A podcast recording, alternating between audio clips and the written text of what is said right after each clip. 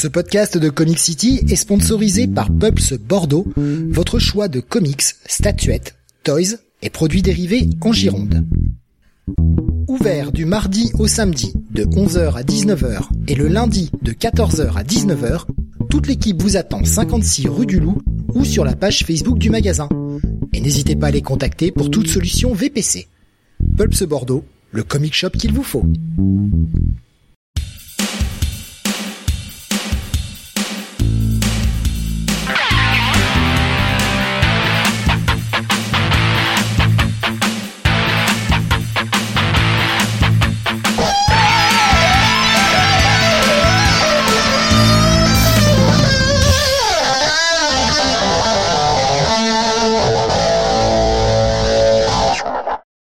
Bonsoir à tous et bienvenue sur le 186e numéro de Comic City. Nous sommes aujourd'hui vendredi 26 août 2022 et au programme de ce gros numéro euh, de Comic City, eh bien on va revenir sur ce qui est sorti cet été euh, puisque nous n'avons pas fait d'émission au mois de juillet. On condense tout dans ce, numéro un peu estival avec pas mal de sorties euh, au programme, pas mal de gros points à aborder.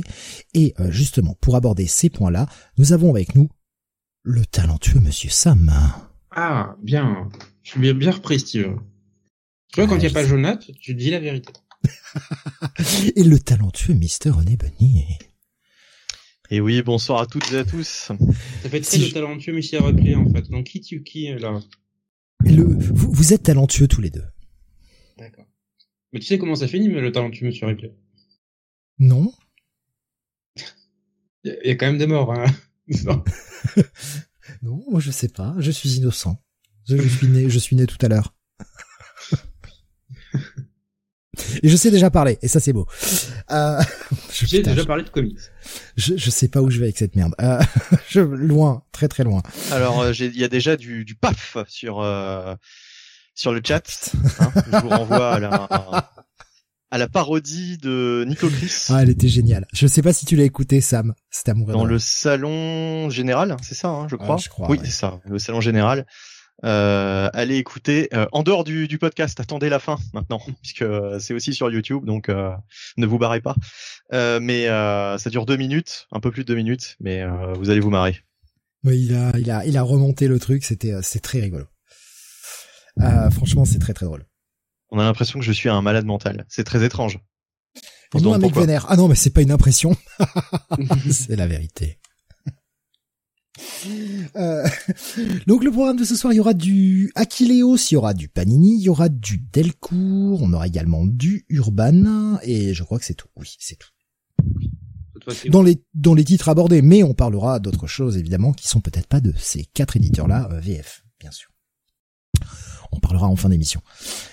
Euh, est-ce que vous voulez euh, peut-être partager un petit euh, micro bout de WhatsApp pour se chauffer un peu la voix et démarrer cette émission des petites choses que vous avez oh vous avez fait vu ces dernières ces derniers jours, dernières semaines en, en mode un peu rapide? Non non non non non non non non non non pas pas de pas de WhatsApp pour moi euh, ce soir. Sam, peut-être des trucs que tu as vus récemment ou lu ou qui seraient pas du comics dont tu aurais envie de parler?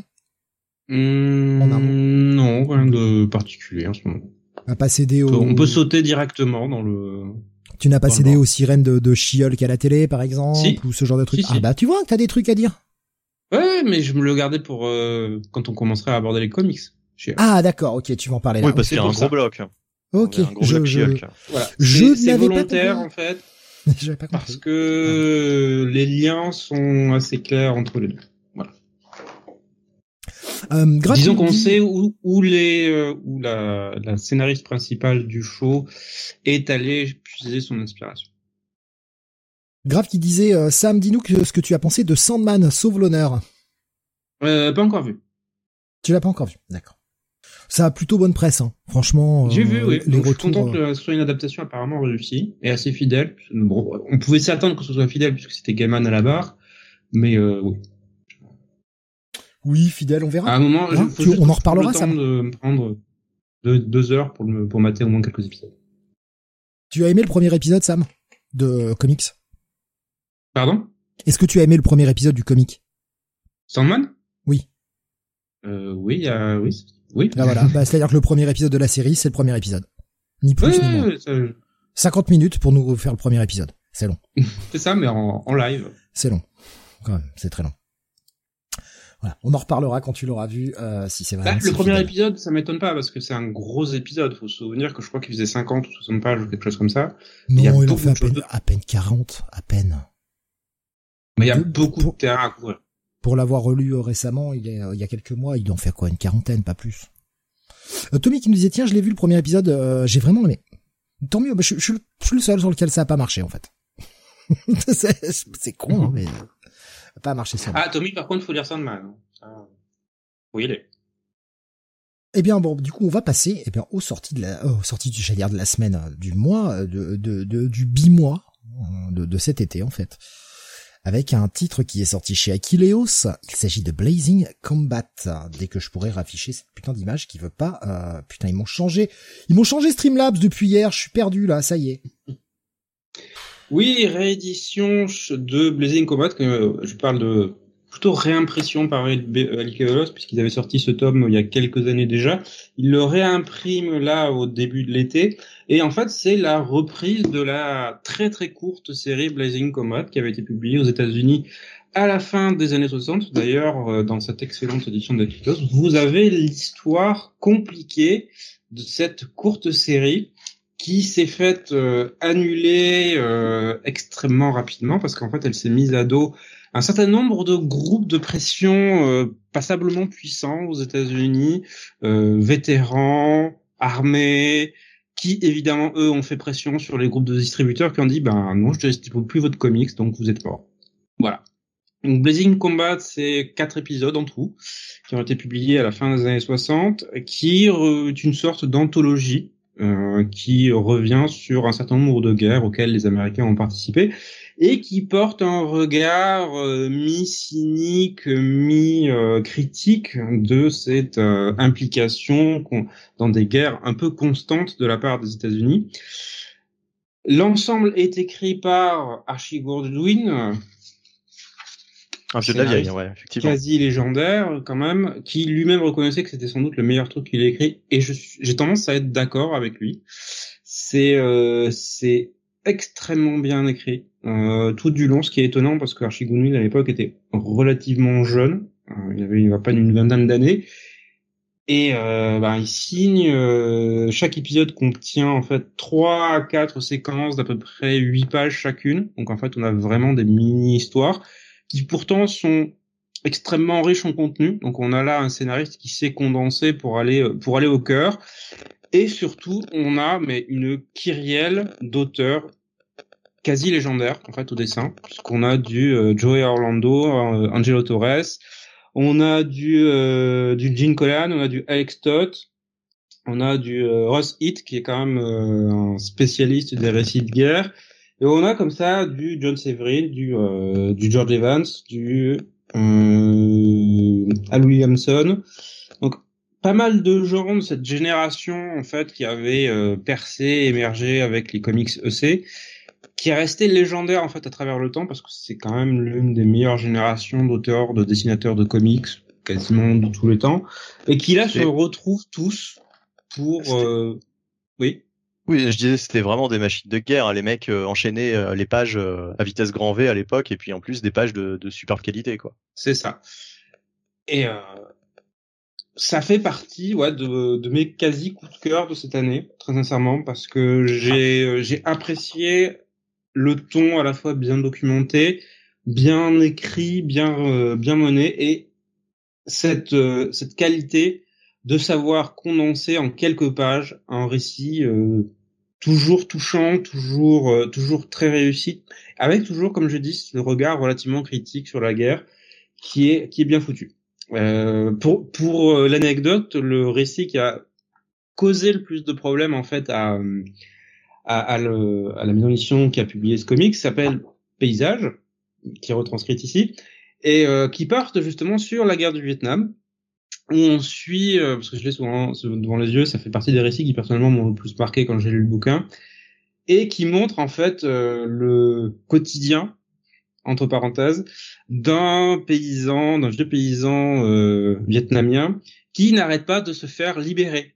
Voilà, euh, je dis ça entre guillemets, c'est-à-dire que son quotidien commence quand euh, les, euh, les Nord-Coréens envahissent son, son village pour le libérer de l'influence capitaliste et vont le délester bien évidemment de tout ce qu'il possède, avant que son village soit rasé par les Américains qui vont le libérer au passage, avant que à nouveau il soit libéré par le nord-vietnamien, avant que tout soit détruit par les Américains quand ils vont tout bombarder pour la libération finale.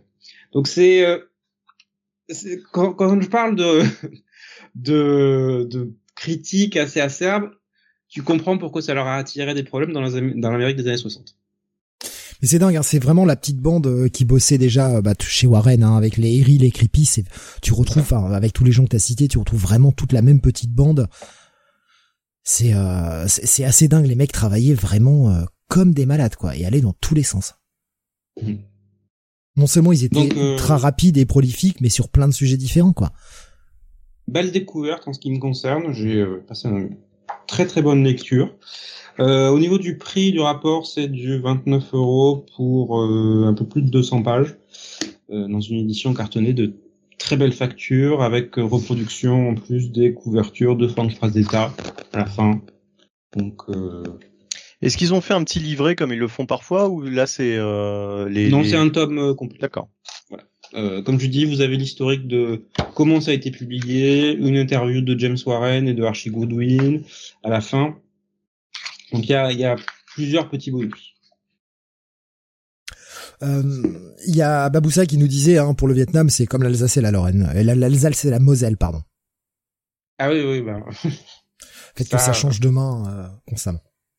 Ben, ça a changé de main trois ou quatre fois, parce que techniquement, c'est nous qui avons envahi le truc au XVIIe siècle en premier. Puis, les Allemands nous l'ont repris en 70, puis on l'a repris en 18, puis ils l'ont repris en 40 et on l'a repris en 45. Bon, jusque-là, on, le garde. Hein. Comic City vous fait le cours d'histoire en plus ce soir, voilà. Il y avait euh, Pascal qui a posé une question que j'ai ratée tout à l'heure, euh, qui te demandait si tu n'avais toujours pas fini le tome 8 du livre des martyrs, Sam. Euh, si, si, j'ai fini. Et alors, ça pouvait pas rentrer dans ton WhatsApp, ça, monsieur Si, je l'ai terminé, mais je suis pas sur un autre livre pour ça, autant. T'as aimé ou pas? Euh, Oui, bah, comme d'habitude avec le livre des martyrs, c'est euh, c'est très sympathique. C'est enfin plus que sympathique, c'est. Ah oui, je me disais, je me disais, putain, c'est léger, quoi. C'est oh, c'est très sympathique, ouais, sans plus.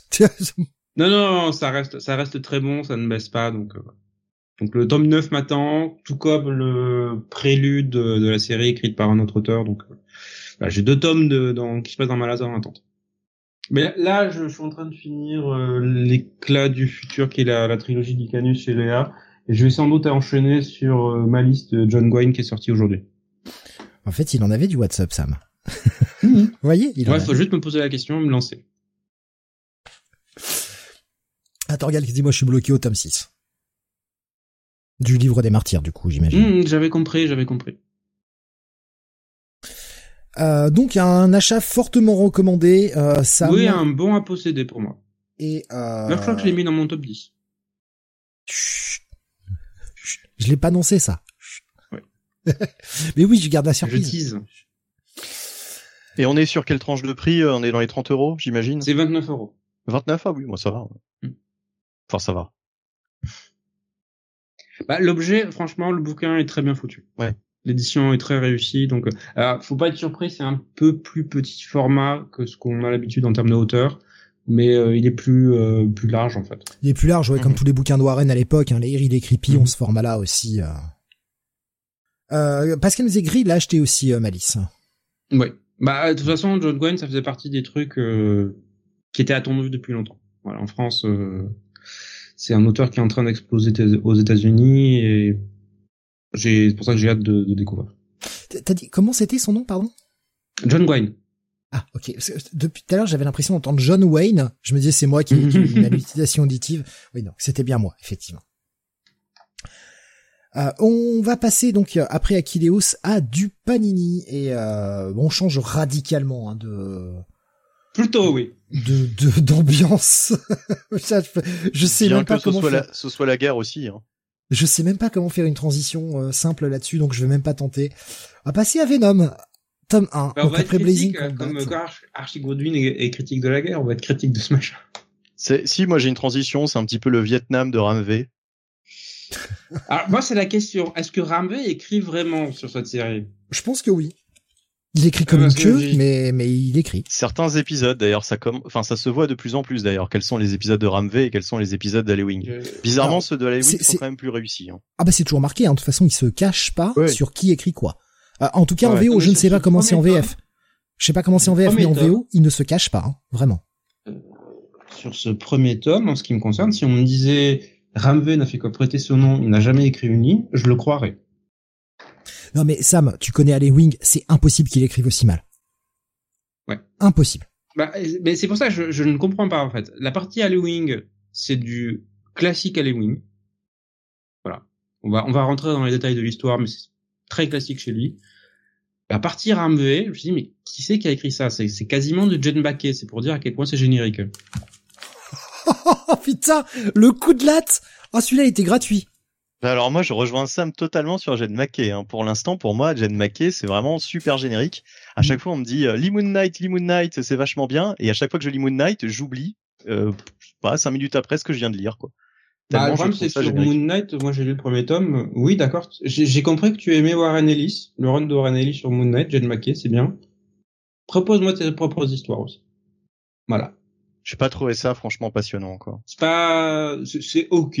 Voilà, c'est correct. Ouais, voilà, non, mais voilà, C'est, comme- ça n'a rien de sensationnel. Et Comme- Je suis d'accord avec toi. Je ne comprends pas en fait les critiques dithyrambiques que je vois un peu partout sur Oui. euh, sur le. Oui, faut, faut que les gens se calment parce que en plus, euh, bon, il a pas fait grand chose non plus hein, pour l'instant. Enfin, il a pas fait grand chose. Voilà quoi, c'est c'est un auteur encore euh, jeune. Non, c'est un auteur encore jeune, effectivement. ouais. donc euh, voilà. Bon. Après il lui confie des revenons hein, chez Marvel. Ouais, ouais, Sam, euh, dis-nous, euh, dis-nous tout le bien alors que t'as pensé de ce premier volume. Alors moi je suis allé euh, en, étant, on va dire, dans la vague laissée par Ryan Stegman et Donny sur la précédente série. Je me dis bon, Marvel va pas se planter. Ils ont donné ça à des gros auteurs, Ali Wing, Ram V, Brian Hitch. Ils ont compris qu'ils avaient une grosse franchise entre les mains. Ils vont pas merder. Ils vont pas merder. Et sur les premiers épisodes, je me dis, ouais, Ouais, c'est- une nouvelle direction, voilà, entre Eddie qui est dans l'espace à piloter tous les symbiotes pour essayer de faire le bien et réparer tous les dégâts causés, euh, causés par Knull, tandis qu'on suit sur Terre, euh, c'est quoi le nom de son gamin déjà? Dylan. Euh, voilà. Dylan.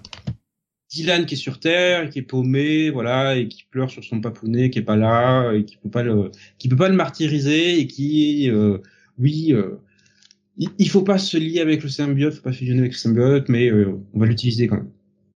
Et sur les premiers épisodes, je me dis, ok, ça va, ah, c'est pas les débuts de Cates sur et Ryan Stegman sur Venom, mais ça se lit. Deux trois premiers épisodes, moi j'étais j'étais dans le bas. Et puis passé le troisième, j'ai lu j'ai lu le tome jusqu'au bout. Je me suis dit mais Ça va jusqu'où d'ailleurs c'est ce quoi cette tome? merde en fait? Jusqu'où va ce premier tome? Euh, L'épisode 5. Ok. Ok. Donc, comme je disais, arrivé à la fin du tome, je me suis dit véritablement, c'est quoi cette merde? Où est Ramvé? Ramenez-nous Ramvé parce que ça c'est pas écrit par Ramvé. Si si Ramvé a montré son véritable talent là. C'est ça. Parce que autant la partie Halloween, comme je disais, c'est du classique avec du cosmique, entité, déité, voilà, il se fait plaisir, il, il lance le machin, il nous induit l'idée qu'il y a du voyage dans le temps où euh, Eddie peut balancer sa conscience à travers la, la, la ligne temporelle. Ok, Des super concepts. Des super concepts, franchement. voilà, Toute la tu te partie où- sur le début là, euh, où justement il euh, il est euh, en liaison constante avec tous les symbiotes, machin, c'est hyper bien écrit, c'est hyper bien géré. Et puis Wing nous fait du, du teasing aussi sur ce qu'il va, sur ce qu'il va faire prochainement. Euh, sur la fin de l'épisode 5, t'as clairement un bon gros cliffhanger sur le sujet où, euh, ouais, ça, quand même du lourd. Et puis, euh, t'as, t'as la partie Dylan. Tu comprends que je pense que euh, Ramvé, voilà, il est devenu papa il y a pas longtemps. Et en fait, c'est le fiston de six mois qui a écrit ça. Parce que c'est, quand je dis générique passe-partout sans aucune inspiration, ça s'applique à ça en fait. Voilà, Dylan, il est passé de l'ado, on va dire, dont on est suspicieux, mais il est pas trop insupportable, à tata claque. J'ai franchement eu envie de le foutre des torgnoles, moi, à plusieurs moments. Alors, tu, Et on tu me dira que c'est un ado. C'est Tu n'as lu que le premier arc, Sam. C'est ça. En fait, si tu veux, tu n'imagines pas la chance que tu as. Tu n'as lu que le premier arc. En fait, le, sans, sans vous dévoiler ce qui se passe par la suite, bien évidemment, on va avoir derrière un arc en deux écrit par Ramvé, donc centré uniquement sur Dylan. Et après, c'est Halloween qui va reprendre les rênes pour au moins deux épisodes, voire trois. On attend le prochain. D'accord. Mais Donc ils vont arrêter de se séparer en- à chaque fois sur le sur le. Mais ah si si bah euh, c'est euh, Ramvé écrit Dylan et euh, Halloween Oui, oui, non, mais ça j'ai compris. Mais c'est-à-dire que là, on Et- avait des épisodes qui étaient partagés à chaque fois entre euh, entre Ewing et RMV. Là, ils Et- font chacun un et- ou deux épisodes chacun, et puis ils se re- ils Ouais. se partagent pas les épisodes. Mais alors, c'est-à-dire que quand tu lis un épisode de Ramvé Dylan, tu lis de la merde. Quand tu lis un épisode de Halloween, bah, Bunny pourra en témoigner, les derniers épisodes de Venom sont incroyables. Ils sont géniaux. Oh, C'est bah, ouais, enfin, super. C'est c'est c'est pas mal du tout. Bah, je, je dirais peut-être pas incroyable ni géniaux, mais euh, c'est c'est pas mal. Mais c'est du bon, quoi. C'est du bon, euh, ouais, c'est c'est de la c'est de la bonne lecture euh, mainstream euh, comme on aime. Par contre, effectivement, euh, le principe même de cette série est vachement bancal parce que euh, la séparer euh, entre deux auteurs et en plus c'est pas euh, tu vois c'est pas forcément 2-2 ou 3-3 euh, euh, ça arrête pas de changer. Euh, du coup, euh, on sait jamais vraiment qui on va lire. Et euh, à chaque fois, c'est un petit peu la mauvaise surprise, quoi. Quand tu quand tu tombes sur un épisode de Ramvé, tu te dis ah ça y est, on va encore nous parler de Dylan. Et quand tu as la chance de tomber sur un épisode écrit par Halloween, tu te dis ah tiens ça y est, euh, les les bonnes intrigues vont continuer. euh, On retrouve Eddie Brock, euh, on retrouve on retrouve voilà d'autres symbiotes. euh, Enfin, on te parle vraiment de Venom quoi en fait. Alors que quand c'est Ramvé, euh, t'as l'impression de lire un, un truc euh, prétexte puisque oui ok Dylan a, un- a le symbiote, mais pour ce qu'il en fait, euh, enfin, franchement, euh, c'est totalement inintéressant. Quoi. Ça pourrait être un, un total autre personnage avec d'autres pouvoirs. euh, tu pourrais raconter exactement les mêmes histoires. Ça ne te parle pas du symbiote. Ça te parle d'un gamin euh, assez tête à claque, comme tu dis, qui a euh, qui a euh, les pouvoirs de Venom. Et là, en plus, c'est- c'est pas encore très marquant sur ces cinq premiers épisodes. Mais à partir du prochain épisode, si tu continues la série, Sam, tu verras à quel point Brian Hitch n'en a rien à foutre de ce qu'écrit Ramvé. C'est un Brian Hitch qui fait du Brian Hitch générique as fuck. C'est limite parodique de, de son propre style, alors que quand il va euh, dessiner les pages de Halloween, bah, tu sens qu'il s'applique vachement plus. Ok. Ah oui, non, moi, je- vraiment. moi, je vais juste sur Brian Hitch parce qu'en général, j'aime beaucoup ce qu'il fait. Voilà, j'ai pas. Non, mais c'est surtout que Halloween lui donne à dessiner des choses beaucoup plus passionnantes. Mhm. Parce qu'on a du symbiote, on a vraiment des créatures euh, avec un physique particulier, alors que euh, c'est hyper générique, quoi. Le, le, le scénario de, de Ramvé euh, est vachement plus terre à terre. Bon, forcément, hein, pour le moment, ça se déroule, euh, ça se déroule sur Terre en ce qui concerne Dylan. Et puis voilà, ce sera des intrigues euh, vraiment, euh, bah vraiment totalement inintéressantes au point que finalement, c'est une série dont tu, dont on peut carrément zapper les épisodes euh, de Ramvé, les épisodes de Dylan, quoi, quasiment, quoi. Tu ne pourrais lire que les épisodes de, de Halloween et ne pratiquement pas te rendre compte que tu rates quoi que ce soit. Donc c'est problématique. Ça prouve qu'il y a un problème. Ça, ça Oui, prouve oui. qu'il y a, voilà, il y a- il y a un truc qui va pas, quoi. Et le truc, c'est que en plus, quand la série a été annoncée et qu'on savait qu'il y avait la séparation des deux, on s'attendait à ce que ce soit Ramvé qui écrive l'histoire dans le jardin d'Éden là. Ça lui correspondait plus. Et non, c'est Halloween qui a gardé cette partie, et c'est à, à Ramvé qu'on a filé Dylan.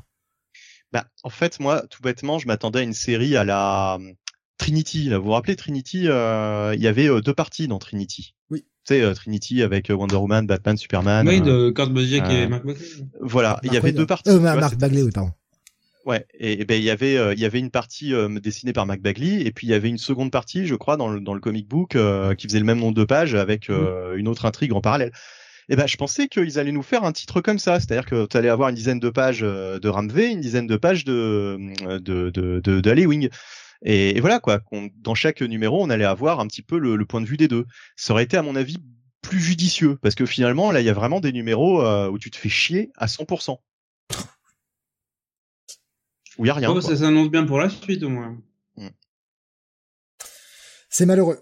C'est euh, c'est- c'est c'est un vrai raté en fait. C'est ça qui est dingue, c'est que c'est vraiment raté.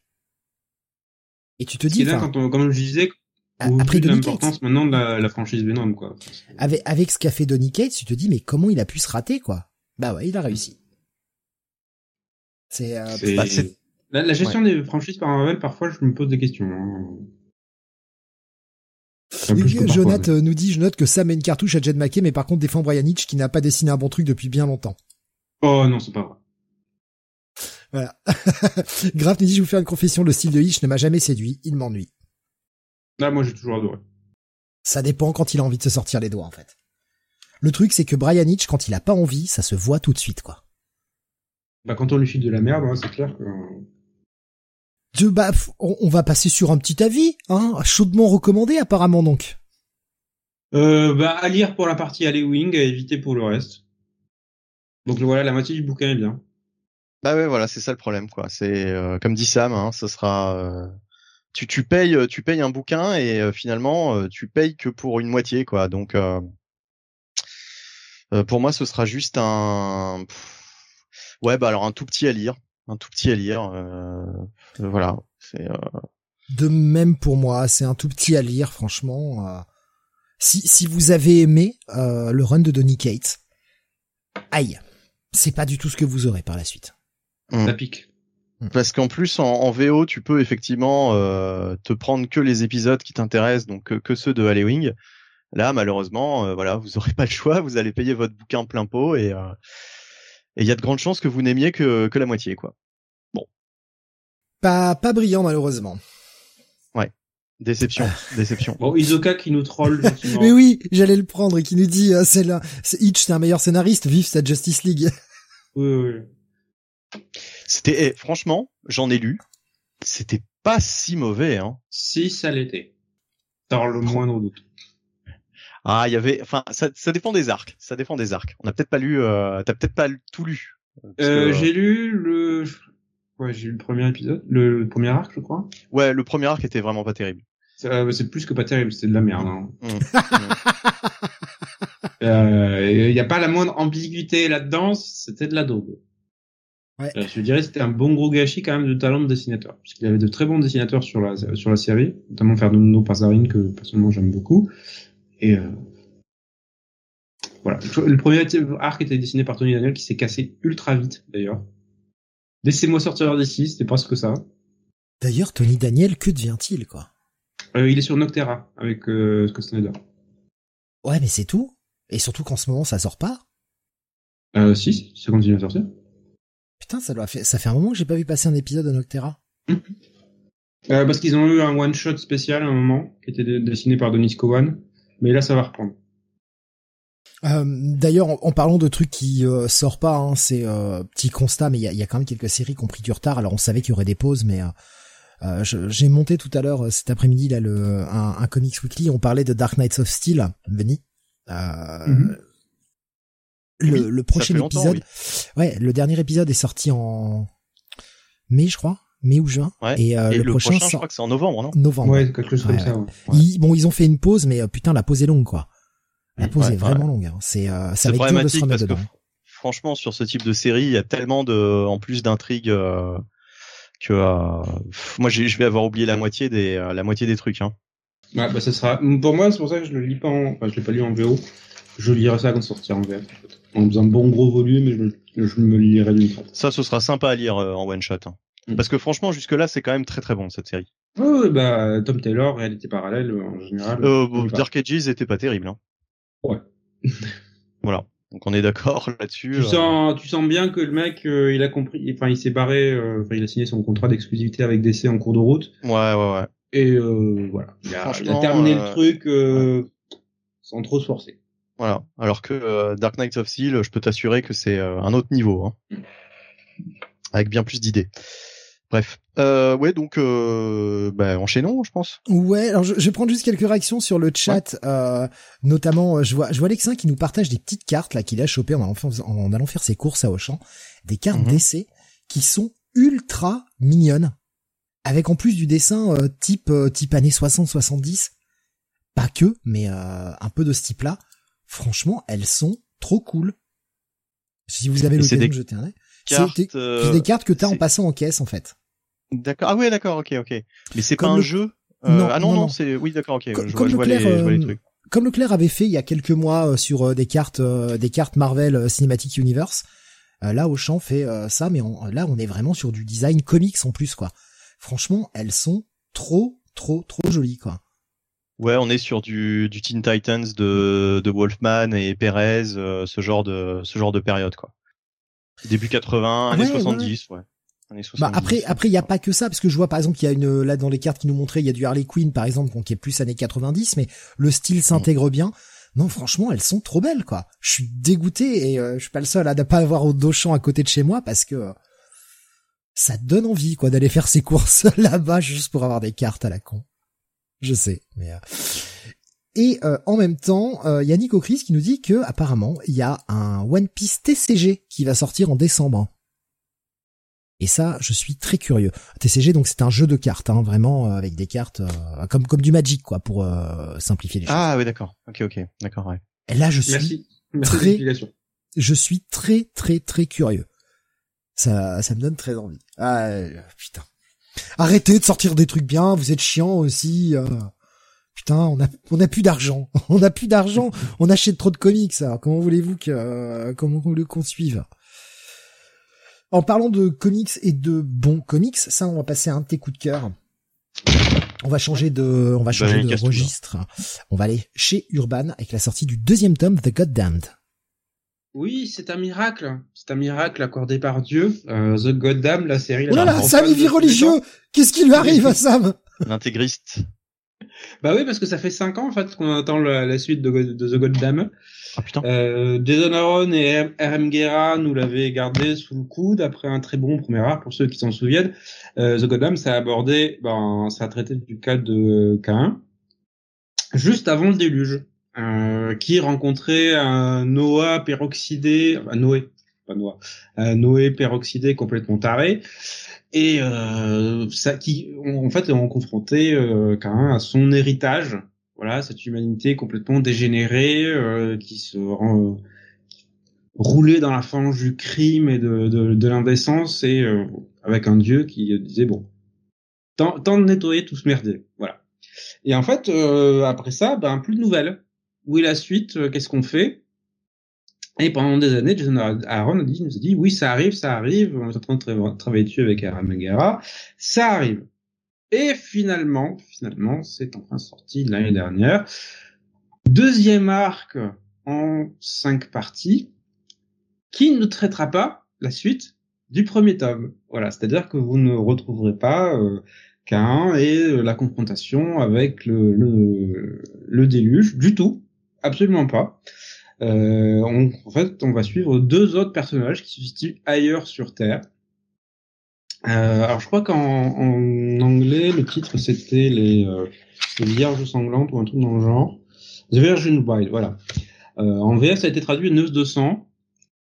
Assez étrangement, les deux titres sont assez, on va dire, euh, adaptés au contenu du bouquin, puisqu'en fait, on suit une espèce de de petits villages, en fait, de clans euh, uniquement composés de femmes. Et en fait, elles vivent au pied d'une montagne. On les fait travailler comme des chiennes. euh, voilà, elles sont sous la garde de sœurs qui les euh, martyrisent bien bon gré mal gré pour qu'elles bossent et rassemblent des biens. Pourquoi? Pourquoi? Même pour les fils de Dieu qui se trouvent au sommet de la montagne, avec lesquels elles seront mariées quand elles seront devenues femmes, c'est-à-dire quand elles auront fait eu leur première règle. Et en fait, dans le premier épisode, Jason Aaron nous montre qui sont ces fils de Dieu, et tu te dis ah, ok, ok. Et en fait, c'est vraiment une espèce de comment dire, comment le présenter? En fait, les deux personnages qu'on va suivre vont découvrir ce qui se passe au sommet de la montagne, et leur premier réflexe, c'est à dire, ok, tirons-nous. Tirons-nous le plus rapidement possible, parce que c'est un peu film d'horreur, ce machin. Et euh, Dieu est peut-être impliqué là-dedans, mais tirons-nous. Voilà. C'est- Parce que si Dieu est impliqué là-dedans, autant aller parler au diable. C'est c'est un peu l'idée. Et en fait, ça va très vite tourner une espèce de course-poursuite entre ces deux jeunes femmes qui veulent échapper à leur sororité. C'est, comme je dis, c'est un clan uniquement composé de femmes pour essayer de trouver leur liberté. Et le sort qui leur sera réservé à la fin, c'est ultra brutal, c'est viscéral, c'est ultra prenant. Les deux personnages principaux qui sont euh, j'essaie de retrouver leur nom, euh, Shari et Jael, sont ultra attachantes, euh, notamment l'une des deux qui est la rouquine, qui est assez rentre dedans, voilà, euh, que forcément qui est, qui est une grande gueule que j'ai adoré, qu'on a envie de suivre de bout en bout et euh, voilà ce qui lui arrive est, est assez sombre, euh, tout comme tout comme ma chérie.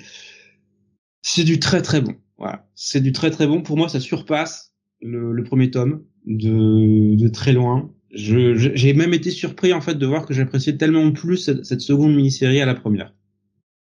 Euh, les 18 illustrations de RM Gara, encore une fois, du toute beauté, mais c'est euh, le scénario de Jason Aaron était tellement prenant, tellement réussi, tellement irrévérencieux en plus. C'est euh, voilà, c'est ce genre de regard en fait sur la religion que personnellement j'ai tendance à apprécier parce que ça envoie un peu tout bouler. Donc euh, gros gros coup de cœur en ce qui me concerne.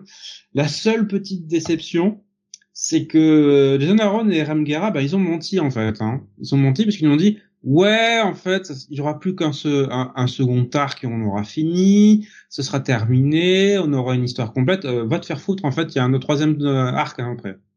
C'est annoncé à la fin. Voilà. Parce que ça a dû bien se vendre. vu ce qui se passe sur la dernière page, tu comprends où ça va aller. Ça a dû bien se vendre, c'est pour ça. Oui. Et tant mieux, tant mieux pour eux d'ailleurs. Tant mieux, tant mieux. Mais tu te fous pas de ma gueule, quoi. Alors, je te prends quelques réactions avant que tu donnes ta, note finale, même si on l'a plus ou mhm. moins comprise, bien sûr. Euh, un bon passe. Hein. Il y avait Grave qui nous disait Goddamn deuxième tome, je l'avais lu en VO, excellent. Schizophile qui demandait si on aurait euh, éventuellement la possibilité du tome 3 avant 2030. J'ai quelques doutes. Torgal qui nous dit punaise Gundam, je croyais que la série était complètement annulée, j'ai revendu mon tome 1 à peine un mois avant la sortie du deuxième tome. Ouh, ça, ça fait mal. Faut toujours euh, regarder sur internet euh, parce que t'aurais t'aurais sans doute vu que la série existait encore et qu'il y avait même euh, la suite en VO quoi. Mais bon, ça c'est c'est le fait de tenir d'arriver à se tenir informé ou pas. C'est toujours le problème. Hum. Bah, avant de revendre un truc quoi au moins. Hum. Gigos nous disait, euh, j'aimais pas le dessin sur le premier tome, même si le côté crade allait très bien, mais je trouve qu'il y a un gros step-up sur ce second tome. Ouais, ouais, Aaron bah, c'est difficile à dire parce qu'il était déjà tellement bon avant, mais oui, il est encore meilleur ici. Je pense que la, période sur laquelle il a incubé le machin euh, se voit sur les pages. Il y a um, Comics Code qui nous disait sur euh, YouTube, j'avais adoré le premier tome et pourtant j'aime encore plus celui-ci. Guira a annoncé deux ou trois volumes supplémentaires, mais quand? Ouais. Bah, avant qu'on meure, j'espère. Et Grave disait, euh, d'accord avec ça, meilleur que le premier tome, une suite est possible, voire teasée. Mais par contre, Aaron n'a jamais dit que c'était la fin, je crois. T'es halluciné, Sam? Non, non, pendant des années, elle a dit, il y aura un second arc, ce sera la fin. Ben voilà, ils, euh, ils ont, ils ont pas dit euh, tout, toute la vérité. D'accord, voilà, voilà. Donc, euh, donc pour moi, comme je dis, coup de cœur, coup de cœur de, de, ce mois, c'est du mois de juillet, parce que je crois que c'est sorti en juillet belle belle claque et voilà, ça, ça fera partie là aussi des lectures de l'année. Sam qui a, euh, comme à chaque émission, huit coups de cœur, évidemment, sur cette publications. Non, non, cette fois-ci, on a deux, deux, trois. Non, non, ah. deux. Bah, le premier fait pas partie de tes coups de cœur, Sam? Presque, presque. C'est, c'est pas très loin. Ouais, bah, tu le mets dans, tu le mets, tu mets dans ton top 10. Tu mets dans ton top, ouais, c'est vrai. Oui, oui. Tu mets dans ton top. Donc, si, c'est pas choisir, voilà, euh... ça serait, euh, ça serait The Goddamn, mais l'autre titre dont on parlait tout à l'heure. j'adore, j'adore Sam qui triche à chaque fois. Bon, c'est, mm devenu un gag récurrent maintenant. J'ai un gros cœur qui peut donner beaucoup d'amour. Ou de haine, ça dépend. En fait, pour moi, le coup de cœur, c'est le principe de, de, dire aux gens, si jamais vous avez vraiment le fric que pour un truc, mm jetez-vous sur ça, à la rigueur, tu vois. Et si tu leur dis, donne cinq bouquins, comment tu veux qu'ils choisissent? Ils prennent tout. Et quand on a l'argent que pour, un, on fait comment Penser au pays, il faut dépenser. Bah, pour dépenser, il faudrait déjà qu'on gagne. Voilà. C'est le commentaire économique de la soirée. ah on fait des analyses, pouf, incroyable. ouais. Allez, on va continuer, euh, on va changer euh, là aussi de maison, on va retourner chez euh, Panini maintenant. On va entamer un de nos premiers blocs de la soirée, le bloc She-Hulk, on en parlait justement un mhm. tout petit peu en début d'émission. Ça va être l'occasion de parler des sorties Panini pour accompagner la sortie de la série She-Hulk sur Disney+. Et puis Sam, qui a vu le premier épisode, va pouvoir également en parler. Tu l'as pas vu toi Ah, t'as vu les deux premiers, d'accord. T'as pas regardé toi, Bunny, je pense. Non, j'ai pas regardé. Par contre, je peux vous parler de de She-Hulk, euh, la, dans, enfin la, la, création tumultueuse de She-Hulk dans les comics. Euh, faut ah. quand même euh, repartir à la base du personnage. Bah de toute façon, le premier truc, ça va être ça va être l'omnibus de Burn. Je pense qu'on va parler un petit peu de la création quand même. Oui. Hmm. Ce serait dommage de ne pas de ne pas en toucher. Bah, vas-y, lâche-toi. Allez-y, allez-y. Bah écoute, oui, bah alors si si on, on démarre sur le le, le perso. Euh, faut comprendre que Marvel à l'époque euh, était à la traîne par rapport à DC euh, sur les, les, les héroïnes, hein, puisque DC avait quand même Supergirl, Wonder Woman, euh, qui, qui vendaient quand même pas mal de comics, qui avaient leur propre série. Et c'est vrai que Marvel à l'époque, on est au début, à la fin des années 70, je crois, début des années 80. Oui, c'est 79 la. Voilà. et bien Marvel, en fait, a pas mal de, de persos féminins, mais c'est toujours des sidekicks. Enfin, elles font partie de, de différentes équipes on a la femme invisible, euh, ce genre de ce genre de perso, on a la, la sorcière rouge. Euh, la guêpe, ouais, ouais, tout à fait, voilà, exactement. Euh, mais euh, en fait, ils ont très peu, voire quasiment pas de, de persos féminins en solo qui ont leur propre titre. Et à l'époque, il y a une série télé qui fonctionne vachement bien, qui est la série Hulk. et du coup, ils se disent, bah tiens, on va essayer de créer un personnage féminin Hulkisé, enfin une version féminine de, de Hulk, quoi, euh, pour euh, lancer justement un titre régulier avec euh, ce personnage. C'est aussi l'époque où on voit des titres comme Spider-Woman, euh, donc en fait des, des versions féminines de personnages masculins forts qui vendent beaucoup chez Marvel, comme Hulk, comme Spider-Man des, des persos bon bah qui sont connus notamment parce qu'il y a eu des dessins animés ou des séries télé. Et euh, du coup, euh, d'ailleurs, pour, je crois que pour le, le, premier épisode, le tout premier épisode de, de She-Hulk, euh, il ramène, euh, enfin, il rappelle euh, Stanley. et je crois que c'est Butchema aussi qui, qui est au dessin sur le premier épisode. Et, euh, et, en fait, les mecs font juste le premier épisode pour lancer le titre, mais après se barrent, se barrent tout de suite, quoi. Et euh, bah en fait, ça prendra pas, quoi. Le, les, les, premières années de, de She-Hulk, ce sera, ce sera, ce sera pas ça, quoi. Ça ne va pas trouver vraiment son public. Je crois que la série va, va s'arrêter à un moment donné. Euh, She-Hulk, on va la retrouver dans diverses équipes. Donc finalement, elle va avoir un petit peu le destin bah, des autres héroïnes Marvel de l'époque. Hein. Elle va faire un petit peu le euh, des, des petits boulots à droite à gauche, on va dire. Je crois qu'elle est dans les défenseurs à un moment donné, dans une dans une version peut-être des défenseurs. Euh, et euh, en fait, ce qui va, ce qui va la populariser, c'est euh, le moment où elle arrive dans She-Hulk, justement, dans, dans, dans, dans, Fantastic Four, bien sûr, euh, dans Fantastic Four de John Byrne, euh, puisque John Byrne a repris les quatre Fantastiques depuis un petit moment, et du coup, il va intégrer le personnage de She-Hulk à travers les quatre Fantastiques, puisque la chose, en fait, à un moment donné, quitte les quatre Fantastiques, et donc il y a, il y a un poste vacant, quoi. Et donc She-Hulk va, va joindre l'équipe. Et euh, John Byrne, il va écrire une She-Hulk euh, qui va être euh, vachement, vachement cool, vachement, vachement décalé, qui va devenir un petit peu un personnage, bah, en fait, qui, qui, brise le quatrième mur. Et ce, ce, ce côté-là va être d'autant plus accentué dans sa, dans sa série régulière, donc que, que John Byrne va, va ensuite écrire. Donc la, la, série va être relancée avec John Byrne au scénario et euh, à partir de là, vraiment, le, personnage euh, prend son envol avec euh, des scénarios un petit peu à la. Alors, ce serait un peu un raccourci, mais en quelque sorte, She-Hulk, c'est, c'est un petit peu le Deadpool de l'époque, quoi. C'est vraiment le perso qui brise le quatrième mur, qui s'adresse au, au lecteur, qui, euh, qui, qui mène des aventures un petit peu délirantes. Euh, enfin voilà. Donc euh, vraiment, il va briser les codes. Et bon bah Sam, vas-y, hein, tu peux te, je pense que je peux te laisser la parole sur cet omnibus justement, John Byrne sur She-Hulk, puisque c'est, c'est de ces épisodes-là qu'il s'agit.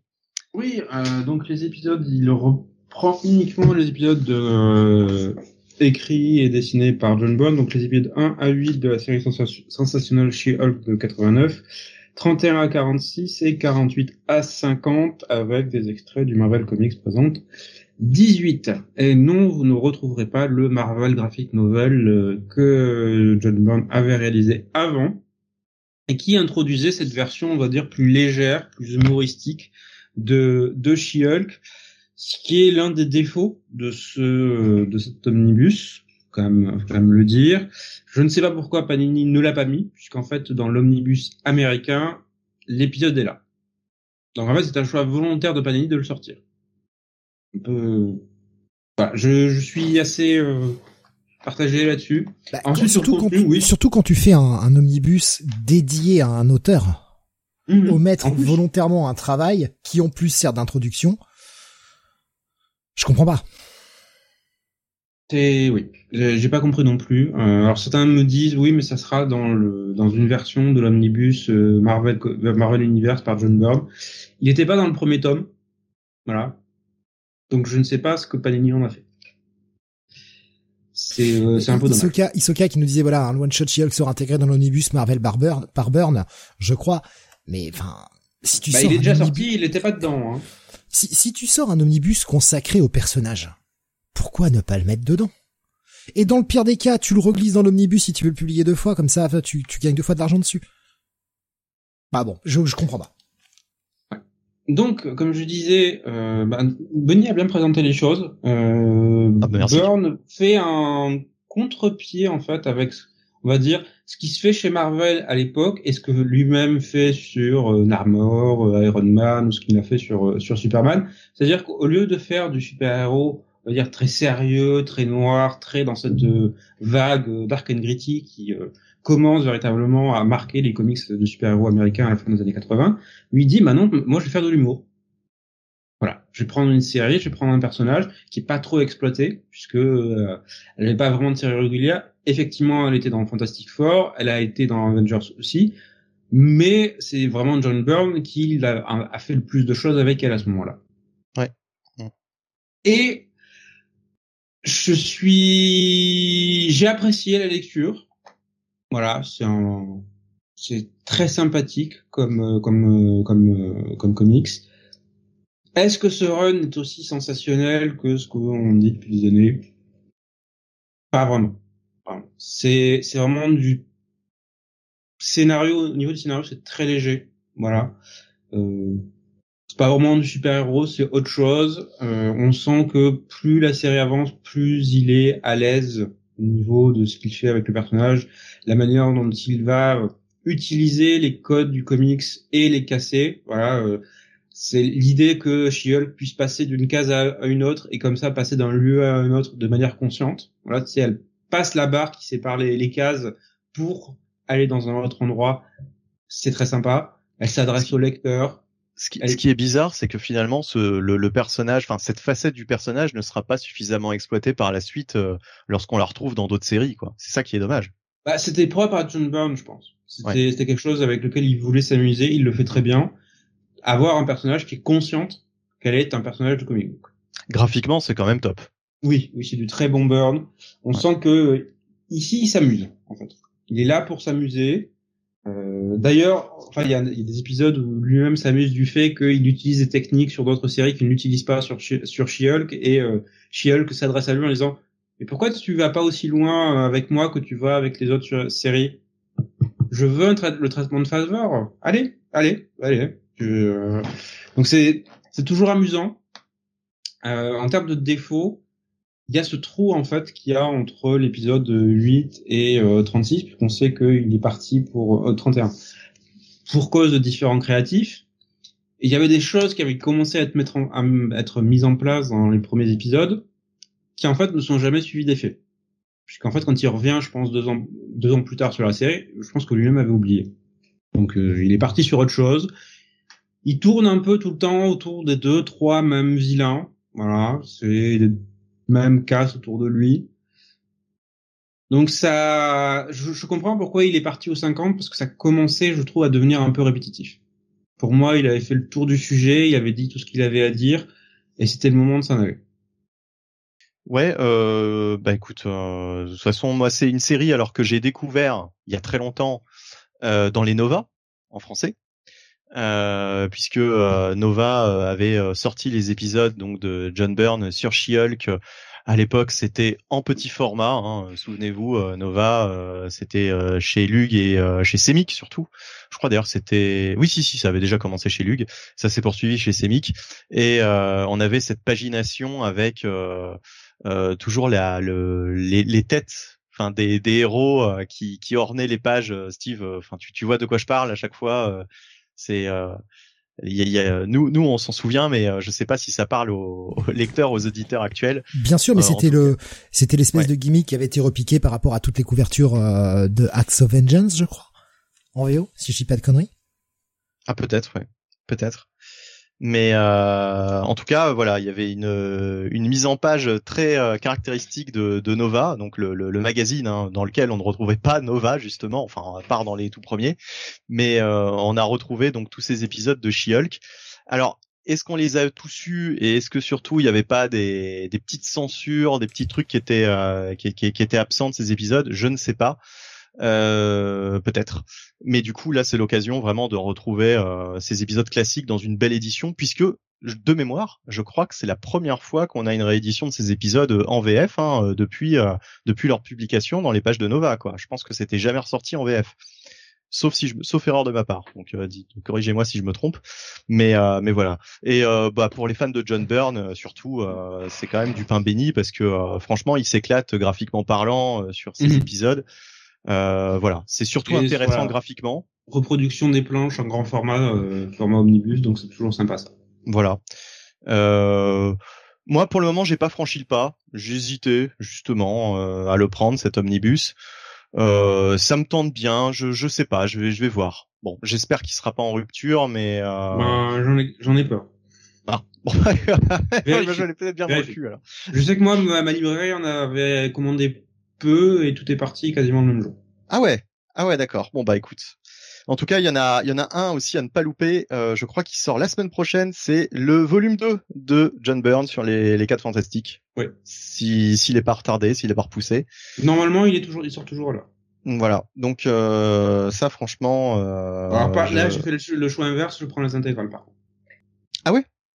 Ah ouais, tu vas attendre les intégrales euh, que ça arrive aux années, euh, aux années. Bah, on y euh, arrive là. en fait, la prochaine intégrale commencera les premiers épisodes de Burn quand il était dessinateur. En fait. Ah ouais, ouais. Tu vois, je pensais qu'on avait un peu plus de, retard que ça. Bon bah ouais, non, moi je, vais prendre. J'ai pris le volume 1, je, vais, je, vais, bah. poursuivre quoi. Surtout que, comme tu l'as dit, format omnibus, donc voilà. Enfin, c'est c'est surtout ça quoi. Euh, bon. Alors ben, tu n'es pas le seul à pas avoir sauté le pas hein, de, de l'achat, euh, puisque euh, Isoka nous disait j'ai longuement hésité à le prendre l'omnibus, mais le fait que ce soit centré uniquement sur Burn avec un trou dans les épisodes, ça m'a embêté en tant que complétiste. Du coup j'ai opté pour les Epic Collection. Ouais. Ouais, ouais. Là par euh, contre c'est c'est vraiment que les, les épisodes de, de Burn effectivement. Toria nous disait euh, voilà idem je l'ai pas pris non plus j'aime pas trop les recueils dispersés dans le temps euh, qu'est-ce que j'ai vu passer également sur YouTube? Il y avait euh, Cyril qui ne disait pas pour moi, j'en ai lu dans Nova, j'avais pas du tout accroché à, She, à Sensation She-Hulk. Euh, Miss Hulk chez nous d'ailleurs. Miss Hulk est effectivement ouais, ouais en France. Vrai. On avait euh, oublié, mais euh, voilà, c'était ça. Non, mais t'as raison. En plus, ouais, j'avais complètement zappé le truc que ça s'appelait comme ça. Euh, après, Miss Hulk, She-Hulk, en termes de prononciation, on n'est pas, enfin, on est proche, tu vois. Je trouve pas ça trop dérangeant. C'est pas comme Serval. Hein, ouais, voilà. Putain, c'est vrai que ça fait longtemps, ça fait longtemps qu'on l'appelle plus comme ça, mais pourtant nous, quand on était petits, c'était pas Wolverine, hein, c'était eh Serval. Et c'était pas longtemps. Malicia et compagnie, hein, évidemment. Euh, c'était Malicia, oui, oui, c'était pas Rogue. Ouais, Comics Code nous disait de mémoire les épisodes dans Nova ont été quasiment pas retouchés. Euh, par contre, les derniers de la période Burn n'avaient pas été publiés. Voilà. Ah, Anata, euh, Anata dit moi j'attends les intégrales du coup euh, pour, euh, pour mm hulk euh, qu'est-ce que je vois d'autre passer euh, C'est Graf nous dit voilà, je doute encore de l'acheter ou pas. Je pense que je vais essayer sur Marvel Unlimited avant. Ce qui est pas, oui, euh, il, doit, il doit pas une mauvaise chose hein, de, être, de, de, le tester comme ça, effectivement. Exactement, ouais. Euh, ben voilà, je crois que c'est à peu près euh, tout hein, pour euh, pour les réactions en tout cas sur cet omnibus. J'ai pas l'impression que c'est un achat que tu recommandes foncièrement, Sam, quand même. On est plus sur du à lire, quoi. Ouais, c'est plus du à lire pour moi. Voire peut-être à, éviter sous ce format-là, en tout cas. Peut-être. Choisissez le format qui vous convient le plus en fait. Moi, moi, je sais que j'ai apprécié la lecture, mais ça commençait à tirer en longueur sur la fin. Voilà. Il y avait des bons moments, mais c'est pas, c'est pas la lecture du mois en ce qui me concerne. Disons que le, le, le prochain round dont on va parler m'a beaucoup plus séduit. Je comprends pourquoi ça a fonctionné à l'époque, parce qu'effectivement, ça détonnait dans le paysage comics super-héros mainstream de l'époque. Aujourd'hui, c'est beaucoup moins marquant. Ouais, bah je, je, je te rejoins Sam. Hein. Euh, pour moi, ce sera euh, simplement à lire euh, dans la mesure où euh, ça reste quand même une une bonne curiosité et puis un, un bon taf de John Byrne. voilà, à voir si, si vous appréciez le perso, si vous appréciez John Byrne. Voilà, si, si, si les deux, si, si vous êtes partant sur les deux, bah c'est pour vous. Mm. c'est peut-être pour ça aussi que ça fonctionne avec moi parce que voilà, John Byrne fonctionne avec moi. À part quand il fait des Alpha Flight, mais ça c'est un sujet. si, celle qui veut pas s'empêcher d'y remettre un petit coup. Moi, John Byrne, j'aime vraiment, euh, vraiment euh, graphiquement euh, John Byrne. Mhm. Par contre, en tant que scénariste, bon, bah après. C'est variant. Hein. Ah, J'adore son chapter 1. Voilà, voilà, chapter 1. on attend l'omnibus, hein, bien sûr. On attend la rétro review. Tout le monde le sait. Jamais. Oh putain. Ah, non, mais là. Si, si, Ah mais si, un jour faut le faire. juste, mais, juste pour rigoler, quoi.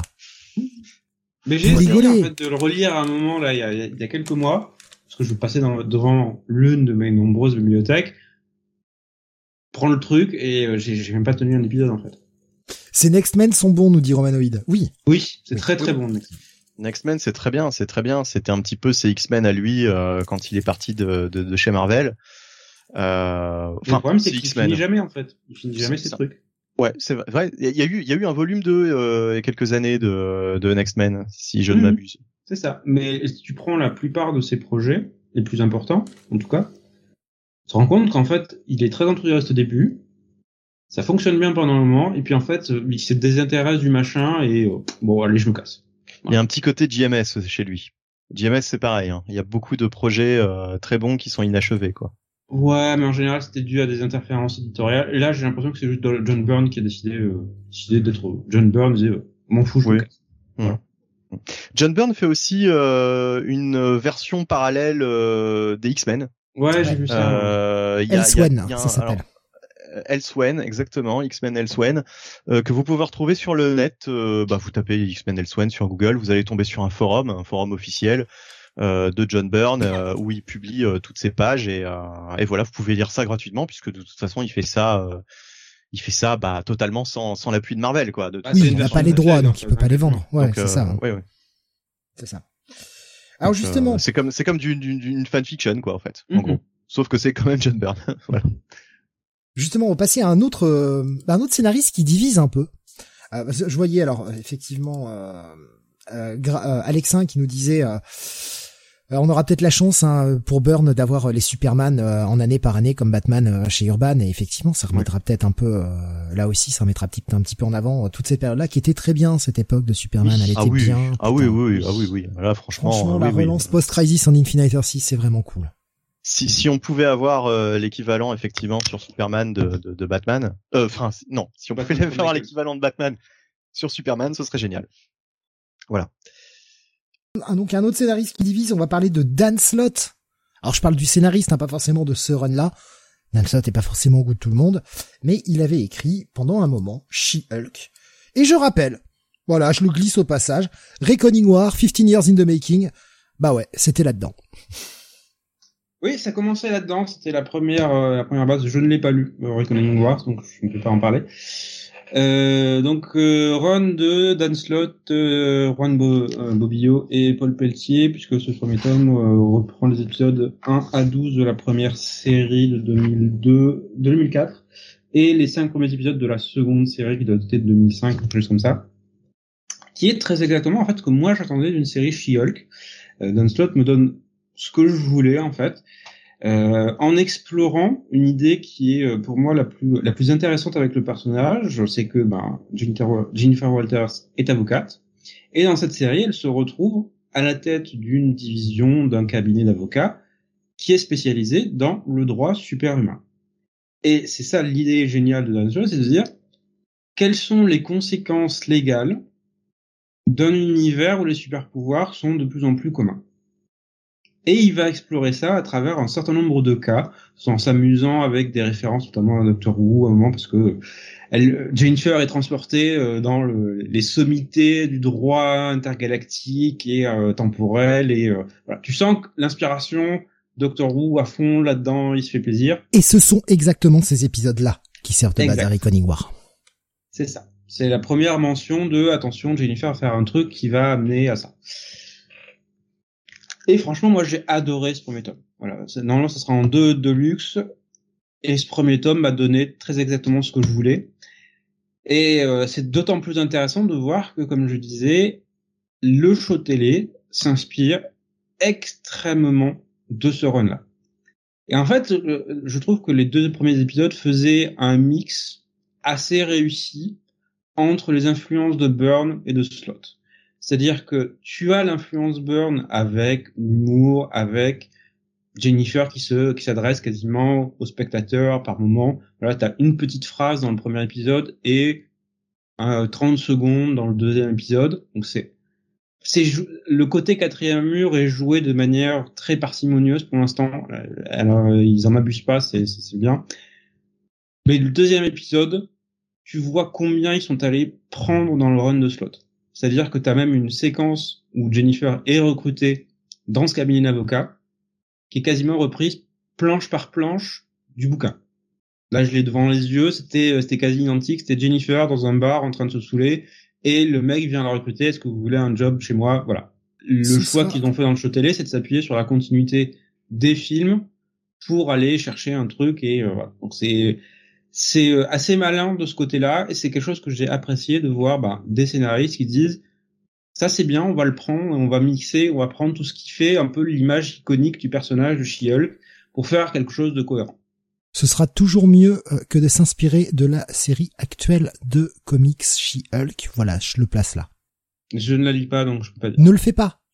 Si si, c'est des tranches de vie. Non, non, c'est des tranches de merde là.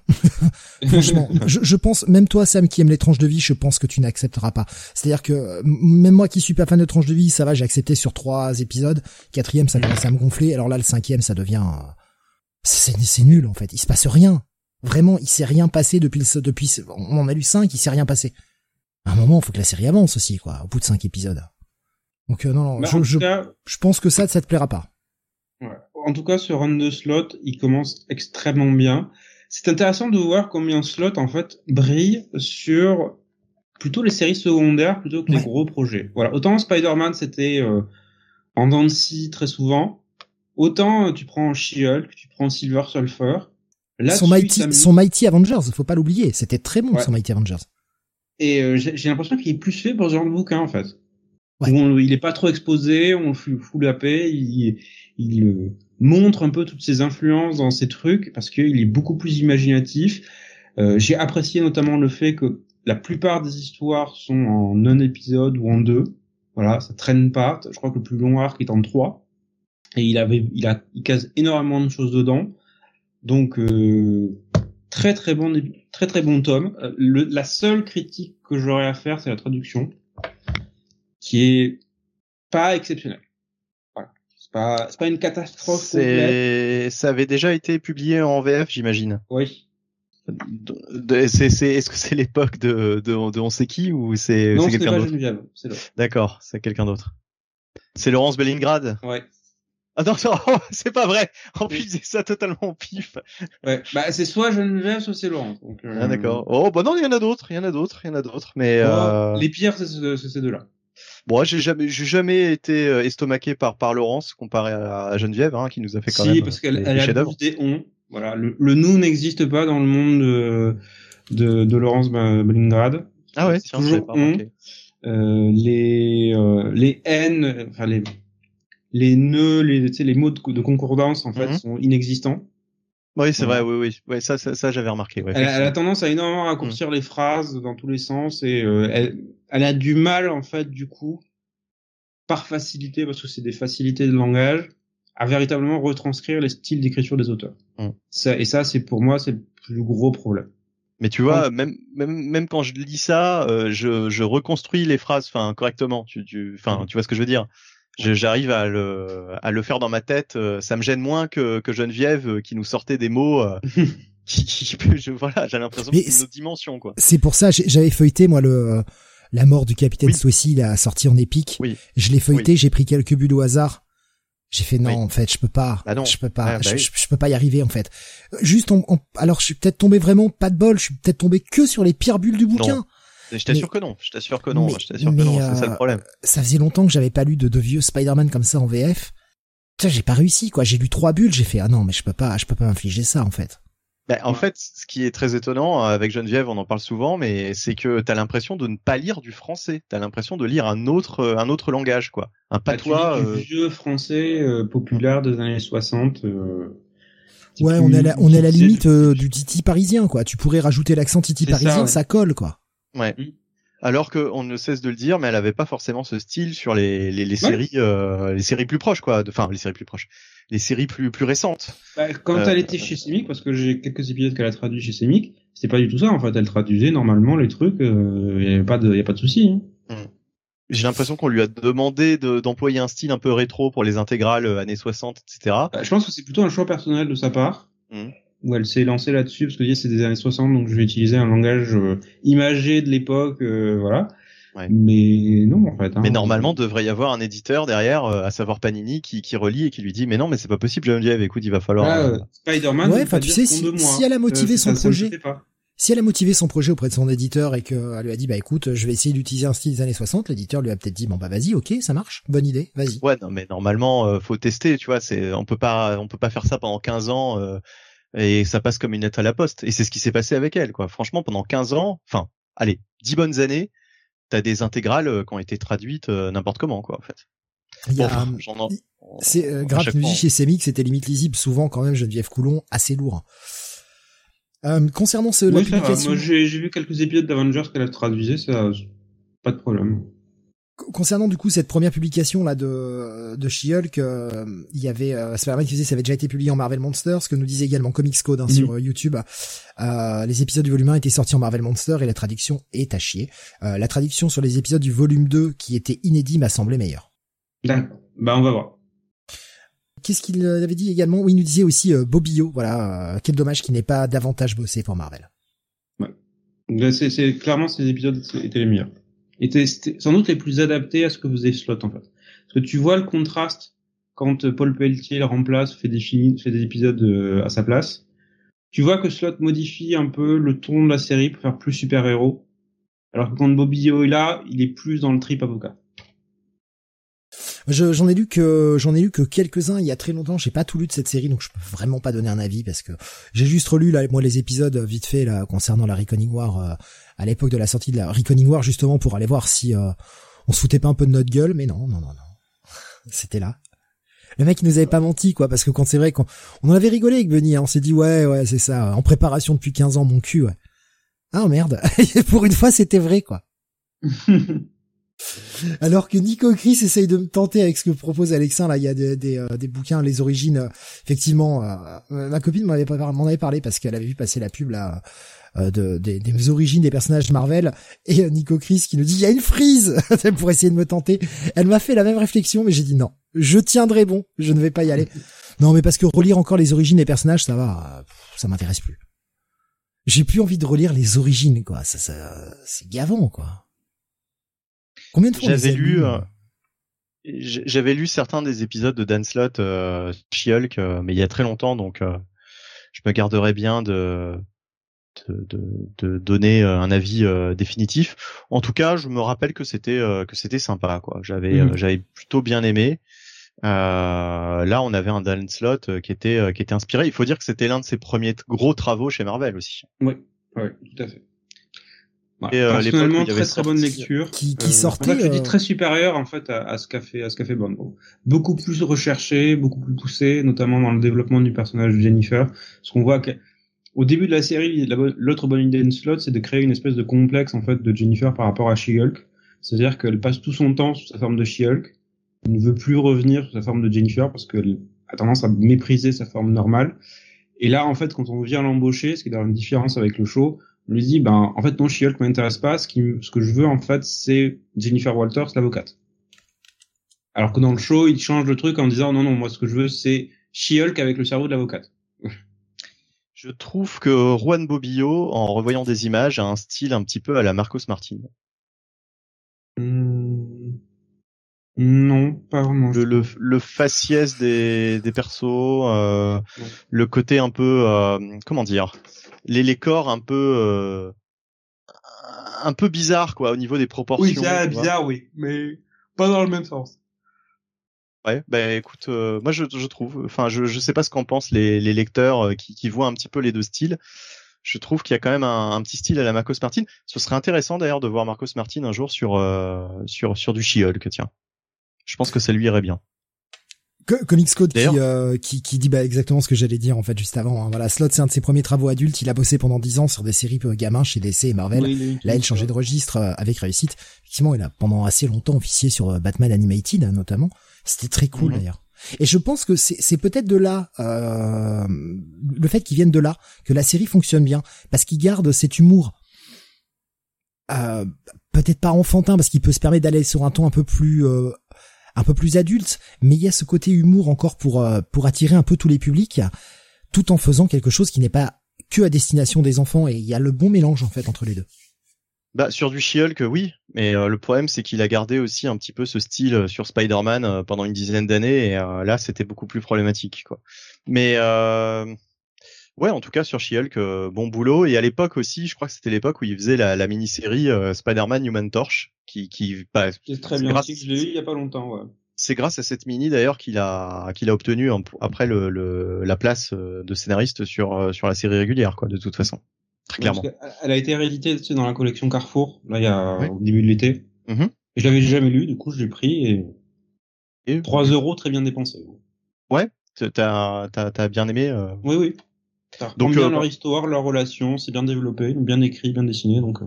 ça se déroule, euh, ça se déroule dans le passé. Hein, c'est on mhm. est dans les, dans les aventures des années 60. D'ailleurs, on pourrait pratiquement faire une transition, mais je ne sais pas si c'est le bon moment puisqu'on n'a peut-être pas terminé. Juste après. On finit juste le dernier truc. là, je vais te donner la parole à Steve parce que je crois que ce run n'a jamais été édité en VF. Euh, non, effectivement, le, le, run de Charles Soule, alors j'ai pas pris d'image illustration parce que bon bah voilà, hein, à ma connaissance, je crois pas qu'il soit sorti en VF. On l'attendait. On l'attendait à l'époque et puis finalement bah il y a eu après quelques gros events et bah le truc est passé à la trappe et n'était plus pertinent à publier. Euh, mais voilà, Nico Chris il disait il faut citer le She-Hulk de Charles Soule aussi, bah justement on y vient euh, parce qu'il me disait ça fait partie de, de mes top runs et euh, effectivement le She-Hulk de Charles Soule est contre toute attente, extrêmement bon. C'est une série seulement en 12 épisodes. Et on se centre vraiment sur le côté euh, avocat euh, de, de Jen Walters. Ce qui est très bien, puisque Charles Soule étant lui-même un ancien avocat, le mec a quand même euh, a quand même bien le truc. Et on est sur une série un peu... alors je sais que pour certains ça peut être poussoir, mais on a cette, un, peu cette ambiance... Ali McBeal, on va dire, avec des choses un peu déjantées. Alors cette fois-ci, pas forcément dans le comique euh, je parle comique euh, QUE quoi, le, dans le côté humour, des fois un peu euh, un peu naze, presque abstrait. Là, on va avoir le comique qui vient des, des, problèmes avec tout ce qui concerne le côté super-héros de She-Hulk. Ça se barre dans des bons délires. Il y a 12 épisodes qui sont vraiment remplis. Ça a été un véritable crève-cœur quand cette série s'est arrêtée, n'a pas été reprise. Et c'est ce qu'on attendait justement d'autant plus de la part de Charles Soule quand il a pris Daredevil derrière, euh, bah, qu'il puisse euh, appliquer ses euh, antécédents d'avocat sur la série, ce qu'il n'aura pas vraiment fait en fait, malheureusement. Oh, il y a quand même tout un passage justement très oh, procédural où Matt Murdock doit révéler sa son identité secrète. Il y a d'ailleurs bah, Jen Walters qui, qui, qui, refait son apparition et qui est dans plusieurs épisodes du coup de Daredevil. Qui, qui, qui est l'avocate de Matt, me semble-t-il. Ouais, mais enfin franchement, pour un mec qui est un ancien avocat, ça aurait, ça aurait dû prendre plus de place. On a tout juste un ou deux arcs qui sont consacrés à un petit peu de légal et rien de plus, quoi. C'est trop peu. parce que le mec a euh, fait quoi pendant une cinquantaine d'épisodes, 50-60 épisodes, Charles Soule. Ouais, ouais, ouais, peut-être. je, je, sais pas, je, je, dirais une cinquantaine mais... Euh, à vue de nez. Hum. Quand même. Mais moi, je trouvais qu'il y avait, il y avait quand même, j'ai, j'ai, quand même pas mal de souvenirs d'épisodes euh, se, se, déroulant dans des tribunaux. Enfin, enfin voilà, c'est peut-être un peu plus de deux arcs quand même. Mais euh, bon, euh, de toute façon, moi j'ai moi j'ai bien aimé hein, le rôle de Charles Soule sur Daredevil. Je sais que c'est très euh, très débattu, c'est mitigé pour non, moi. c'est pas débattu, il y a des bonnes non, il y a des bonnes idées, mais euh, mauvaise exécution. Non, c'est mauvaise idée, mal exécutée. Euh, euh, Spider-Man qui me dit ouais, je trouve qu'on a bien été servi en droit sur le run de Soul. Putain, mais moi j'en ai pas, j'en ai pas de souvenir qu'il y ait tant de droits que ça en fait. Bah, t'as peut-être pas lu non plus tous les tout, tout ah, le si, run. Si si si si. Ah. Tout, si si Steve, Ouais. c'est le figé jusqu'où. Daredevil, ça fait partie des, des persos où j'essaye de lire tout en fait. C'est vrai que ouais. Mais euh, ouais, moi je Bah, m'étais c'est plus fait. facile euh, parce que il y a une seule série, un seul personnage, pas un milliard de dérivés et euh, c'est en général on a plutôt de bons runs sur le perso. Ouais. C'est vrai. Jonathan a raison. Le 604 et le 605 ne méritent pas que quelqu'un les souille de la sorte. C'est vrai. Sam Bah, retire ça tout de suite. Ils se sont eux-mêmes souillés avec euh, toute la merde qu'il y a dedans et qui ressort et qui dégueule. Quand ça n'aime pas un truc, hein, euh, voilà. Ah ouais, ouais, quand je dis que c'est de la merde, c'est de la merde. hein. Moi, je, moi, je m'étais fait euh, le run sur euh, sur le Marvel Unlimited justement, puisqu'on parlait du Marvel Unlimited euh, tout à l'heure. Et euh, non, franchement, j'en j'en garde un bon souvenir. Et justement, je suis l'un des rares, peut-être le seul, du coup, à avoir aimé la fin de ce run. Moi, ça m'a ça m'a mis une petite claque. Je ne m'attendais pas du tout à ça. Il y a Florian qui nous dit euh, sur euh, YouTube euh, effectivement un humour un peu potache euh, pour euh, She-Hulk. Et dans le run de Soul, Mal n'était pas joint au procureur. Si, mais je trouve qu'il passait pas euh, des masses de temps avec ses clients, quoi. Et euh, il a été adjoint au Ouais. procureur et après il a été euh... ah non officier de parole, c'était avec Zarski en fait. Ouais, c'est avec Zarski. Ouais, c'était avec. Non, mais je, crois- je crois que c'est avec- dans le run de Soul où il a carrément un, un bureau, comme il est aveugle, on le fout dans une vieille cage d'ascenseur, C'est ça, ouais. me semble-t-il.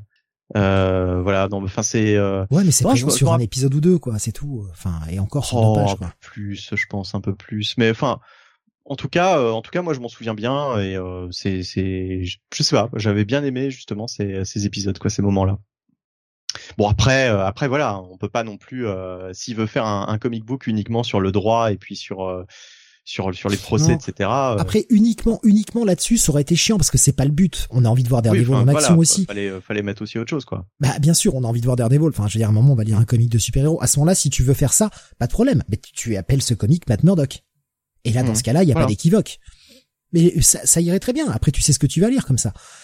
Il faut, faut un mélange des deux, quoi. Parce que je trouve que la vie civile est passée un peu trop Ou au Murdoch, second euh. Murdoch and Nielsen, quoi. Enfin, vraiment pour qu'on ait le côté, euh, tu sais, de la, de la boîte d'avocats, quoi. Un peu comme un Gotham Central de. euh, Ce serait intéressant d'ailleurs, une série Marvel euh, Mais ils euh, nous refont, euh, procédurale en fait. Ils nous refont Boston Justice en appelant, en appelant, en appelant ça, pardon, Hell's Kitchen Justice, moi j'achète. Mais avec des personnages aussi déjantés que dans Boston Justice. Oui, au minimum. Et là, là, là, j'achète. J'ai pas lu le, le Damage Control qui est sorti hier en VO. Je sais pas ce que ça vaut. Je sais pas si euh, si l'esprit comique de Damage Control est bien resté dedans. J'ai pas eu le temps de le, de le lire malheureusement. Euh, je sais pas s'il y a des gens qui l'ont lu qui euh, peuvent donner un petit avis là-dessus. Euh, Qu'est-ce que j'ai vu passer? Oui, il y avait euh, Alexin qui nous disait comme quoi Charles Soule a écrit un bon truc. Qui aurait cru?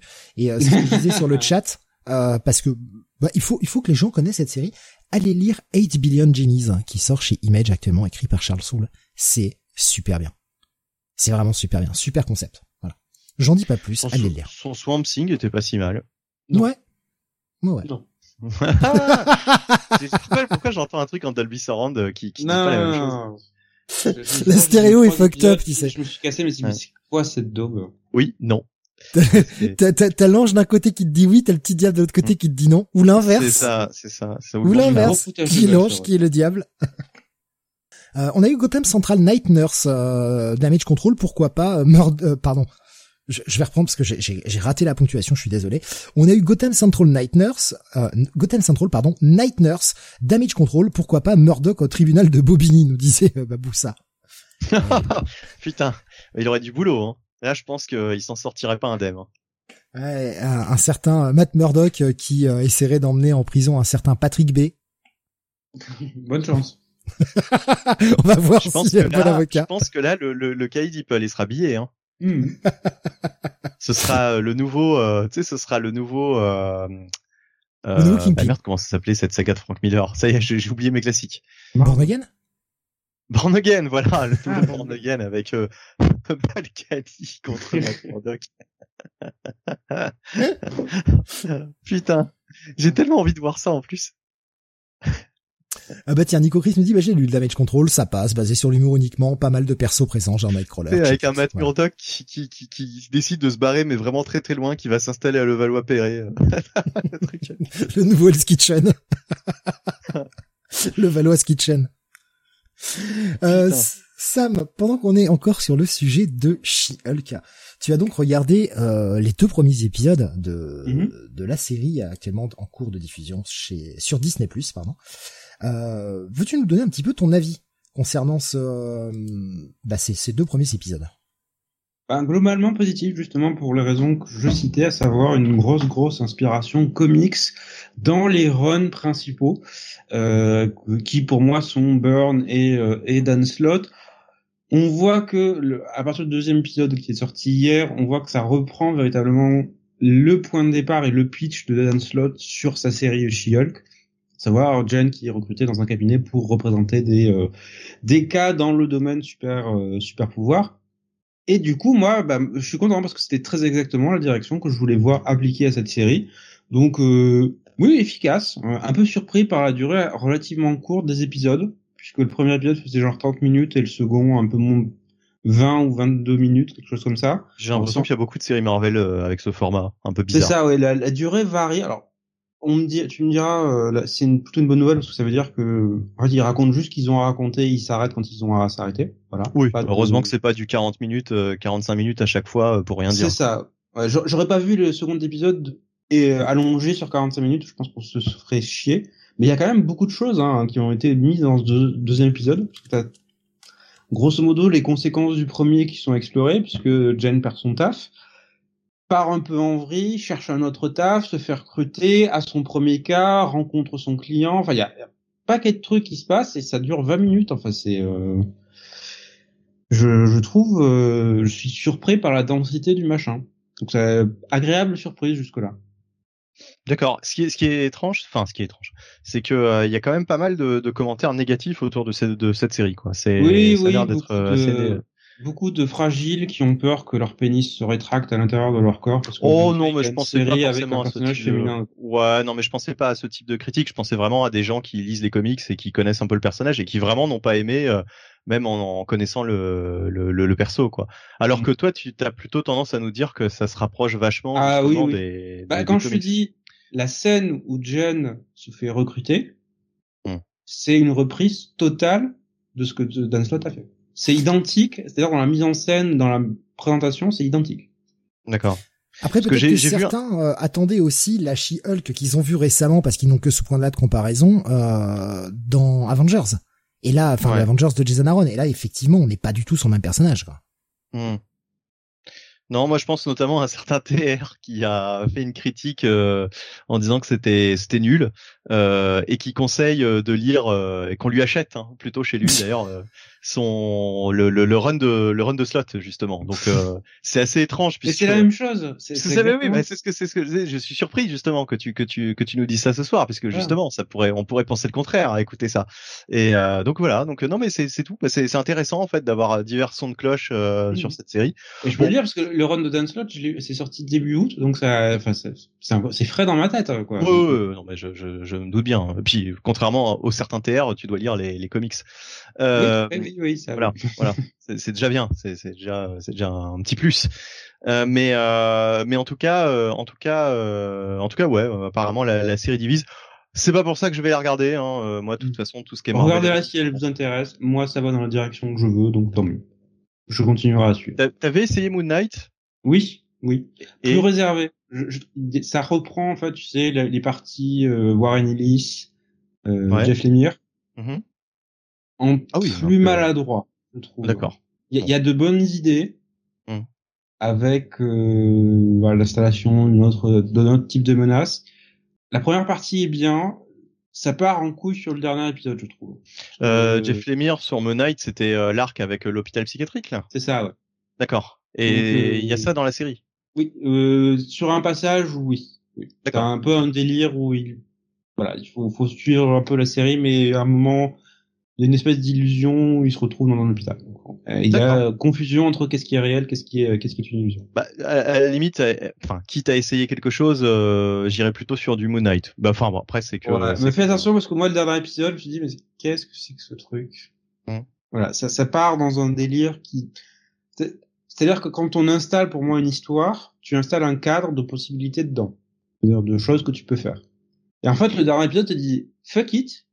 On va, partir sur complètement autre chose et puis c'est comme ça. Donc, euh, un peu un peu désarçonné par euh, par ce qui ce fait. Graf nous disait euh, concernant She-Hulk, t'inquiète pas, Sam, la série va se casser la gueule au final. On a l'habitude avec les séries Marvel, et justement, on voulait pour preuve la, la série Moon Knight, hein, fin de Moon Knight catastrophique, rushée au possible. Le final, ouais, un peu, c'est c'est bizarre. Voilà. Autant le reste de la série, moi, j'ai bien aimé, j'ai suivi avec intérêt l'ensemble. Dans le dernier épisode, je me suis dit non, voilà, c'était clairement pas le choix à faire. Il y a euh, Spider-Man qui nous disait dans l'ensemble j'aime bien les séries Disney Marvel. La seule que je n'ai pas vue c'est Falcon et Winter Soldier parce que je m'en bats tellement les steaks de ces deux persos dans le MCU.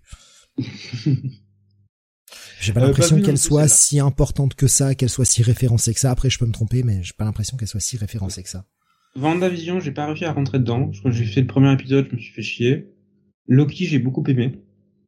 C'est pour moi c'est ça reste la meilleure que j'ai vue. Moon Knight est sympathique ensemble. Voilà, à part le final qui est un peu, peu raté, mais ça va. Miss Marvel pas vu non plus. Euh, parce que je m'intéresse pas aux personnages comics, donc je vais pas m'intéresser à la série. Et euh, voilà, She-Hulk qui est très sympa. Il y avait Florian qui demandait si on allait parler du run de She-Hulk euh, qui a été écrit juste après Civil War 2. C'est vrai que moi c'est un, run que j'ai pas lu, donc je peux difficilement de Mariko parler. Tamaki ouais. Euh, J'avais lu le premier arc. Je trouvais l'idée intéressante puisque l'idée de Mariko Tamaki c'était de dire Jen a été tué en fait dans Civil par Thanos, tu sais, au début de Civil War 2 ou dans les épisodes d'Iron Man qui précédaient. Elle est revenue, mais ça l'a traumatisée. Et du coup, même si elle n'a pas en fait cette double personnalité qu'a euh, Banner, maintenant en fait, c'est euh, She-Hulk est en fait une espèce de versant aussi traumatisé qu'elle par rapport à ce qu'elle a vécu. Donc d'où le, le fait que je crois qu'elle était grise en fait d'ailleurs dans, dans sa colorisation. Oui. Euh, quand elle se transforme, qui est plus sauvage, plus euh, plus violente, plus euh, quasiment quasiment la version d'origine de Hulk, tu sais. C'est un run qui a été très court parce que tu dis avoir lu que le premier arc, mais Sam t'as lu en réalité toute la série. J'ai lu le premier arc. Ouais, mais t'as lu toute la série parce que en plus c'est con, ils ont remis la, la numérotation classique au moment de, du lancement de ce truc-là. Donc la, série a commencé au 159 et euh, bah, s'est arrêtée au 163. Fin. Euh, non, moi j'avais lu le, le, relaunch au 1. Hein. Il y a eu un relaunch au numéro 1. Ah bah alors, euh, je, je, suis passé à côté de ce truc-là, tiens. Ça doit être les épisodes suivants. Et j'en avais parlé en Comics Weekly. Et le truc, c'est que j'avais aimé le premier ah, épisode. Ah oui, oui, oui, la série s'appelait Hulk tout court.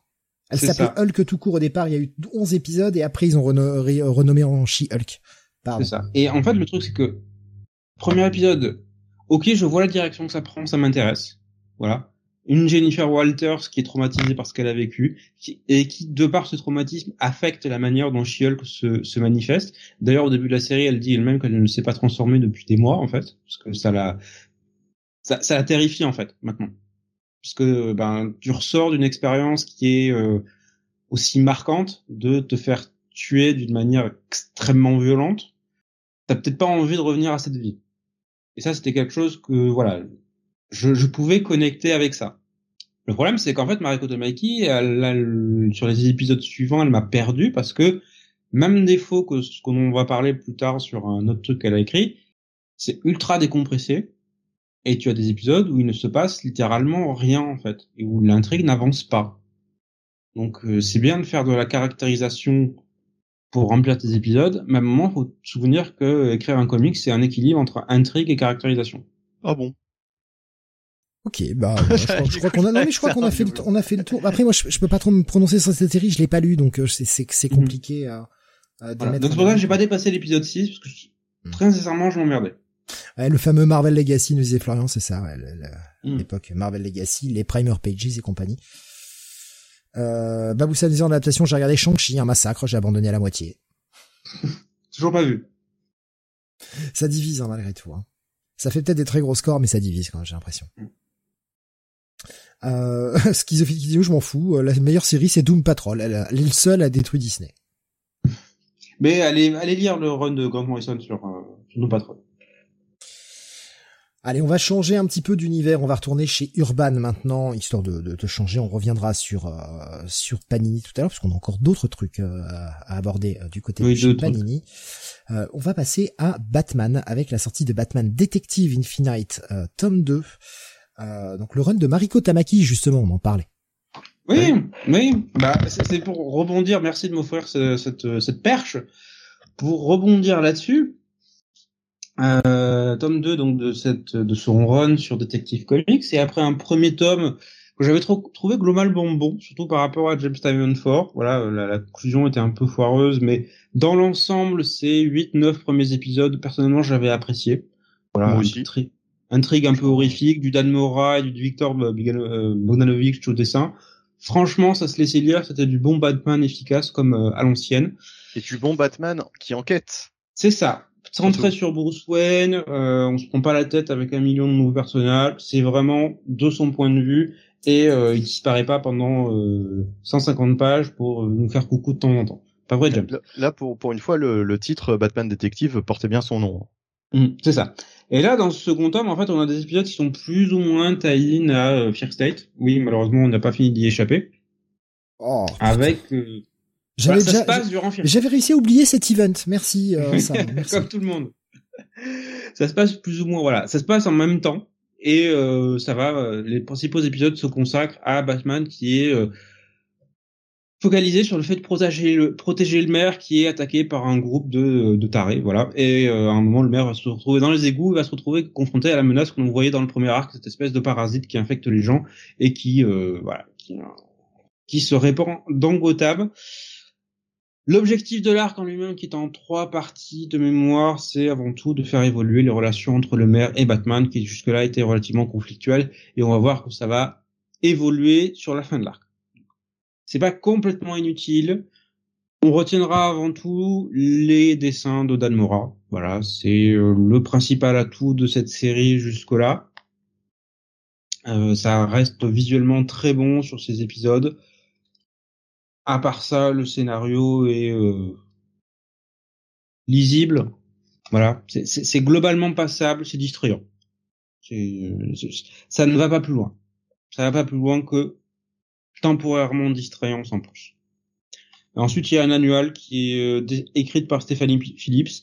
Je ne crois pas que je vais aller lire autre chose de Stéphanie Phillips en fait. C'est pas bon du tout. Hein. Tu as lu tout ça. Benny? Euh, celui de Stéphanie Phillips, il va falloir que Sam me rafraîchisse un petit peu la mémoire. C'est la préparation la, de l'arc euh, Arkham Tower. Ah, dessiné alors, par David Lafemme. Alors déjà, qu'est-ce que David Lafemme est venu, venu faire, faire là? J'ai pas dû le lire. Il alors. est venu gagner un peu d'argent pour pouvoir continuer de publier Straybelet, Sam. Je pense, oui, je pense, parce que euh, le pauvre, voilà, c'est, tu sens qu'il a pas vraiment envie, qu'il est là pour payer le, pour, comme tu dis, le prochain arc de Strabulet. Donc, s'il faut en passer par là pour avoir d'autres épisodes de Strabulet, ok, je, je te pardonne, David. Mais sinon, Oui, le scénario alors, est à chier. Alors le cette euh, ce, ce, ce prélude, ça ne me dit rien. Surtout si c'est dessiné par David Lafemme, je pense. Ça que annonce la création de l'Arkham Tower, grosso modo. Et il se passe des choses dans cette tour et euh, voilà, c'est tout. Et euh, et par contre, euh, possible sans intérêt. par contre, oui, euh, les épisodes de Tamaki. Alors, est-ce que je les ai tous lus? Je ne sais plus, mais en tout cas, euh, ceux dont tu parlais, euh, effectivement, ça me ça me parle. Je, je m'en souviens. Les euh, épisodes de 1043 à 1046. Voilà. Bon alors, euh, Mariko Tamaki, franchement, dans l'ensemble, ça a été une bonne surprise sur euh, sur Batman. Euh, je m'attendais pas forcément à grand chose et euh, je trouve qu'elle a bien, euh, en fait, elle a bien, elle a bien saisi le, le, le personnage de Bruce Wayne avec ce côté, euh, bah, comme tu disais, enquêteur, etc. C'était plutôt euh, plutôt bien fichu. Alors, je suis moins convaincu sur la suite. Là, va y avoir ce fameux arc euh, avec Arkham l'Arkham Tower, Tower. Ouais. Alors là, malheureusement, Sam, Oui, j'ai vu Euh, des mauvaises critiques dessus. hein. bah, voilà, tu, tu nous diras ce que ce que ce que t'en penses euh, prochainement. Que ça sort, euh, si la- ça commencera à sortir d'ici la fin de l'année, je pense. Oui. Moi, je trouve que le problème de cet Arkham Tower, ça a été que bah ça a tiré euh, trop en longueur et euh, enfin voilà, ça aurait mieux, il aurait mieux valu qu'elle fasse un truc en six parties euh, qu'un truc en 12 euh, qui sortait en plus toutes les semaines. C'était euh, indigestion ce truc. Euh, mais euh, par contre, euh, sur les épisodes qu'elle avait fait avant justement, donc euh, les épisodes dont tu parles euh, ce soir et euh, enfin c'est c'est de, de- ceux des deux premiers volumes.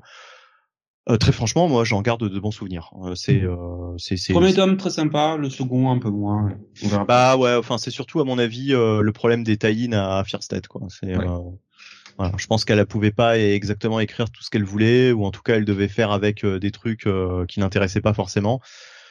Bon, euh, en tout cas, elle a fait ce qu'elle a pu. Je trouve que c'était euh, c'était sympa, quoi. Donc, euh, si on passe aux notes, moi je dirais un, un bon à lire. Voilà. Oui, c'est correct. Dans l'ensemble, c'est correct. Pour Dan Mora, parce que Dan Mora fait du très bon taf sur ses épisodes. Moi, j'ai quand même une petite question. Alors, attention, si la réponse est spoil, notamment concernant Fear State, ne répondez pas.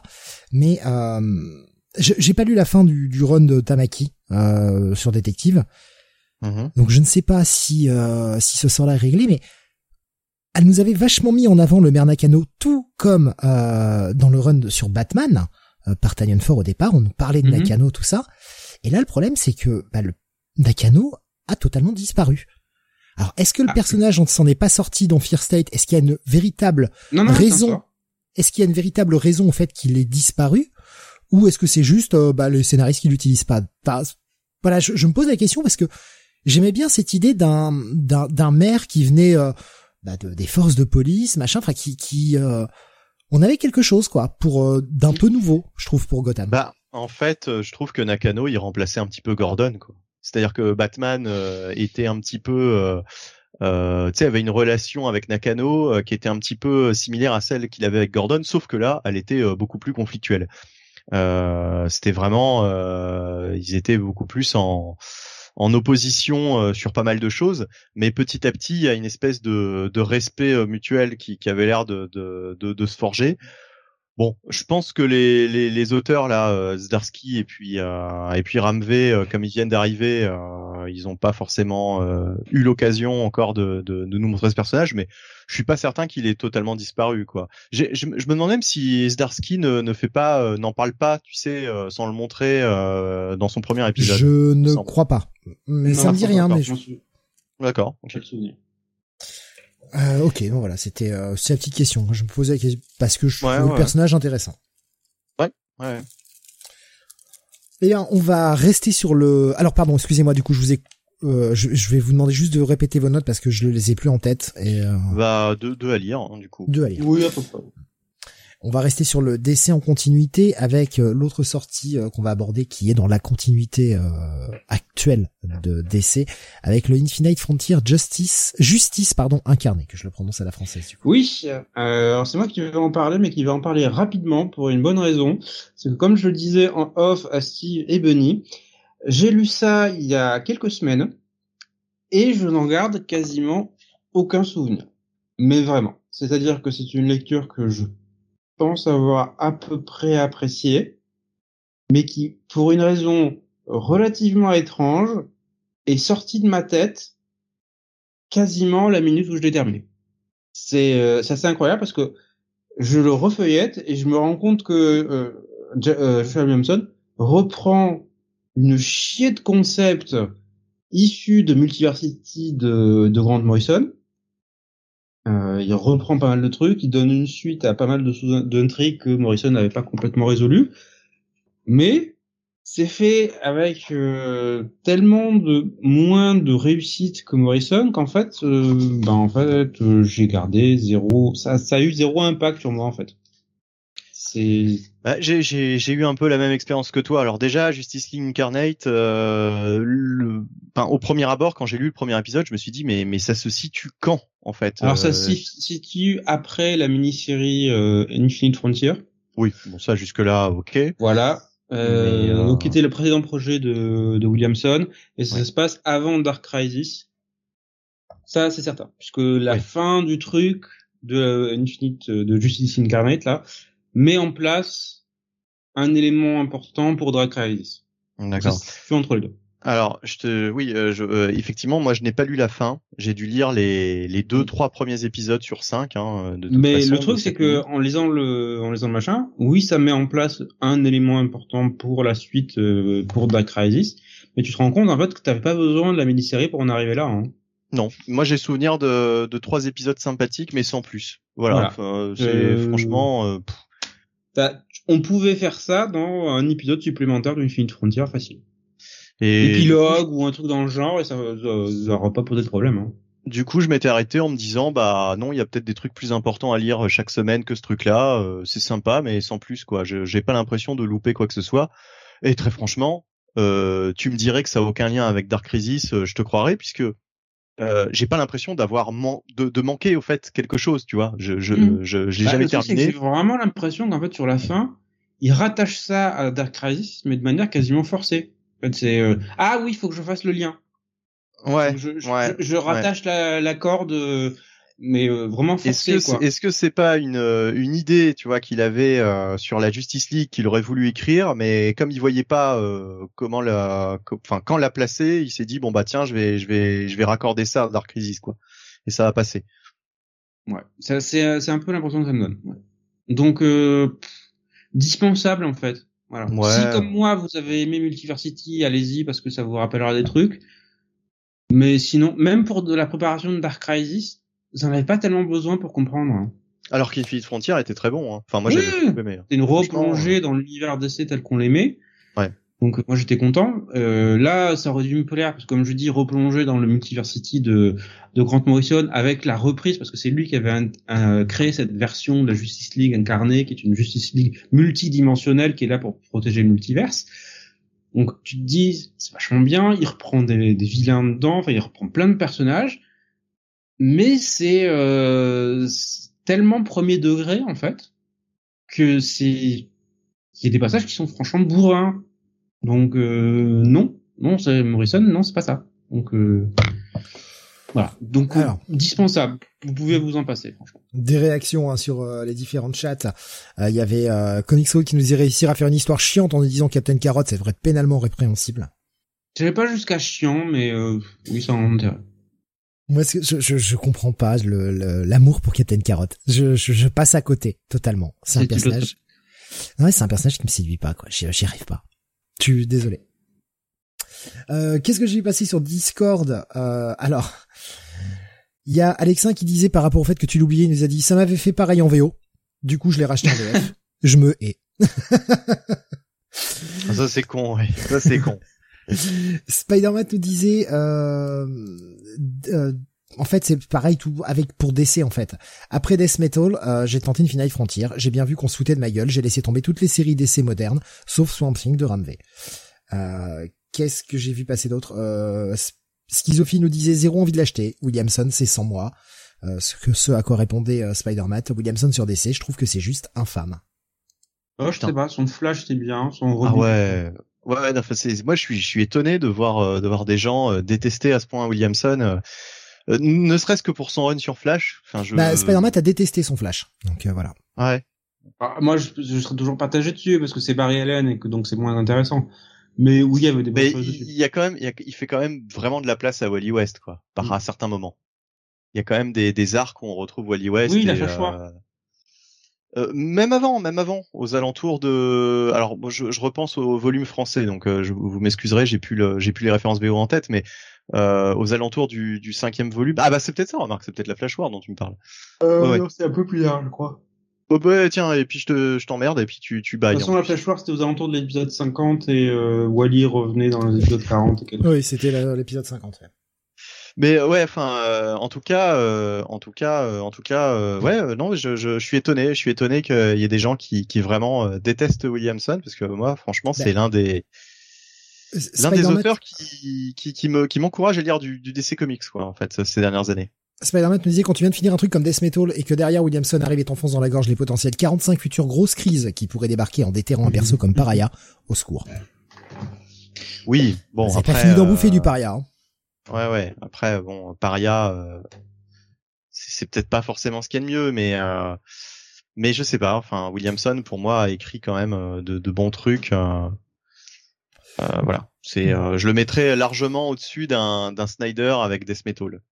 Même si je sais que. C'est pas difficile ça. Ah, d'accord. Je pensais que tu allais dire l'inverse. Ah non, non, mais ça m'a détesté. Il a détesté. Oui, c'est vrai. Oui, oui, oui, oui, c'est vrai. Je, je, il a juste lu par sadomasochisme. C'est même pas par complétisme qu'il y allait, c'est par sadomasochisme. Tiens, euh, d'ailleurs, Sam, euh, associé à un complétisme acharné. Sam, dire, je suis allé au bout du truc. J'ai hâte d'avoir ton avis sur euh, sur Flashpoint Beyond, mais euh, bon, bah ça, de toute façon, ça sortira en VF. J'ai lu l'épisode 0, je n'ai rien compris. Ah bon Mais écoute, on en, on en reparlera, euh, on en reparlera quand ça sortira en VF. euh. Je sais même pas si je le lirai en VF. Oh, allez, sans doute, sans doute, c'est du. du Tu Jeff prends Jones. tous les Urban, Sam. Je vois pas pourquoi tu Sans prendrais doute pas celui-ci. complétisme, mais euh, ouais. Tu prends tous les Urban, je- J'ai pas Sam. compris où ça allait en fait. Non, mais l'épisode 0 peut-être était était-il un peu un peu confus par rapport au reste. euh, je pense que je pense que quand tu auras l'intégralité de la, de la mini, euh, ça pourrait te plaire. Enfin bon, On verra. je m'avance peut-être un peu. Il y a euh, Beau- euh, Beaumasque qui nous disait tout à l'heure justement Darkseid c'est comme le Joker, on le voit trop, il me paraît beaucoup moins menaçant et charismatique qu'avant les New 52. Ouais, ouais, non, mais alors il y a une il y a une surexposition du Joker. Bon, par contre, euh, Et de- par de Darkseid sa aussi, hein. série. euh, De Darkseid Ça aussi, ça, Darkseid, parce que finalement, on l'a pas revu depuis, euh, depuis Dark- Dark- Darkseid War, en fait. Hein. Bon, ça fait plus de 5 ans. Bah, Darkseid, Bah. on le voit quand même dans dans Infinite Frontier. Oui, c'est ça. C'est- C'est-à-dire qu'entre euh, Ah, oui, la oui, Darkseid oui. War Oui, oui, et oui, euh, la, la Oui. Infinite Frontier, Hmm. enfin, le personnage, il est pas revenu. Hein. C'est vrai. Ah, il était dans Metal, mais c'était la version bébé. Oula, oula, j'avais oublié ce truc-là. Voilà, mais c'était pas vraiment Darkseid. Donc Hmm. en fait, le personnage, il a été absent pendant des années. Oui, j'ai- j'allais juste te dire, j'ai- j'aime beaucoup la, la série de Tanyan Ford euh, sur le Joker que je suis en train de rattraper. Idem. Très bonne surprise. Qui Ah. finit la, la semaine prochaine d'ailleurs en VF. Je vois Spider-Man qui est en train de s'énerver sur le run de Flash de Williamson, ça me fait beaucoup rire. Je, je, je vais les prendre les réactions parce que moi, moi, me font marrer. Euh, ça me fait marrer parce que je, je, je me dis, il y a pas que moi qui m'énerve et ça, ça me fait toujours rire quand il y a pas que moi qui m'énerve. L- L'histoire de la tortue, euh, je pense que ça date pas de Williamson, par contre. Non, hein. c'est attends. une intrigue. euh, enfin, vieux faut, faut que je lise, faut que je lise les commentaires pour ceux qui vont écouter l'émission en, en replay, parce que sinon ils vont pas comprendre de quoi on parle. Mm. Il nous disait donc le, alors Romano il nous disait le problème de, du run de Williamson sur Flash, c'est que c'est sur Barry, hein, ce que tu disais également euh, Sam. Et Ouais. Spider-Man te disait c'est surtout que ça ne raconte rien en fait, le run est énorme, mais au final Barry est juste caractérisé comme un sale connard et toutes les intrigues c'est un problème dans la Speed Force ou un speeder qui court plus vite, qui court plus vite pardon que Flash ou une intrigue temporelle. Et la tortue, elle est dangereuse car elle est lente. T'imagines le contraire de Flash, sa némésis, mais à un moment va crever en fait. Bah, en Mais fait, comme moi, je c'est un je- vieux personnage. Hein, euh, moi, moi, justement, je retrouvais, euh, je retrouvais dans Williamson un certain côté de Jeff Jones et je trouve que justement, il, il, euh, comment dire, il enrichit la mythologie euh, autour de la Speed Force avec différentes forces. Il y a toute cette, toute cet arc euh, avec la recherche des forces, qui est pas le meilleur arc, hein, qui est un peu, un- qui tire un peu en longueur. Là, je suis d'accord avec ça, mais euh, mais il apporte des choses intéressantes. Enfin, on peut pas dire que euh, au sortir de son run, il a, il aura rien apporté, quoi. Parce que là, alors je vais, les, je vais les dire en VF parce que je les ai lus en VF euh, ces épisodes, mais euh, euh, nous nous faire la, la force tranquille, la force colosse, etc. Bah, je trouve que c'est c'est c'est plutôt des idées intéressantes, quoi. C'est comme euh, quand Jeff Jones a sorti euh, les différentes couleurs euh, pour les pour les pour les pour les corps, hein, les différents corps. euh, De- de lanterne. ouais. voilà. Euh, au début, tu vois, sur le papier, je me disais putain, c'est quoi ce truc, Bioman Il y a des couleurs dans tous les sens, euh, ça fait pitié. Et en fait, euh, tu vois, tu lis les trucs et tu te dis bah non, en fait, c'est c'est c'est vachement bien. Il a bien enrichi l'univers du du personnage. Le problème c'est que ça n'a pas été trop réutilisé Williams- depuis. Mais je trouve que que Williamson a justement fait du bon boulot autour de la de la mythologie de Flash euh, en ce qui concerne, bah voilà, la- les différentes forces. euh.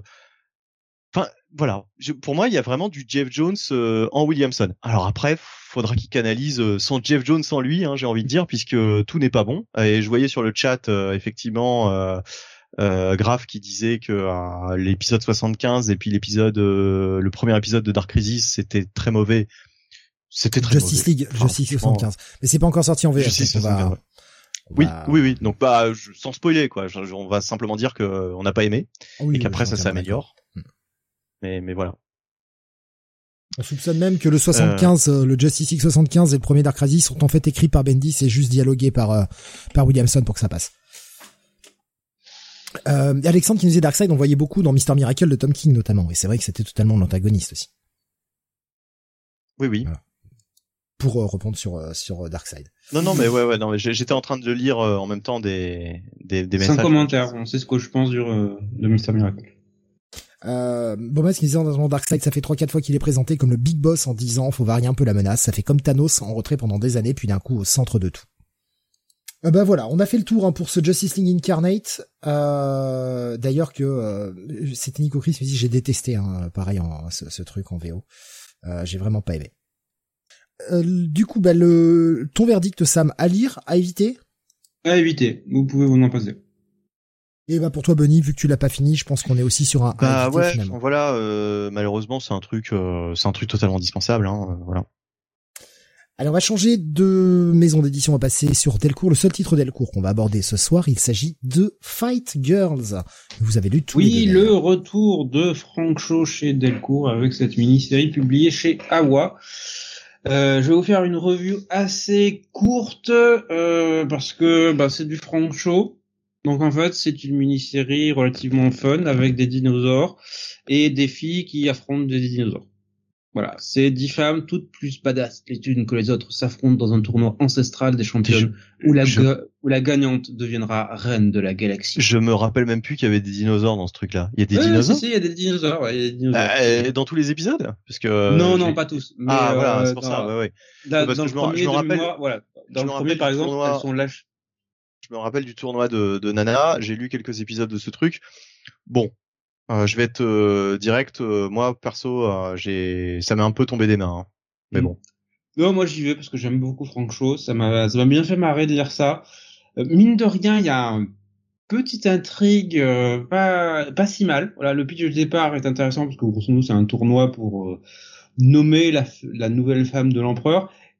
Et Frank Shaw s'est réservé un petit twist final à la fin qui m'a fait beaucoup rire. Voilà, avec quelques petits hommages à Dune, euh, voilà, version euh, version David Lynch parce que le- l'empereur c'est c'est Harkonnen en fait. Bien fait marrer. Donc euh, oui, très euh, franchement sympa. Voilà. Moi j'ai je, je me suis pas fait chier, bien rigolé, c'est fun, c'est sexy, c'est six épisodes qui vous prennent pas pour un con. Donc euh, un bon à lire en ce qui me concerne. Benny? Tu verdict Euh, pff, moi, franchement, ce sera un, à éviter. euh, c'est, j'aime bien Frank Shaw, hein, mais euh, bon, euh, là, c'est un truc vraiment qui m'a, qui m'a pas, qui m'a pas, qui m'a pas séduit plus que ça. Euh, Il y a, il y a, je vois Nick, Nick Isoka qui nous dit euh, pas du tout envie d'aller sur ce titre. Euh, Spider-Man disait Frank Shaw, j'achetais pour les dessins surtout. T'organises Bah voilà, juste les Frank dessins. Shaw, franchement, au- autant, euh, autant acheter un, un artbook, un sketchbook de, de Frank Shaw, on en aura pour son argent. Mais euh, dès qu'il se lance dans un dans un scénario, euh, c'est lui au scénario, hein, je me gourre pas, hein, Oui, il fait tout. Bon, euh, alors je me rappelle effectivement, enfin je me rappelle plus quel, enfin qu'est-ce que c'était exactement, mais je me rappelle qu'il y avait un petit twist. Oui, à la fin. Euh, ouais, voilà. Qui était, qui était bien vu, je trouve. Nico Ouais, Chris mais- qui, qui, déterre les trucs là, il nous parle de Savage Wolverine. Mais faut pas, Nico Chris, faut pas déterrer ça. Mais oui, Stéphane aussi. Savage Wolverine. Ah, c'est vrai qu'il y avait des épisodes de Frank Shaw. Ouais, j'avais Ouais, oublié. J'avais oublié parce que ça avait commencé par Joe euh, Joe Madureira, je crois, sur euh, Savage Non, Wolverine. ça c'était Avenging Spider-Man. Ah bah ouais, t'as raison. Ouais. Bon, bah alors du coup, je, je ne sais plus. Oui, oui, euh, oui, euh, Savage, euh, Savage Wolverine. C'était du même type, quoi, en fait, en tout cas. Mais euh, non, ouais, non, ce sera un évité pour moi. euh, désolé, mais euh, enfin voilà, vous avez un budget réduit. euh, bon, passez votre chemin. Comics Code nous disait, je m'attendais à rien, j'étais agréablement surpris, c'est beau et côté scénario, ça tient la route. Idem. C'est globalement mon sentiment. On va retourner chez Panini maintenant avec une intégrale. Euh, L'intégrale Untold Tales of Spider-Man. Et oui, alors euh, c'est moi qui m'y colle du coup. Euh, Untold Tales of Spider-Man, euh, première intégrale, hein, puisque on a les les trois épisodes d'Amazing Fantasy 16, 17 et 18, puisque Kurt Busiek, en fait, qui est au scénario, avait euh, écrit des épisodes bonus, donc qui font suite directement à Amazing Fantasy 15. Euh, donc il s'amusait en fait à raconter des histoires inédites d'un tout jeune Peter Parker, euh, les premières aventures de Spider-Man, avec des ennemis inédits. Euh, et euh, fort du succès de cette petite mini, eh bien euh, Marvel lui avait demandé d'écrire donc une série régulière qui s'appelait donc Untold Tales of Spider-Man, donc des histoires bonus, des histoires qui s'intercalent en plus euh, entre les histoires d'Amazing Spider-Man que l'on connaît.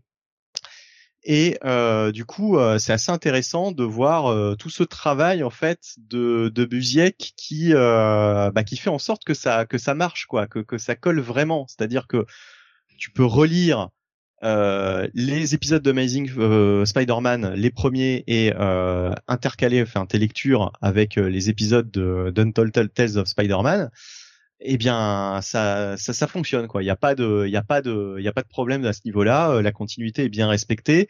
Il va même créer euh, des nouveaux personnages dans le supporting cast de Peter Parker, dont certains qui vont être très bien développés euh, durant cette série et qui, enfin, va y avoir des des, des certaines certains personnages qui vont impacter vraiment la vie de, de Peter Parker. Euh, et enfin voilà, donc c'est franchement très sympathique. Au niveau des nouveaux ennemis, bon alors euh, il y en a pas vraiment qui vont rester dans les mémoires. Hein. On a une espèce de, je crois qu'on a un, un Batwing euh, qui n'est pas du tout euh, le personnage auquel vous pourrez penser, puisque là c'est une espèce de man-bat. On a, je me rappelle d'un ennemi qui s'appelle Scorcher, qui lance du feu. Bon, c'est une espèce de choqueur du pauvre, hein, qui, qui au lieu de lancer des espèces de de, de, bah de je, d'ailleurs je sais pas qu'est-ce que balance le choqueur entre parenthèses euh, des ondes euh, des ondes magnétiques? Enfin je je sais même des ondes soniques. des ondes soniques voilà. Euh, bah là c'est un mec qui balance du qui balance du feu.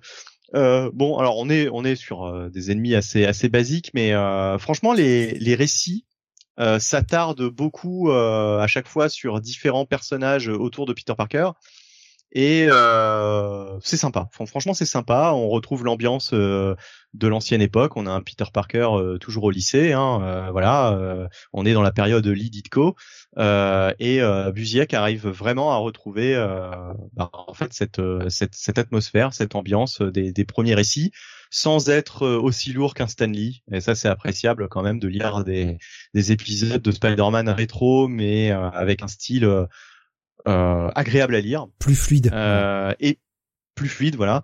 Et on a du patolif au dessin. Alors euh, patolif, bon, bon artisan, j'ai envie de dire euh, un style qui pourrait rappeler un petit peu euh, Ron Friends sur euh, qui était avec Tom DeFalco sur Amazing Spider-Man peut-être. Mhm. Oui, c'est la même école.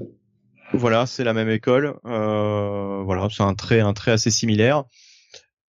Bah Sam, tu l'as lu. Euh, en plus récemment. Donc euh, ce premier, alors ce premier volume, oui, on a les, les 8 premiers épisodes d'Untold Tales mhm. puisque euh, la série compte 25 numéros.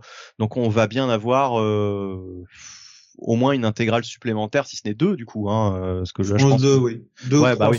De mémoire, c'est 18 épisodes, je crois, la série. 25. 25, 25. 25 Putain. Ah ouais, 25. et je crois que Panini a annoncé de, mémoire, parce que j'ai pas le tome sous la main, que le deuxième tome comprendra aussi d'autres épisodes spéciaux qui étaient parus à côté.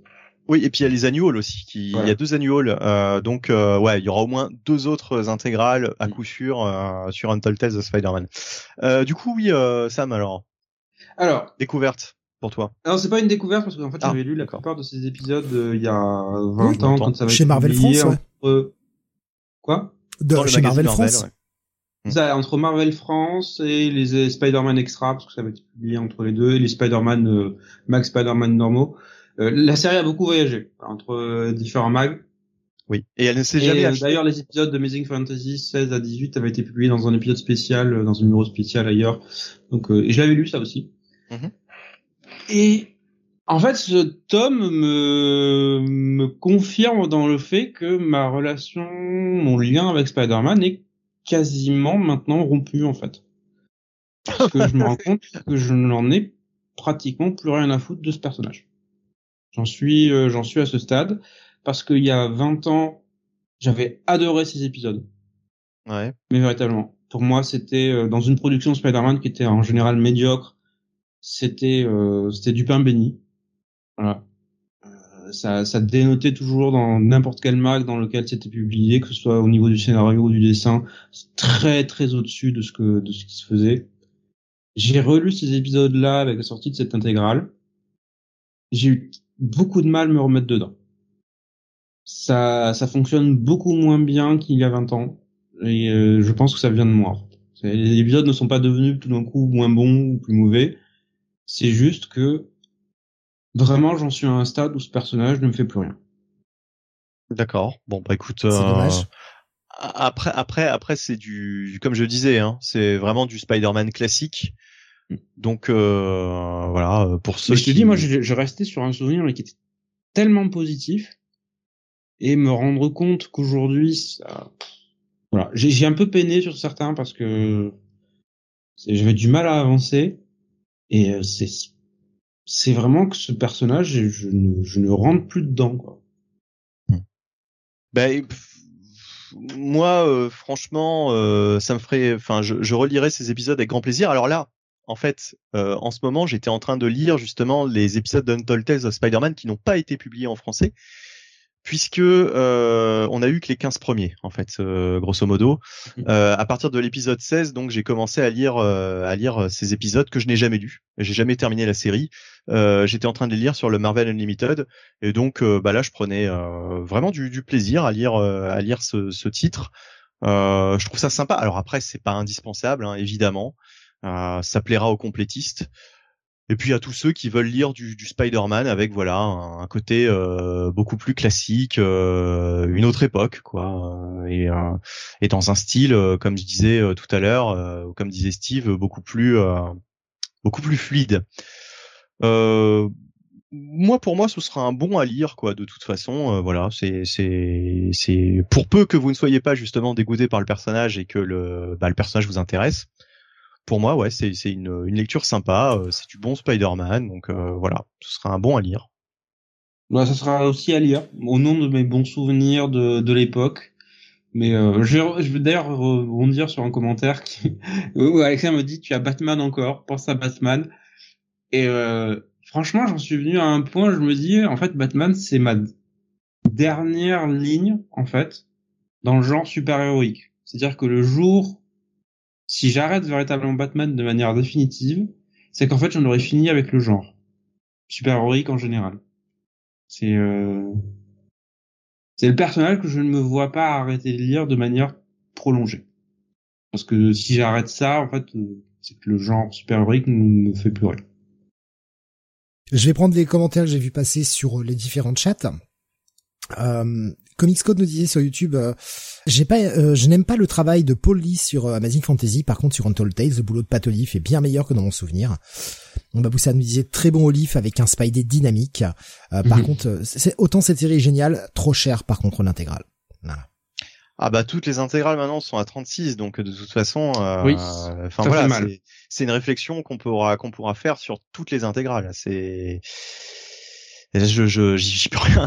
je je je peux pas. Mais je faut, peux faut- pas non, mais faut avouer, faut avouer aussi que c'est une série mineure. Soyons honnêtes, c'est une série mineure. C'est une série mineure, mais comme je disais, c'est pour ça que je dis c'est pas un possédé quoi. Tu vois, c'est pas un Oui, bah oui, oui. indispensable. Voilà, et c'est pour ça que c'est vrai juste un à lire. sortir 36 Après- boules pour une série mineure, tu vois, voilà. Après, À ça quel dépend point vous êtes quel est complétiste. votre, euh, ça, oui, puis surtout à quel point vous vous aimez euh, finalement cet univers. Pour quelqu'un qui aime vraiment l'univers de Spider-Man, je trouve ça génial comme concept. J'aurais adoré d'ailleurs que ça que ça se poursuive euh, plus longtemps et qu'on ait euh, d'autres d'autres aventures inédites à travers euh, d'autres époques. Bah, ça Euh, risque d'arriver voilà. avec la prochaine série de Dan Slott. Puisqu'apparemment, elle devrait pas être en continuité. Ah bon? Tiens donc, première nouvelle. Ah, je savais je, pas. je crois, hein. Corrigez-moi si Ah j'ai bon? une bêtise, mais je crois qu'elle sera pas en continuité, la série de Dan Slott, euh, la Donc, prochaine alors série là, Spider-Man. euh, je, je, moi, je, je, je pense que si. Et en plus, euh, il ramène le Spider-Verse. C'est- C'est bon, donc. Euh, bref, mais on en reparlera. Euh, Euh, je, je, il y a d'autres, il y a d'autres réactions que je vais Ouais, prendre. Je, moi, ouais. pour ma part, je me suis pas exprimé sur la série parce que ce sont des trucs que je n'ai pas relus depuis 25 ans. En fait, je les ai pas relus depuis que je les ai lus dans les kiosques euh, Panini. Enfin, Marvel Mhm. France à l'époque, puis Panini. Mhm. Donc, je- j'en garde un souvenir plutôt sympa, mais j'ai tellement plus les histoires en mémoire que je, je peux vraiment pas m'exprimer là-dessus. 25 ans que j'ai pas lu ce truc-là, ça m'a fait un choc d'ailleurs. Je me suis dit, j'ai, fait putain, ça fait tant, tant que ça. Et en fait, oui, par rapport à la première publication VF, ça fait tant de temps que ça, quoi. Et ça, ça me fait mal. j'ai, pris 25 ans d'un coup, là, j'ai, Mhm. ah, ah, le, un coup, un coup de latte dans les couilles, en fait. Ça, ça me fait le même effet, quoi.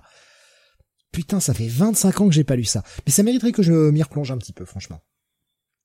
Euh, ah, Florian dit, elle sera en continuité. Euh, ils, ah, ils reprendront le, le Spidey euh, qu'on a vu hier. Je vais pas le, le dévoiler là euh, pour ceux qui écouteront l'émission pour pas qu'il soit spoilé. Mais... oui, oui, oui. oui. Ah, ah, ah, merde, j'étais, je, je, je, je croyais avoir vu que je croyais que c'était un peu comme la série Mark Wade, euh, Batman World's Finest, qui est pas en continuité, qui est un petit peu en arrière, quoi.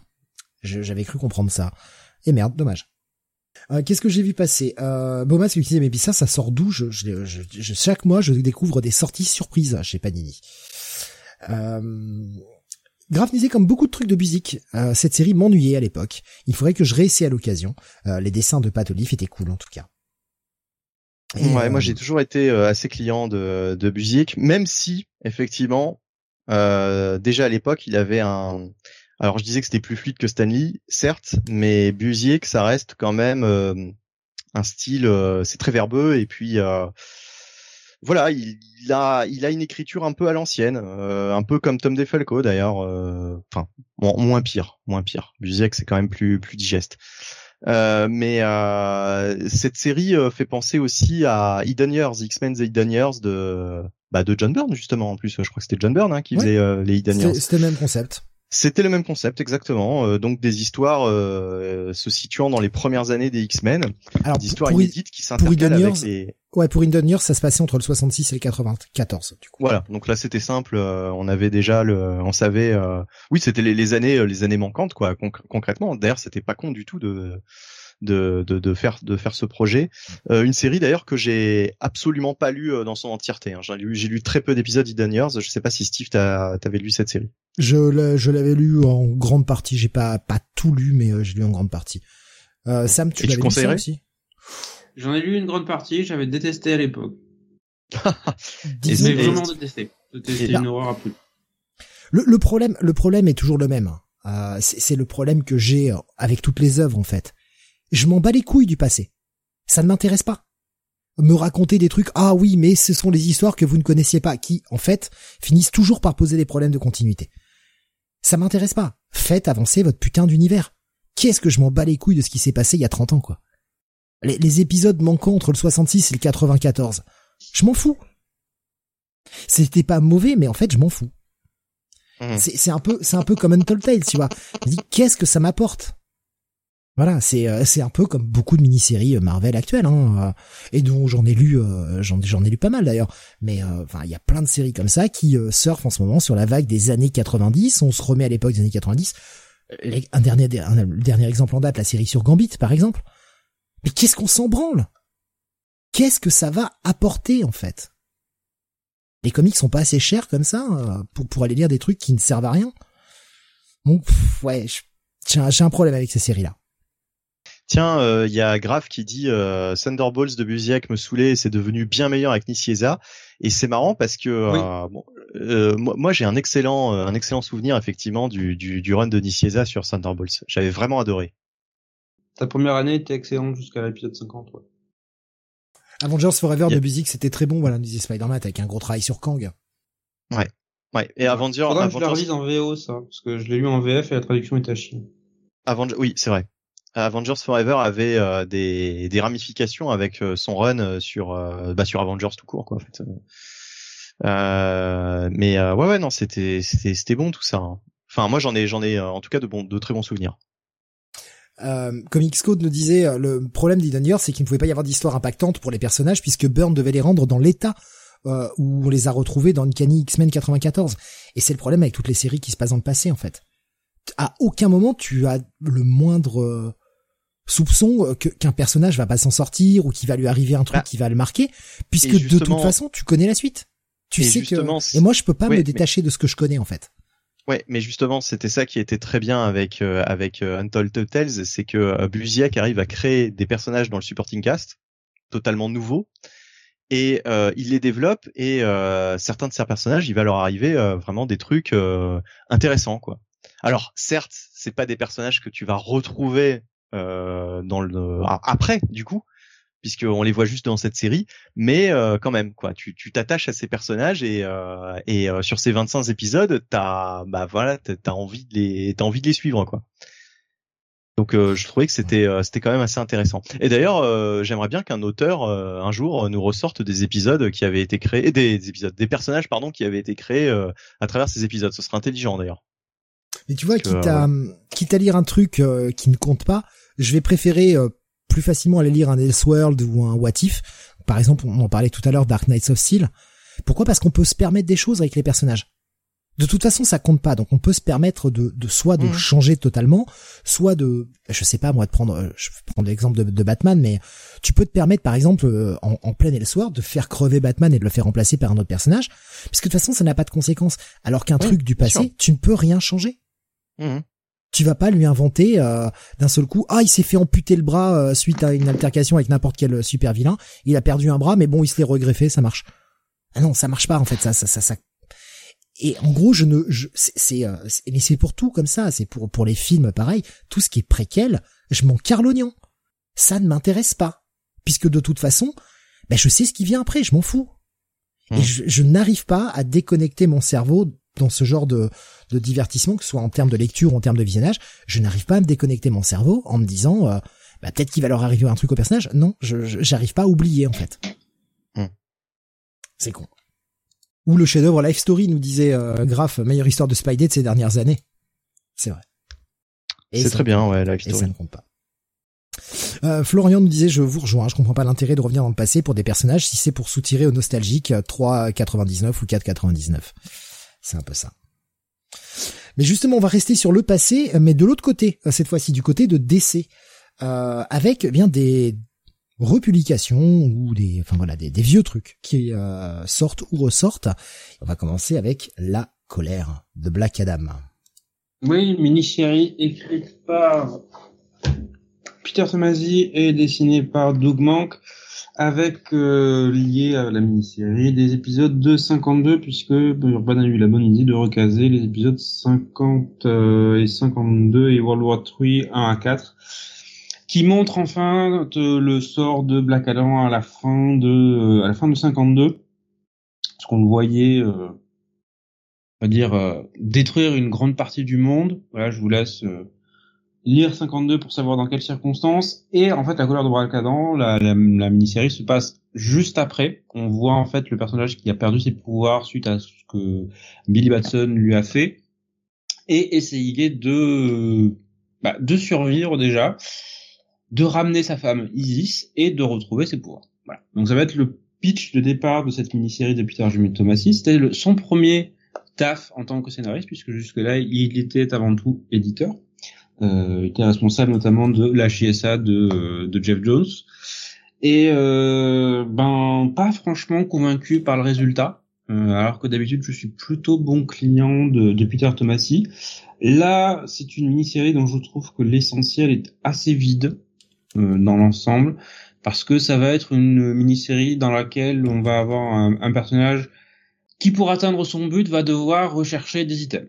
Donc en fait, euh, il faut qu'il aille euh, dans ta- c'est grosso modo c'est va chercher le bidule euh, à tel endroit, puis va chercher l'autre bidule à tel endroit, puis va rechercher l'autre bidule à tel endroit et tu pourras accomplir ton objectif. C'est relativement chiant. Voilà, c'est un scénario qui est répétitif avec un schéma bien connu. La seule surprise, c'est la fin, et encore, c'est pas vraiment une fin, puisque j'avais lu le, le- ce qui en fait, suit, qui est le- dans le tome 2 de, de la JSA dont on va parler juste après, et ce qui rend en fait cette mini-série complètement indispensable. Voilà, c'est euh, j'ai été trompé, voilà, trompé par certaines critiques qui avaient été très positives sur cette euh, sur cette mini-série. Personnellement, absolument pas convaincu par le par le résultat final. Je trouve que la moitié la moitié des épisodes est relativement vide et la seconde moitié est expédiée. Euh, en soi, c'est pas une mini-série très intéressante. Ça je suis sûr d'avoir lu ce truc et je m'en rappelle pas du tout. Même avec le, le résumé que t'en fais, je sais que je l'ai lu, je m'en rappelle plus. Mais c'est sorti quand en fait cette mini? Euh, ça doit avoir une bonne quinzaine d'années. ça. Ah oui, voilà, d'accord. Donc donc on est vraiment. Je euh, te dis, c'est juste après 52. Ouais, d'accord. Et, et euh, Urban avait ressorti 52 et quand ils ont ressorti 52, ils ont pas publié les épisodes euh, World War 3 Si, il me semble. Ouais. Ah d'accord. Donc en C'est fait, euh, euh, on les retrouve dans les deux euh, dans les deux bouquins quoi. C'est ça, oui. Mais pour moi, c'est une bonne idée de l'avoir réédité là, Ouais. parce que ça te resitue tout le contexte de comment ben, Blanc Adam a perdu ses pouvoirs. Oui, mais d'accord, mais ça va gonfler le prix de, de- du, du bouquin quoi. Bah ouais, mais ça te fait un truc à 272 pages. hein. Ouais. Bon. Ouais, je crois que le tome était à 23 euros. Donc, euh, ouais. D'accord. Autant, autant 52 et World War 3, franchement, j'ai pris, euh, pris grand plaisir à le relire. Ça faisait très longtemps que je l'avais pas lu. Oui, c'était bon ça 52. Voilà, ça c'était bon. Autant la mini-série euh, Black Adam, euh, rien à foutre. Ça, ça, aurait pu être coupé par deux, en deux, ça ne m'aurait pas dérangé. J'espère qu'un jour ils vont publier Countdown. Ah oui. voilà. Le truc dont Dan Video était, était convaincu que c'était meilleur que 52. Ouais. Oh putain, ah bah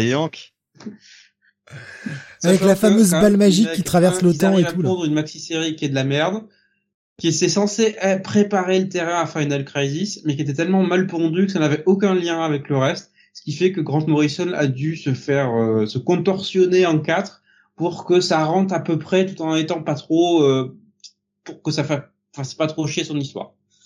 C'est n'importe quoi. Nico Chris nous dit d'ailleurs il y a une série Black Adam en ce moment en VO pas ouf du tout. Ouais, je, je l'ai feuilleté, j'ai euh, j'ai fait non, c'est pas pour moi. C'est bizarre parce que c'est écrit par Christopher Priest. Ouais, mais c'est pas pour moi. Quand tu veux changer le personnage de Black Adam, c'est pas pour moi en fait. Et donc en fait, euh, je peux enchaîner directement sur la JSA du tome 2 parce qu'en fait, comme je dis, pour suivre le personnage de Black Adam sur cette partie, enfin cette partie de l'histoire de, l'univers DC, vous faites Infinite Crisis, 52, euh, La colère de Black Adam, et vous enchaînez sur le tome 2 de Justice Society euh, of America, le nouvel âge. D'ailleurs, vous avez. Désolé, je vous, je vous partage pas la cover tout de suite. Je, je, me suis rendu compte que je me suis planté de cover. Je vais récupérer ça tout de suite. Hein. ne vous ah, inquiétez pas, je vais la changer. Pas, parce que je pense que la, la couverture de ces deux tomes a prêté à confusion beaucoup de gens. Parce qu'en fait, les deux couvertures sont assurées par Alex Ross et montrent le personnage de Black Adam oui, sur la non, couverture. Non, non, mais c'est, en fait, je me suis planté. J'ai pris la cover de la Justice League. Je m'étais planté. Les deux couvertures se ressemblent très fortement. Ah oui, non, mais c'est juste que j'ai, j'ai merdé en, récupérant le truc. J'ai pris la Justice League of America et pas la Justice Society. Voilà, donc je suis en train de corriger le truc tout de suite. Excusez-moi. Donc, ce second tome de la Justice Society, je vais meubler pendant que tu cherches la cover. C'est bon, c'est fait. Voilà. Qui s'intéresse à la seconde, à la dernière partie, en fait, du run de Jeff Jones sur la série. Alors, c'est un peu le bordel dans la publication, soyons, soyons clairs, parce que... C'était un peu le bordel dans la série tout court, hein. Non, la série, ça va. C'est juste que le choix de, de Urban de ne publier que la seconde série Justice Society of America par Jeff Jones me reste toujours en travers de la gorge. Voilà. Si il aurait mieux valu publier ça dans l'ordre chronologique, c'est-à-dire commencer en 2000 avec le début, c'est-à-dire 1999, le début de la série Justice Society of America par James Robinson, David Goyer avant l'arrivée de Jeff Jones, et tu publies tout ça jusqu'à arriver à ça pour moi, c'était plus logique, surtout si tu veux le mettre en scène Black Adam de manière plus, euh, on va dire, euh, plus claire. Parce qu'en fait, tout l'arc de Black Adam sur cette période commence avec la, la première série de Justice Society, en fait. Quand il intègre la Justice Society, quand il rencontre certains personnages au sein de la de l'équipe, qu'il va recruter de son côté. Il y a toute une histoire, il y a tout un arc qui précède ça. Et je ne sais pas comment des lecteurs qui n'ont pas lu cette partie peuvent concrètement s'y retrouver. Comment ils comprennent la partie sur le Kanda, comment ils comprennent la relation avec euh, avec euh, avec Atom. Il y a un million de trucs qui se passent avant. Atom Smasher. Pour expliquer comment il en est arrivé là. J'ai, euh, me disait, j'ai jamais compris le lien entre la fin de la mini Black Adam et le dernier arc de Jones sur JSA. Ah oui, d'autant plus que le lien est d'autant plus ténu que même Jones se plante en fait quand il explique, parce que le personnage, voilà, il ramène le personnage de Black Adam dans, la série de Justice Society, il montre le personnage qui a retrouvé ses pouvoirs, il commence par dire, oui, j'ai retrouvé mes pouvoirs grâce à la sœur de Millie Patson. Non! C'est expliqué dans la mini-série qui est publiée par ton pote. C'est pas du tout ça. Donc je dis, ok, t'as pas suivi, t'as pas lu le truc, ou alors il, a dû se baser sur une version précédente du script et euh, il est parti là-dessus, mais pas du tout. Hein. Spider-Man qui, qui, posait la question justement, puisqu'on est dessus, est-ce que c'est vraiment indispensable la colère de Black Adam si on lit le JSC, euh, le Nouvel Âge? Non. Non. Euh... Bah surtout si finalement ça n'a pas de conséquences. C'est ça, oui. Donc euh, ça a une conséquence sur le personnage d'Isis. Mais même là, en fait, James Jones, j'avais quand j'ai lu ces épisodes à l'époque, donc il y, a, plus de dix ans, euh, je, les, je les avais lus en VF ou en VO à l'époque je n'avais pas lu la, mini-série Black Adam. Je n'ai eu aucun problème pour m'y retrouver. Jeff Jones vous donne les informations dont vous avez besoin pour comprendre là où en sont les personnages. Il n'y a pas de mystère, il n'y a pas de truc. Ah mon dieu, je comprends rien à ce qui se passe. Non, ça, ça va, c'est relativement clair. C'est tout. Donc, que se passe-t-il outre ce retour de Black Adam qui occupe les derniers épisodes parce que c'est les épisodes 23 à 25 euh, là-dedans? On termine la grosse histoire, la grosse intrigue avec Gog, qui était le dieu du troisième monde qui avait été réintroduit à la fin du premier tome, avec toute cette euh, intrigue qui tournait autour de la confrontation euh, et le on va dire les euh, préconceptions du Superman de Kingdom Come qui était venu dans l'univers normal. Effectivement, Steve, t'as raison, c'était le bordel en fait. Mais en fait, alors ça va, Bunny, c'est pareil, ça va te rappeler le, j'ai envie de dire le bon vieux temps. Je vais même enlever le bon, je vais dire le vieux temps, puisque c'était des trucs qu'on chroniquait au tout début des Comic City. Non, mais je me rappelle très bien, ouais, avec euh, Gog, avec euh, Aimez-moi. 13 putain d'années. Bordel, qu'est-ce qu'on est vieux maintenant? Ça fait 13 mhm. ans qu'on fait les cons. c'est pas possible. Et, j'ai le souvenir d'un truc, mais alors je l'ai pas relu depuis, mais j'ai le souvenir d'un truc, mais ultra foutraque, qui est hyper difficile à suivre. Et, euh, et j'en garde ah, pas un bon souvenir en fait. Ah, bizarre, ouais. surtout le souvenir que c'était long en fait. Moi, je... À l'époque, j'avais l'impression que ça n'en finissait pas, et en fait, en le relisant, je me suis dit, ah ouais, c'est en fait, c'est beaucoup plus court que ce que dans mon souvenir. C'est juste que la période prélude est très longue. Voilà, t'as un très long prélude avec euh, Gog, Magog, puisqu'il il fait le lien, parce que Jeff Jones, en son obsession de faire en sorte que la continuité soit respectée, nous ramener la version précédente de Magog qui avait été créée par Chuck Austen lors de son run sur Action Comics. Oui, je remonte encore plus loin dans le truc. Chuck Austen qui avait terminé son run sous un pseudo. C'est ça, oui. Puisque puisqu'il a été euh, conspué par tout le monde après son travail sur les X-Men. Ce qui était bizarre parce que finalement son run sur Action Comics est très bon. Pas si mauvais en fait. Enfin, est très bon et, et bon quoi. Et voilà, c'était décidé en plus par Ivan Reis, donc euh, voilà. le début était à chier, je suis d'accord. Ça remontait sur la fin. J'ai bien aimé la fin, mais euh, voilà, le reste c'était pas. Bah, les épisodes justement avec Mangog, je les ai trouvés bons quoi. Voilà, ça, ça fonctionnait. franchement, ça J'avais même été surpris. Euh, je, ne savais pas en fait que c'était un faux nom à l'époque qu'il avait pris, parce que je trouvais que le dernier épisode, le dernier épisode qu'il avait publié sous euh, voilà sous un faux nom, il dit "Eh mais il est bon scénariste, il est vachement bien cet épisode spécial." Donc, effectivement, quand j'ai appris des années plus tard, ah non, c'est Chuck Austen en fait qui a pris un faux nom. Ok. Pourquoi t'as pas toujours écrit comme ça en fait? Bah ouais, non mais c'est c'est dingue. Non mais enfin, ce qui est un peu ridicule, c'est euh, d'être poussé euh, à ce point à devoir changer de nom, euh, ce qui mhm. prouve quand même que les fans sont quand même relativement toxiques parce que même si on n'aime pas ce qu'on ce qu'il a fait sur les X-Men, il n'y a pas besoin non plus de, de pousser un auteur à changer de nom. c'est dingue. Il y avait aussi JLA où il avait fait un arc à chier. Enfin, la plupart des trucs qu'il avait fait à l'époque étaient à chier. Fait. Ouais ouais ouais. Mais bon, enfin, tu vois, euh, c'est étonnant parce que c'était une époque où il n'y avait pas encore les réseaux sociaux. Hein. Ça fait des années, ça fait des années qu'on chie sur Bendy. C'est ce qu'il a changé de nom. Non, mmh. il s'en fout. Non, non, il assume. Et de toute façon, ça plaira toujours à quelqu'un, donc c'est pas grave. Ouais, on peut gueuler dessus. Et alors, de toute façon, est-ce que ça changera le bouquin qui a été publié? Non. voilà. Non, mais j'ai l'impression qu'il y avait vraiment une, un déferlement sur, ce, sur cet auteur, alors que bon, euh, Franchement, j'ai lu des trucs pires, quoi, en fait, au, final. Hein, euh, même s'il y avait vraiment des épisodes pas terribles, euh, on trouvera toujours pire, quoi, que Chuck Austen. Hmm. Bon, je retire ce que je viens de ouais, dire. il y a Grant Morrison, de toute façon. C'était un peu interminable la version avec ah, avec. Il a pas réagi. En le relisant, je me dis c'est plus court que dans mon souvenir. En fait, non, non, parce qu'en fait là, il y a 1, 2, 3, 4, 5, 6, 7, 8, il y a 11 parties en fait.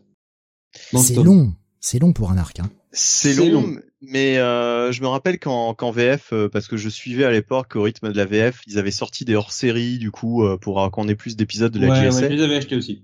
Ouais. et franchement, moi j'avais bien aimé. Enfin, en même temps, à l'époque, voilà quoi, on me donnait du Jeff Jones, j'étais content. Ah bah c'est pas mauvais, hein. C'est non, ouais, ouais. Là, là, la relecture, j'ai beaucoup plus apprécié. C'est juste que c'est moins inspiré que ce qu'il a fait auparavant. C'est-à-dire que si vous avez trouvé les deux tomes de JSA, le Nouvel Âge bon, dites-vous que tout ce qui précède est un cran au-dessus. Ouais, ouais. Son run précédent est un cran au-dessus. Je trouve que le début de euh, JSA, le Nouvel Âge est très bon. Mm. Voilà le l'arc avec euh, Vandal Savage et les premiers épisodes où il a introduit tous ces nouveaux personnages. Je trouve les dix premiers épisodes en gros excellents. C'est à partir du moment où tu arrives sur cette trick sur Magog où ça devient euh, ça, ça, ça passe un peu. T'as le retour à un moment donné de, il y a une histoire avec un sceptre là où je ne sais plus quoi là. Oui, le sceptre de Magog, oui. Euh, alors non, je confonds peut-être avec autre chose, mais il n'y a pas il fait pas le lien avec une autre série euh, sur un arc précédent, euh, genre avec la Légion, je ne sais quoi, ça renvoie pas à autre chose? Bon, euh, je, si, y a un épisode spécial Légion avec Starman. Ah voilà, c'est ça, ouais, exactement. Et qui en fait annonce euh, la mini-série Légion, Legion of the True World, je crois. C'est ça, c'est ça, voilà, voilà. franchement, j'avais beaucoup aimé quoi. J'aimerais beaucoup qu'on arrête de parler de Starman parce que je suis vénère. Ah, t'as pas encore acheté le compagnon Ou pas, ah, si, si, je, si, je l'ai le, le, premier. Non, mais c'est que le deuxième a encore été repoussé. Il a été repoussé au 1er novembre. Ah, 1er novembre maintenant. Bah, tu peux rager parce qu'ils ont aussi repoussé le deuxième omnibus de New Warriors. Mais en fait, le problème, c'est que j'ai été con, j'ai fait confiance à DC. Encore une fois. DC leur, et leur publication de TPB à la pisse. Les mecs, ils sont pas capables de suivre une collection correctement. C'est incroyable, quoi. Je, je sais pas ce qui se passe dans le département TPB de chez DC, mais c'est franchement bah, des Voilà c'est des bits. Ça fait combien de temps qu'il n'y a pas eu d'épisode, il n'y a pas eu de tome de Cape Crusader ou Dark Knight Detective? Euh, Le dernier est paru en premier semestre. Je crois qu'il est sorti en février ou mars. Putain, mais c'est. Et le prochain est annoncé pour février prochain. Mais putain, un an pour sortir des tomes, faut pas déconner. C'est du vieux matos des années 90. Arrêtez vos conneries. Enfin, je, je comprends pas, quoi. Et là, Starman, il était censé être publié fin août. C'est repoussé fin octobre. Maintenant, c'est 1er novembre parti comme c'est parti, si on l'a début 2023, on sera heureux si on l'a en janvier. Mm. Merde quoi, putain, sans déconner, ils peuvent pas publier correctement les trucs. C'est vraiment des branques chez DC pour ça. Département des TPB, c'est le même que Vertigo, nous dit Nico Chris, putain. Il euh, y avait Baboussa qui, qui nous qui nous met le, nez dans le caca en nous disant j'ai chopé les 5 hardcover VO de ce run sur Vinted pour 30 euros. Je t'emmerde. je t'emmerde fort, voilà. Euh, c'est, euh, voilà, il nous a dit un mec qui est bradé euh, pour s'acheter en fait les versions urbaines. Euh, il y a, il y avait une petite question. Alors putain, il y a encore un connard qui est venu sur le, chat. Non mais je, j'arrête pas de les supprimer. Putain, c'est c'est insupportable. On parle bien sûr du chat Discord. Hein. Non non du, du chat YouTube. bon, malheureusement, on a des pubs, des pubs de cul qui ah, ouais, que, je, que je dégage le plus vite possible, mais voilà, ils arrivent toujours à passer deux trois messages quoi. Il va vraiment falloir que je commence à mettre des mots interdits sur le chat, ça m'emmerde, mais je vais pas avoir le choix. Euh, Peter Sanjay qui nous disait, il, existe du JSA en VF. Alors oui à ça. Oui. Voilà. Il y a, il y a, il y a ce run là et, et c'était aussi un petit peu le, la, la question que posait Spider-Man euh, qui disait ils sont quand même très cons, publier la fin du run avant le début quoi. Ouais. Voilà. Et je, je sais plus qui avant, j'essaie de retrouver le message, me disait bah ouais, ils ont pas osé tenter euh, la première série. Ils attendent de voir si la deuxième se vend mieux. Bah oui, commencer par la fin euh, pour voir si ça marche, c'est toujours une bonne idée. Bah, voilà, je suis, je suis très partagé. Oui, effectivement, c'est une bonne réintroduction ce, ce second run parce que Jeff Jones facilite les choses sur le premier tome pour que ça passe bien mais j'ai j'ai ce vieil euh, vieille habitude de commencer par le début. Ah mais putain, t'es trop traditionnaliste aussi toi. C'est ça. Ouais. Sam, t'es un vrai conservateur. Hein. Putain, c'est pas possible. Euh, et, et Kael nous dit, sauf que du coup, je boycotte la deuxième série tant qu'ils ne sortiront pas la première. Est-ce que je comprends? Est-ce que je Alors moi, je l'ai pris parce que je suis un amoureux de, de ce run et que je veux soutenir Urban dans leur euh, tentative de, de publier cette partie de l'univers DC, parce qu'il y en a beaucoup, que en plus ça revient dans l'actualité puisque ça a été annoncé, ça y est, Jeff Jones revient sur la JSA en fin d'année aux États-Unis, c'est confirmé, ça, ce n'est plus une vague rumeur, une plate annonce, non, ça revient en novembre, c'est bon. Donc euh, c'est le moment de voilà de publier vraiment la GSA. Non seulement non seulement une série régulière, mais une mini-série aussi autour de Stargirl. C'est ça. Donc euh, Jeff Jones revient en force chez DC. Et il y aura un one shot. Euh, que ce soit du Jeff Jones inspiré. Il y aura un one shot, euh, un truc qui s'appelle Golden Age, je crois, me mm. semble-t-il. C'est ça. Donc euh, oui, oui, euh, il revient en force, mais euh, mais qu'en est-il de son label, quoi? Parce qu'il y a aussi le label Mad Ghost qu'il avait bien lancé avec JGR et compagnie là, mais ouais, mais bon. Ouais, Geiger dont on parlera le prochain. JGR, JGR, française. Le fameux, le fameux, le fameux JGR. pour terminer sur les vieilleries, puisqu'on est toujours sur Jeff Jones, On va parler, eh bien, euh, de l'univers qu'il a bien repris en main là aussi avec la sortie du. Euh, alors, Green Lantern Corps euh, tome 1. Je, j'ai un gros doute. T'avais annoncé ta note, Sam, pour ce JSA ou pas? J'ai un, gros, gros doute là d'un euh, Non, non, c'est à posséder donc. Pardon. Voilà. C'est pas pareil, pareil, pareil, pareil pour moi. Hein. Ce sera un possédé. Euh, voilà. Hum. Ah, à lire plus moi. pour moi, c'est quand même un peu le bordel sur la fin. Ouais. ouais. Mais euh, ça, ça, reste du très très bon. Hein, voilà. Le Green Lantern Corps, tome 1. Oui, donc euh, essentiellement assuré par Jeff Jones, Dave Gibbons, Patrick Gleason et Kes Champion au scénario. Green Lantern Corps, qui était la série sœur de Green Lantern de Jeff Jones dans le milieu des années 2000. C'était la reconstruction du corps et Urban me fait très très plaisir en publiant certains de ces épisodes pour la première fois. Parce que Green Lantern Corps Richard, euh, Richard avait été publié par Panini de manière assez discrète dans un dans un kiosque. Dans un hors-série, ouais. Voilà, que j'ai toujours, qui avait été un pied intégral à lire à l'époque. Et vous savez quoi? Trop bien, Richard. Voilà. Et vous savez quoi?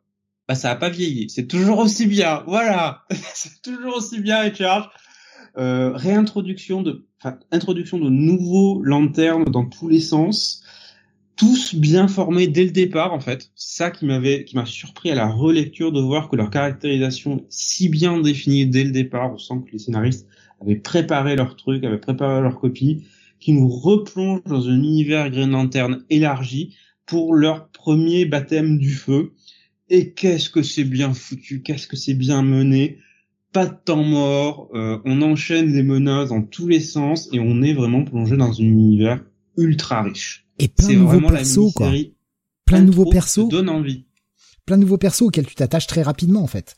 Il y a des anciens persos qui sont là pour faire le relais, pour que tu, tu saches déjà ton encre, euh, comme euh, comme il y a Gardner, comme Kilowog, et puis on t'ajoute des nouveaux persos comme ça que tu vas apprendre à découvrir et, et que tu vas apprendre à, à aimer et à t'attacher à eux, en fait. Hmm. C'est super bien mené. Voilà, avec un Patrick Gleason qui en plus est en train de trouver son style à ce moment-là. Donc que du bonheur. Voilà, que du bonheur cette mini-série et la relecture de euh, des 13 premiers épisodes de la série parce que alors jusque là j'avais les TPB VO c'était le seul moyen de les lire euh, lire jusque là. Donc autre raison pour laquelle je suis ravi que ce soit enfin édité en VF parce que cette série était inédite en VF jusque là. On a là le run quasi complet, je crois, de Dave Gibbons. Euh, Dave Gibbons c'est parti vers l'épisode 20, non, de Green Lantern Corps On n'avait pas eu des épisodes de Green Lantern Corps dans un Big Book euh, tie-in à... Non, euh, à Blackest Night, je crois. À Blackest Night, ouais. ouais. Ou, ou, pour la Sinestro Corps War, peut-être. Ouais, j'ai un pour la, Pour l'un ou l'autre, ouais, ouais. On avait un Big Book, euh, je suis quasiment sûr, un Big Book. C'était Sinestro Corps War uniquement. Voilà. Gibbons se barre après, de toute façon, je crois. Ouais, Gibbons, euh, ouais, enfin, c'est, c'est, c'est con parce que c'était vachement bien ça. Ouais. Et c'était surtout une approche différente de celle de Jeff Jones, un peu plus traditionnaliste sur l'univers de Green Lantern. Et en fait, en relisant le truc, j'ai été surpris par un, par euh, un, un, truc que j'avais oublié. Alors, je me souvenais très bien de l'arc. C'était, si on revient, Steve, c'était l'arc avec euh, le groupe Black Ops des Green Lantern. Ouais, ça remonte à, à loin. Ouais, tu sais, qui était une unité secrète au sein des Green Lanterns, qui était un corps d'infiltration qu'ils envoyaient sur des missions secrètes euh, à l'abri de toute information du corps. Mmh. Et euh, en fait, je me suis rendu compte, en fait, c'est pas Dave Gibbons qui a écrit ces épisodes, c'est Keith Champion en fait. Ah putain, je me rappelais plus qu'il avait. Euh, ouais, il a écrit, les, deux trois épisodes qui couvrent cet arc, qui est très très bon. Pour moi, qui est le meilleur en fait de quasiment du top, qui est quasiment au niveau de de Richard. C'est pas aussi bien que Richard parce que quand même se lever tôt pour y arriver.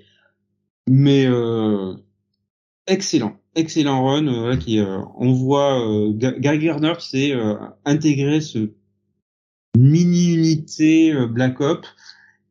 Et, excellent, excellent. mais tous les arcs sont bons dedans. Donc si si vous voulez du Green Lantern, du bon Green Lantern dans votre vie, lisez Green Lantern Corps. Il y avait des épisodes quand on arrive sur la, quand on arrive sur la période de Peter Tomasi, pour moi il y a des épisodes qui sont pratiquement aussi bons voire meilleurs que ce que faisait Jeff Jones sur Green Lantern. Oui. Oui, euh, notamment tout tout là où ça patinait, c'était tout l'arc à peu près Year One euh, sur euh, sur sur la série Green Lantern tout court en fait, qui qui était pas qui était pas ouf quoi. Ah, j'aime beaucoup Year One. Ah, c'était. euh, Un peu long, parce que c'était trop long. Voilà. Je crois que c'était en sept parties. Mais Mais il c'est y a ça, le problème, énormément de choses. Ouais, mais c'est ça le problème, c'est que c'était un peu trop long, quoi. Euh, Kael nous confirmait, hein, il y a bien eu un big book pour Blackest Night. C'est ce qui me semble. Ah, Mais je crois que je l'ai ici en fait. C'est pour ça que j'y pense. euh, je dois l'avoir. euh, je dois l'avoir ici. Bon, enfin bref. Euh, ouais, ouais. euh, c'est c'est- franchement, c'est une bonne période et euh, et c'est vrai que ça faisait partie de ces choses euh, bah, qu'on qu'on avait toujours pas en français, quoi. Euh, c'est cool si. euh, J'espère qu'ils iront au bout. Alors c'est annoncé en trois tomes. Ce Ouais. qui veut dire qu'on aura dans le tome 2 l'ensemble du run de, de Peter Tomasi. Mhm. Euh, ce qui me fait peur, c'est que si c'est en trois tomes, ça veut dire qu'on va toucher au run de Toby Bédard, qui est à la fin du truc, qui est une grosse merde. Voilà. Je, ça m'a autant Green Corps pendant quelques années, ça a été l'une de mes séries préférées à lire tous les mois. Autant à partir du moment où Tony Bédard a repris le truc, Bah, attends, le, Ça m'a fait le- arrêter la série, fait. Tomasi, Tomasi, il va jusqu'à quel épisode? Euh, jusqu'à la fin de Blackest Night. Oui, mais c'est-à-dire, c'est l'épisode combien en 40, termes de quelque chose comme ça. Bah oui, bah donc le, le volume 2 peut Oui, pas, le volume peut 2 pas- sera lui, mais je te dis, le volume, s'il y a, comme il y a trois volumes, ce qui est Ouais, non, mais le, vo- le volume 2 peut pas couvrir de l'épisode 14 à l'épisode euh, 40 et quelques. ça couvrira, euh, ouais, c'est possible. Est-ce qu'ils vont pas zapper les épisodes de Sinestro Core War, peut-être? Non, Non, mais moi je pense, je Ah, pense qu'ils oui. mettront pas, ils mettront pas ceux de Bédard à mon avis. Ça va être juste ceux de, de Tomasi à mon avis bah, sur les deux prochains. Parce que vraiment, vraiment, Bédard, c'était vraiment mauvais. le, le fameux Tony Blédard, quoi. Mais je dis, moi, ça m'a fait arrêter la série. Thomas Isbar au Ah, 47. Mais Tony Bédard, moi je l'avais pas détesté sur Exiles par contre. Ouais, là, ça fonctionnait. J'a- J'avais lu Mm. quelques épisodes qui étaient sympas. Mais alors, Voilà. Corps, euh, comprenait pas les personnages, très clairement, et ses histoires étaient mauvaises comme pas permis. Et il avait vraiment euh, quasiment pris que comme point focal euh, Kyle Rayner, quoi. Et on perdait un qui est peu. dans une série qui est Corpse, Mais c'est ça. On perdait, on perdait vachement de diversité euh, que que l'on avait justement sur sur Green Lantern Corps précédemment, en fait. et surtout, me briser mon duo, mon couple préféré, à savoir Kyle Rayner, Guy Guy Gardner. C'était au centre du run de Peter Tomasi. Il était tellement bon. Voilà. Pour moi, c'est le meilleur duo de Green Lantern. Et euh, que aucun scénariste n'a voulu reformer depuis, je ne sais pas pourquoi. Alors que c'est, enfin, pour moi, ils se complètent tellement bien entre Guy Gardner qui est une grande gueule et Kyle Rayner qui est expressif d'une autre manière, voilà, mais qui est beaucoup plus calme, beaucoup plus posé. Ça fonctionnait tellement bien le, ce duo parce que Gardner avait un rôle quasiment de grand frère en fait par rapport à Gal de- par rapport à Kyle au bout d'un moment. Et cette relation fonctionnait vraiment bien. Et ils vont, enfin, il y a aussi le problème qu'il avait un peu trop mis en avant Gauntlet. Qu'il avait pas besoin d'être à ce point mis en avant, quoi.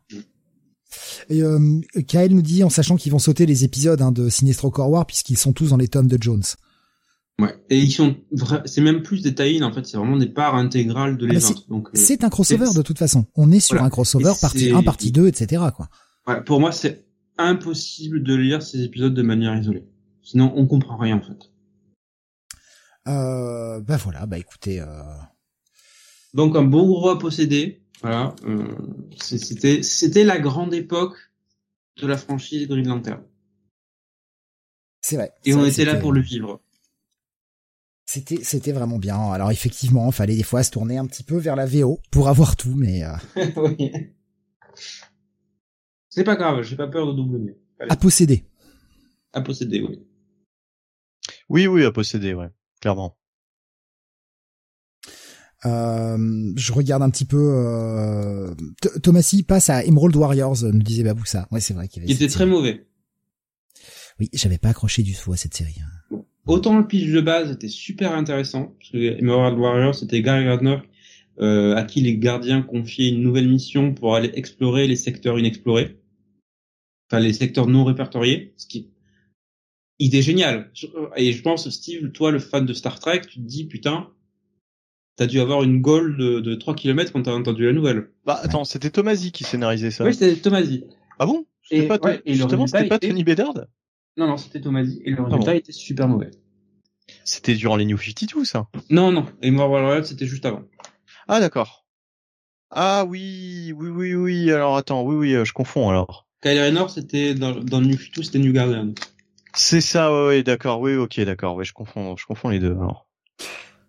Et je, vais rendre à, César ce qui lui appartient parce que Alexandre nous a fait également la même vanne euh, que moi hein, et euh, il a peut-être peut-être fait avant moi sur euh, sur YouTube. J'avais pas YouTube sous les yeux, mais du coup, voilà, hein, la, la, vanne sur Tony Blédard, je, je la rends. eh bien, on va approcher de la fin de cette émission. Il nous reste encore deux principaux titres à traiter, plus un petit truc en fin d'émission. on va passer chez Panini, on va revenir à la continuité euh, actuelle avec la sortie de The Mighty Valkyries. Sam. Oui, une nouvelle mini-série Valkyrie. Vous savez combien j'aime ce personnage. Euh, J'adore ce que Jason Aaron et Torun Grandbeck font avec avec avec Jane Foster. Alors maintenant, c'est plus Torun Grandbeck qui a le personnage bien en main et euh, qui l'écrit fort bien. Euh, pour rappel, la mini-série se, se passe après King in Black, donc on a une nouvelle Valkyrie qui se joint à la bande, qui euh, a été découverte, qui vient du passé, qui a été euh, qui avait été neutralisée pendant longtemps et qui revient dans le dans le temps présent. Donc on suit ces deux Valkyries, d'où le fait que Valkyrie soit au pluriel plutôt que euh, au singulier. Euh, et dans cette mini-série qui est illustrée par le très bon Mattia de Yulis. Alors oui, il faut se faire à son style qui est du dessin par ordinateur, mais personnellement j'aime beaucoup. Euh, en fait, Jane va se retrouver à affronter une créature qui s'est échappée de elle, euh, poursuivie par Loki également. Mais évidemment, puisqu'il y a Loki dans le coup, ben il y a manipulation. Donc, est-ce que la créature qu'on demande à Jane d'arrêter est aussi dangereuse que ce qu'on dit? Ça, on va le découvrir, sachant que euh, il se passe des choses en enfer qui sont liées à cette créature. Et euh, s'appuie très bien sur les, euh, les conséquences, la manière dont Jason a réorganisé l'enfer autour de Ella et euh, de la de son épouse dont j'ai oublié le nom, voilà, qui est une, euh, une ancienne Asiris, je crois. Mais encore une fois, une très très bonne mini-série. si vous êtes comme moi, que vous aimez ce personnage, bah, vous serez à la maison. Parce que le destin de Jane Foster reste très bien géré. Voilà, ça fait ça fait plaisir de pouvoir continuer à lire du euh, des trucs dans l'univers d'auteur que j'apprécie parce que euh, j'ai décidé de sauter celui de le run de Donny Cates. J'ai pas j'ai pas accroché au truc et euh, c'est pas pour moi. Voilà, ça, ça restera dans son coin. Marvel de son côté continue à publier. Moi perso, juste sur Donny Cates, le run de Thor. alors autant les premiers épisodes, j'avais pas spécialement accroché. Autant euh, à partir de, alors je sais plus, hein, l'épisode 6 ou 7 peut-être, je, ne sais plus, euh, ça prend vraiment son envol et euh, j'aime beaucoup. j'aime beaucoup ce run. Tu veux l'Arc Prey, c'est ça? Ah, je sais plus comment ça s'appelait en fait. Je crois que c'est Price avec le personnage qui revient du passé là. Euh... Qui vient se venger. Oh, je sais même plus si c'est ça. Enfin, il y a, il y a un arc avec le retour de Donald Blake. C'est ça, c'est ça dont je parle. Voilà. Je vais juste pas spoiler. D'accord. Enfin bon, écoute, en, juste en disant ça, on dit pas grand chose. Euh, mm. Puis en plus, je pense que c'est sorti en VF depuis un moment, hein, quand même. Non, non, c'est sorti il y a quelques semaines. ah. Alors, c'est sorti euh, dans les kiosques. Ok. Effectivement, il y a quelques mois. Ah oui, d'accord. Oui, c'est pour ça. Oui, oui, d'accord. Ok, ok, ok, ok, ok. Oui, oui, parce que ils ont ils ont sorti déjà la série euh, dans le dans le dans l'espèce de soft cover. Ok. Mm. Euh, d'accord. Mais euh, oui, oui, bah alors donc on parle effectivement euh, du, du, du, du, même arc et euh, à partir de là, ouais, il se passe plein de choses. Enfin, franchement, je trouve que son run, son run est, est, bon, quoi. Bref, mais bon. Ah, donc, juste pour réaffirmer mon amour du personnage de Jane Foster Valkyrie, si vous êtes comme moi à lire, ça reste très très bon. C'est euh, toujours aussi dense, en fait, toujours bien écrit. J'ai toujours l'impression que Torun Grandmec comprend que, bah oui, j'ai 20, elle a 20 épisodes et elle a 20 pages par, par épisode et elle essaye d'en tirer le maximum à chaque fois. Il n'y a pas de décompression, il n'y a pas de, il a pas d'élagage ou quoi que ce soit. Elle essaie de mettre le maximum d'idées, de concepts dans chacun de ses numéros. Grave nous disait cette mini Valkyrie est pas mal, mais j'ai un peu décroché à ce niveau. Je trouve ça sympathique, mais pas essentiel, hein, à lire. Tandis que Anathan disait j'ai beaucoup aimé le dessin et l'histoire euh, de Valkyrie. Oui. Et j'espère que euh, et il y a une nouvelle mini-série euh, Valkyrie qui est en cours de publication aux États-Unis. Donc euh, voilà, ça sera pour moi quand ça sortira en TPE. Euh... Donc un bon à lire. Je, je voilà, comme j'ai dit, j'adore ce perso, donc euh, et tant qu'elle est bien écrite, c'est parfait. Avant de passer au, à la dernière review, Sam, il faut qu'on parle d'un truc. Mhm. Je l'ai rajouté sur le conducteur. Ah oui, ça, on est obligé d'en parler parce que Ah bah oui. il est presque minuit. J'aimerais Ah bah me si. coucher dans pas longtemps et si tu m'énerves, ça va, ça va pas bien se passer. Bah enfin pas longtemps. euh, Il y a encore deux trucs à faire. Hein. Donc euh, Pas longtemps. Alors, pas longtemps. Il y en a, des- il y a, il y a au moins encore une demi-heure d'émission. Il y a au moins une demi-heure d'émission à venir là encore. Non, il va Oh falloir. non. Oh si. Oh, je connais le truc. Je, je- Pourquoi Steve, tu, tu veux parler de ça Pourquoi il, faut, bah, il faut parler de l'omnibus store. Déjà d'une parce que les gens n'ont pas arrêté de le Les réclamer. deux, les deux omnibus. mais euh, pour parler de, de ce problème, parce que c'est vrai qu'on en a parlé sur le Discord, etc. Mais il y a certains qui ne sont pas forcément sur le Discord et qui ne- ne, lisent pas forcément les, les choses dont on parle euh, sur, sur le Discord. Et ce, que- ce que je comprends, hein, donc euh, bah, justement peut-être en émission ou en replay, euh, ça mais leur permettra de se mais Sam. Sam en a parlé longuement euh, dans son guide de lecture. Excellent guide de lecture. J'ai fait, j'ai fait un- une présentation assez claire de pourquoi c'était de la merde cette réédition en omnibus. Pour faire clair, encore une fois, le run de Jason Aaron sur Thor, c'est mon run préféré sur Thor. Voilà, y a pas de, y a pas à discuter en ce qui me concerne. C'est véritablement. Surtout l'arc Malekith. Tu, tu me l'as dit en antenne. Oui, oui, c'est qui est le pire de tous, mais c'est pas grave. Mais ce découpage par Panini, c'est du grand n'importe quoi, puisqu'ils ont décidé de faire un découpage par personnage. Pourquoi, je ne sais pas, sans doute pour pouvoir avoir Thor et Jane Foster Thor euh, en couverture de chacun des omnibus. Voilà, je suppose qu'ils comptaient à ce que le film euh, incite à lire dans ce Star-là. Sauf que concrètement, c'est n'importe quoi c'est n'importe quoi parce que le découpage fait que vous allez être obligé de passer d'un omnibus à l'autre en permanence. Ce C'est-à-dire qui veut dire déjà sans devoir- taper deux. Voilà. Euh, Donc financièrement, faut en acheter deux d'un coup. C'est hein. ça. Mais déjà, il faut les porter, hein, parce que moi, je les ai vus en rayon. C'est deux bons gros omnibus bien remplis. C'est 2500 pages. Hein. Oui, oh, bah, ça va quand on a des bras. Voilà. Donc, euh, mais non, mais c'est des vrais des omnibus lourds. Hein. C'est des, des briques. Donc, Oui. faut, pour quelqu'un qui était à la librairie cet après-midi, qui a pris une bonne cargaison, qui est rentré bien chargé chez lui, je peux te dire que ça. J'ai pas pris d'omnibus, mais euh, j'ai eu l'impression que c'était ça. Donc là, pour pour résumer, vous commencez par Thor, Dieu du tonnerre.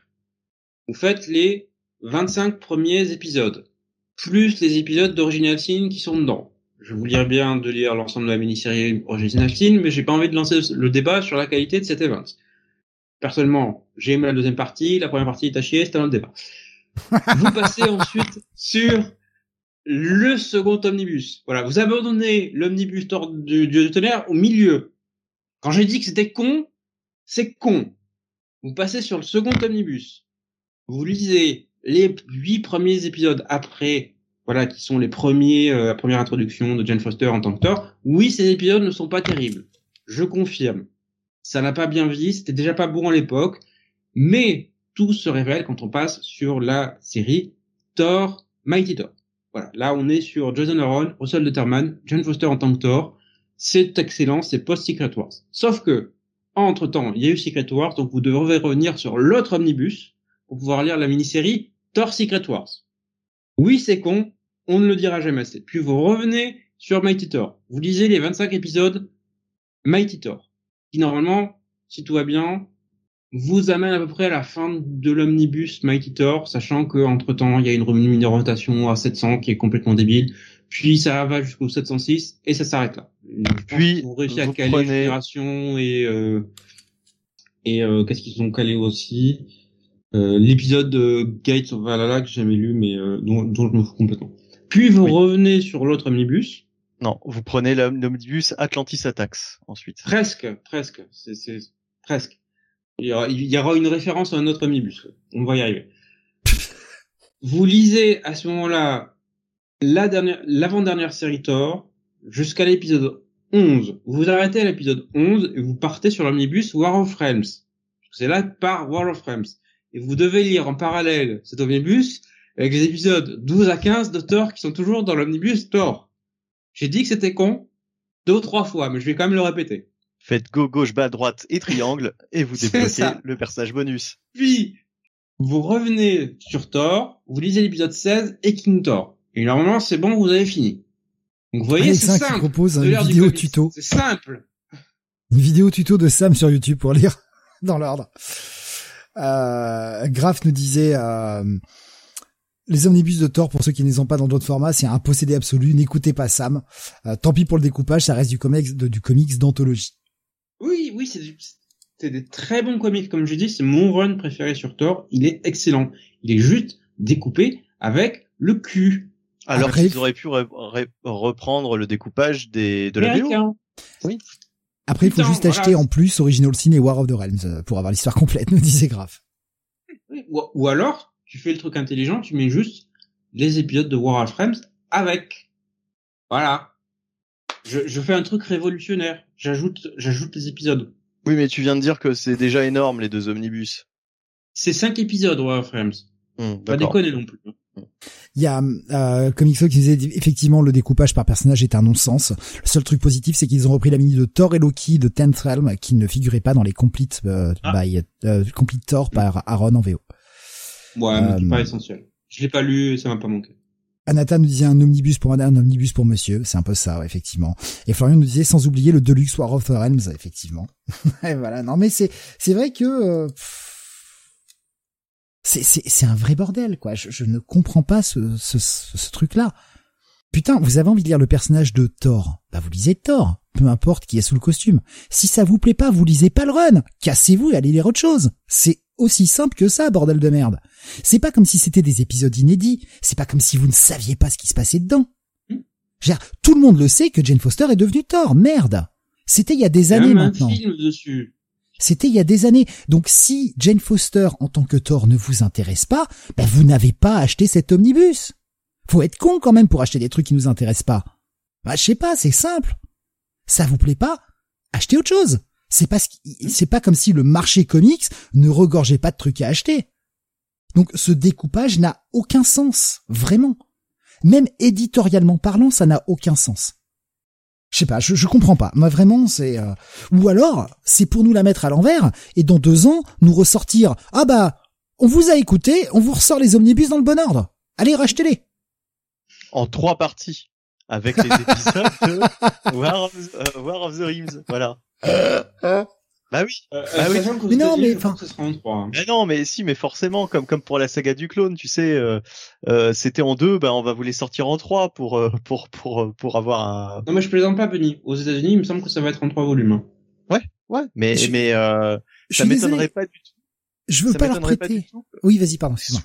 Sous couvert d'écouter les euh, les lecteurs, euh, tu vois, euh, ah bah on vous a écouté, euh, on a écouté les critiques, on a on a appris de nos leçons passées. euh, Euh, vous avez écouté vous les aurez, critiques, euh, vous me reprenez mon ancien tome et puis vous me filez l'autre gratos, quoi. Moi, c'est comme ça que je négocierai. Hein. Ah bah, vous avez appris. Vous Vous, me dites, vous avez appris de vos erreurs, donc j'en conclus que ces omnibus-là sont une erreur. Moi, je vous les rends, vous me filez les nouveaux. Un moment.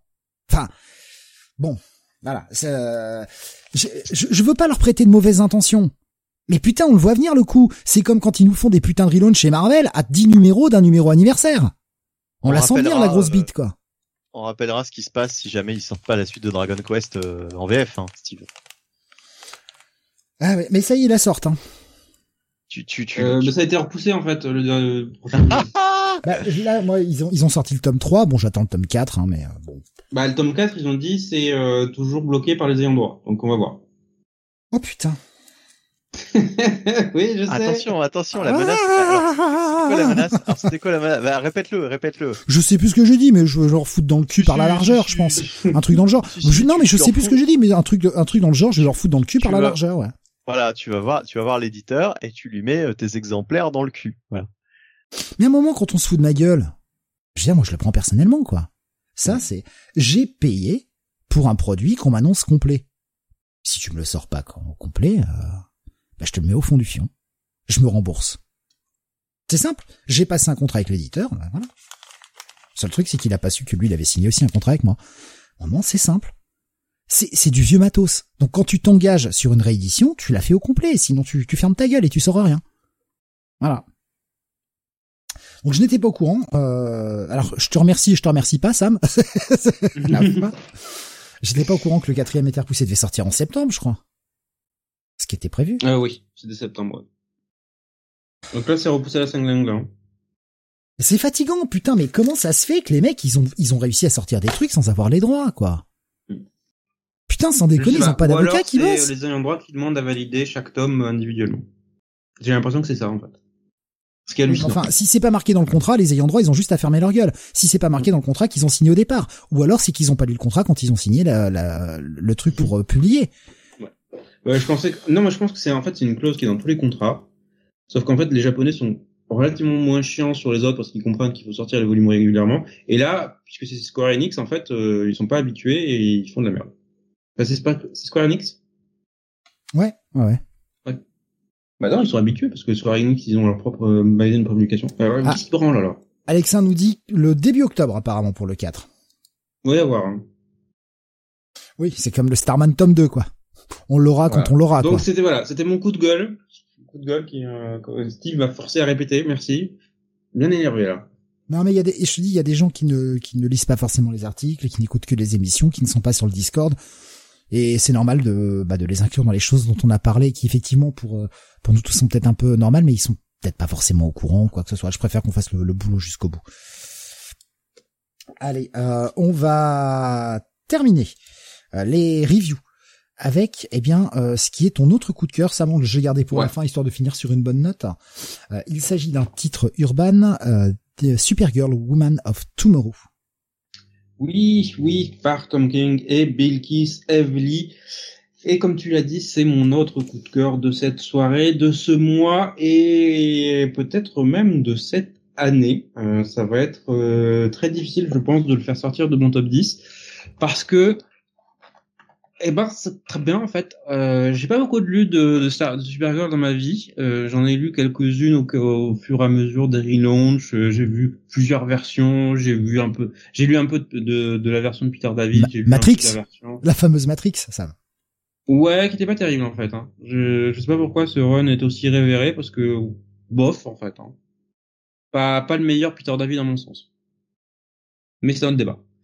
Euh, la version qui avait été rebootée par euh, par Jeff Loeb ensuite, la version New 52, la, euh, un peu de Rebirth, je crois de mémoire.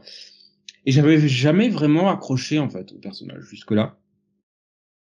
Et c'est la première fois, véritablement, que je lis un comics Supergirl.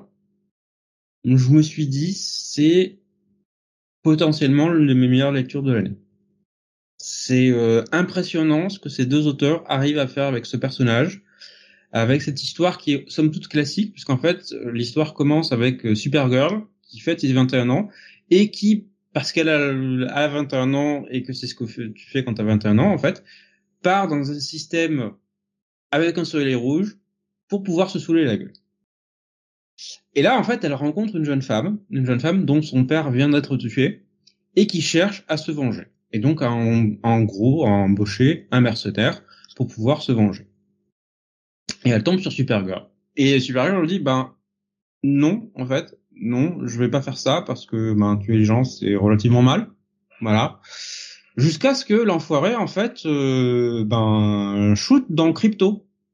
Voilà. Il le baisse grièvement pique le vaisseau de Supergirl. Et là Supergirl se dit ouais ouais je vais lui faire du mal je vais lui faire du mal. Et en fait, euh, ce point de départ est en fait un prétexte pour partir dans cette quasiment une quête en fait, où l'on va voir les deux personnages devenir amis et grandir. Voilà, parce que le personnage qui euh, cherche à se venger est une jeune fille qui est au bord de l'âge adulte en fait, et cette quête va les faire grandir toutes les deux. On va les voir passer de monde en monde, voir des systèmes différents, évoluer, prendre des décisions parfois difficiles. Être confronté à des injustices absolument démentielles. Et il y a une vraie, il y a un vrai cœur en fait, il y a une vraie âme dans cette dans cette mini-série. Il y a il y a un vrai propos. J'ai lu un commentaire une fois qui disait Tom King est un bon scénariste parce qu'il comprend que les euh, les sommets émotionnels qu'on ressent sont l'histoire que l'on doit raconter et non l'inverse. Voilà, on ne ferait pas une histoire autour de moments émotionnels, on raconte une émotion avant tout. Et c'est c'est toujours du inégal en fait avec Tom King. Il arrive très bien sur certains trucs, beaucoup moins sur d'autres. Et là en fait Supergirl Woman of, Woman of Tomorrow c'est le très haut de sa production. C'est l'un des meilleurs trucs qu'il a écrit ces dernières années Et ça tient aussi beaucoup, je pense, à Bilkis Evely au dessin, qui est magistral, véritablement. C'est le meilleur truc que j'ai vu qu'elle ait fait. C'est euh, visuellement, c'est magnifique. Il y a, y a, pas une planche où tu sens qu'elle a baissé ou qu'elle est pas ou qu'elle a pas donné à 150% sur chaque sur chaque morceau. Donc euh, voilà, ça c'est le genre de comics où je me suis dit à la fin, mais pourquoi ça s'arrête? Pourquoi j'ai pas une série régulière? Pourquoi j'ai pas 150 épisodes de ce niveau-là? C'est vraiment le genre de série qui donne envie de suivre le personnage encore plus. Et est-ce que le personnage de la jeune fille qui veut se venger euh, n'est pas euh, ne vole pas la vedette euh, pratiquement Non, c'est bien partagé. le truc c'est qu'en fait c'est elle qui raconte l'histoire. Mhm. On le comprend au fur et à mesure. Donc en fait on n'a pas le point de vue véritablement de Supergirl, on a le point de vue de cette jeune fille sur Supergirl. Donc c'est un peu une nitude en extérieur de ce personnage. Mais les deux sont bien équilibrés du coup. On comprend en fait à travers ses yeux ce qui rend Supergirl exceptionnelle et en même temps on voit ce personnage grandir elle-même. Donc euh, très très bonne, euh, très très bonne, on va dire outil narratif. Donc voilà, donc c'est un de mes coups de cœur de ce mois et ça restera, je pense, un de mes coups de cœur de l'année. Même s'il y a beaucoup de choses de très bien qui arrivent dans les prochains mois. Eh, dis-moi, euh, Sam, tu, je me rappelle plus, mais je crois que tu n'avais pas accroché à, comme moi, à Mister Miracle. Ouais, ça fait partie des trucs de Tom King auxquels j'ai pas accroché. D'accord. Bon bah écoute, euh, je pourrais euh, peut-être tenter ce Supergirl parce que moi j'avais pas accroché comme toi à Mister Miracle et euh, peut-être que j'accrocherai à ce Supergirl. Ah, t'avais accroché à Rorschach chez moi aussi. Bah oui, j'avais accroché à Rorschach. Ouais, ouais, ouais. Non, moi il y avait un truc que j'avais pas aimé, mais je sais plus ce que c'était dans ce qu'il a fait Tom King comme mini-série relativement récente.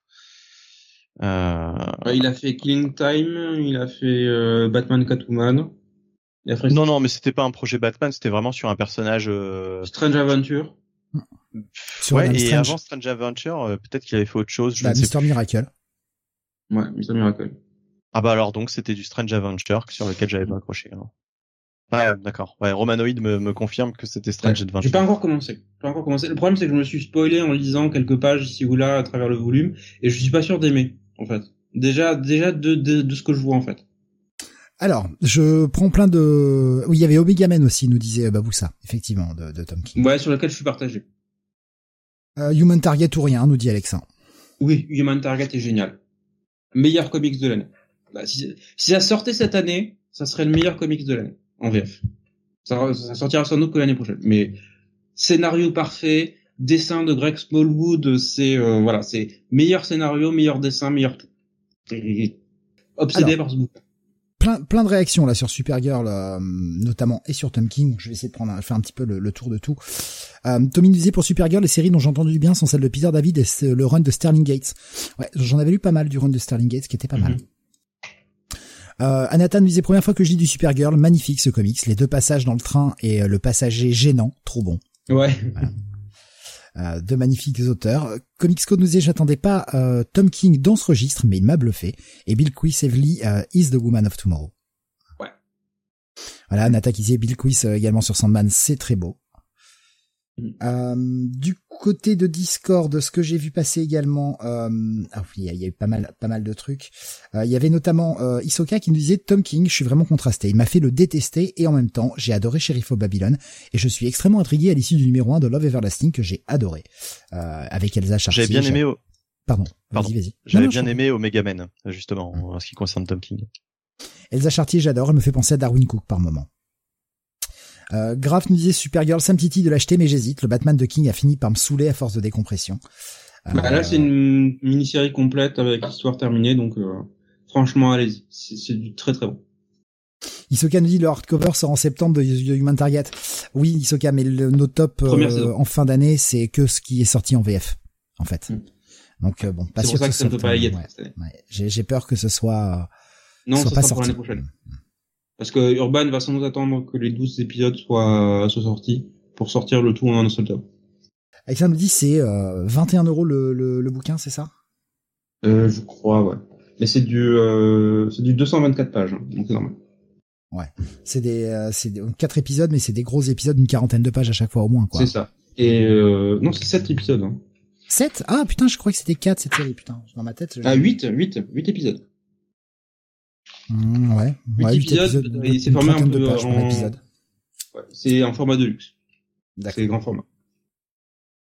Donc un gros coup de cœur pour Sam pour finir les Oui. reviews de ce mois. J'ai pas le temps de relire des trucs, mais franchement, si je pouvais euh, relire des trucs, ça ferait partie de ma liste. Sauf que là, j'ai 150 bouquins dans ma dans ma page, donc euh, ça va être compliqué. Euh, Baboussa disait qu'Evely c'est la relève de Calcutta, de Kaluta pardon et Craig Russell. Il y a de ça, ouais. Plus Greg Russell dans le trait, dans la finesse du trait que Kaluta, je pense. Kaluta est beaucoup plus dans le détail, et très très très détaillé. je trouve. Quel qui nous demande si est-ce qu'on est-ce qu'on a prévu de lire l'omnibus Star Wars euh, d'ici la prochaine émission? Moi, non. La série originale Marvel, non. C'est quelque chose, c'est un produit qui te tente, euh, Benny? Alors là, par contre, j'ai décroché. Tu disais quelle série? L'omnibus Star Wars qui est sorti donc La Euh, le- originale Marvel. Euh, oui, absolument. Euh, oui, oui. euh, moi, ça me tente. avec d'ailleurs, les, les une- premiers par Howard Shakin Ouais. justement. Ouais, et j'avais j'avais euh, j'avais une grosse peur puisque euh, moi c'est un omnibus que je- que j'ai euh, que j'ai commandé. Euh, mais après je me suis dit merde si ça sort en en en, en épique puisque je les prends aussi c'est con. Euh, donc euh, parce qu'à la limite je me serais bien contenté de ça en épique aussi euh, puisque en VO au fait euh, c'est sorti en épique. Ouais. Bon alors du coup je ne sais pas si Panini fera la doublette ou s'ils vont juste les sortir en omnibus. Dans le doute, je vais me prendre l'omnibus parce que c'est le genre d'omnibus euh, qui risque de disparaître assez vite, vu la licence. Euh, Et voilà. Laquelle nous dit j'hésite à le prendre parce que ça ne sortira pas d'après Panini en épique. Voilà. Ça répond à la question. Après, est-ce qu'on peut leur faire confiance? Ah. Possible qu'on ait perdu Bunny là. Hmm. Ouais, son Ah bah micro est non, pas non, con- Ah c'est bon. Ah, Ah, bah non, mais t'as Si, été, si, non, je suis là, je suis là. tu as dû avoir une micro déco parce qu'on ne t'entendait plus du tout. Hmm, D'accord. Ok.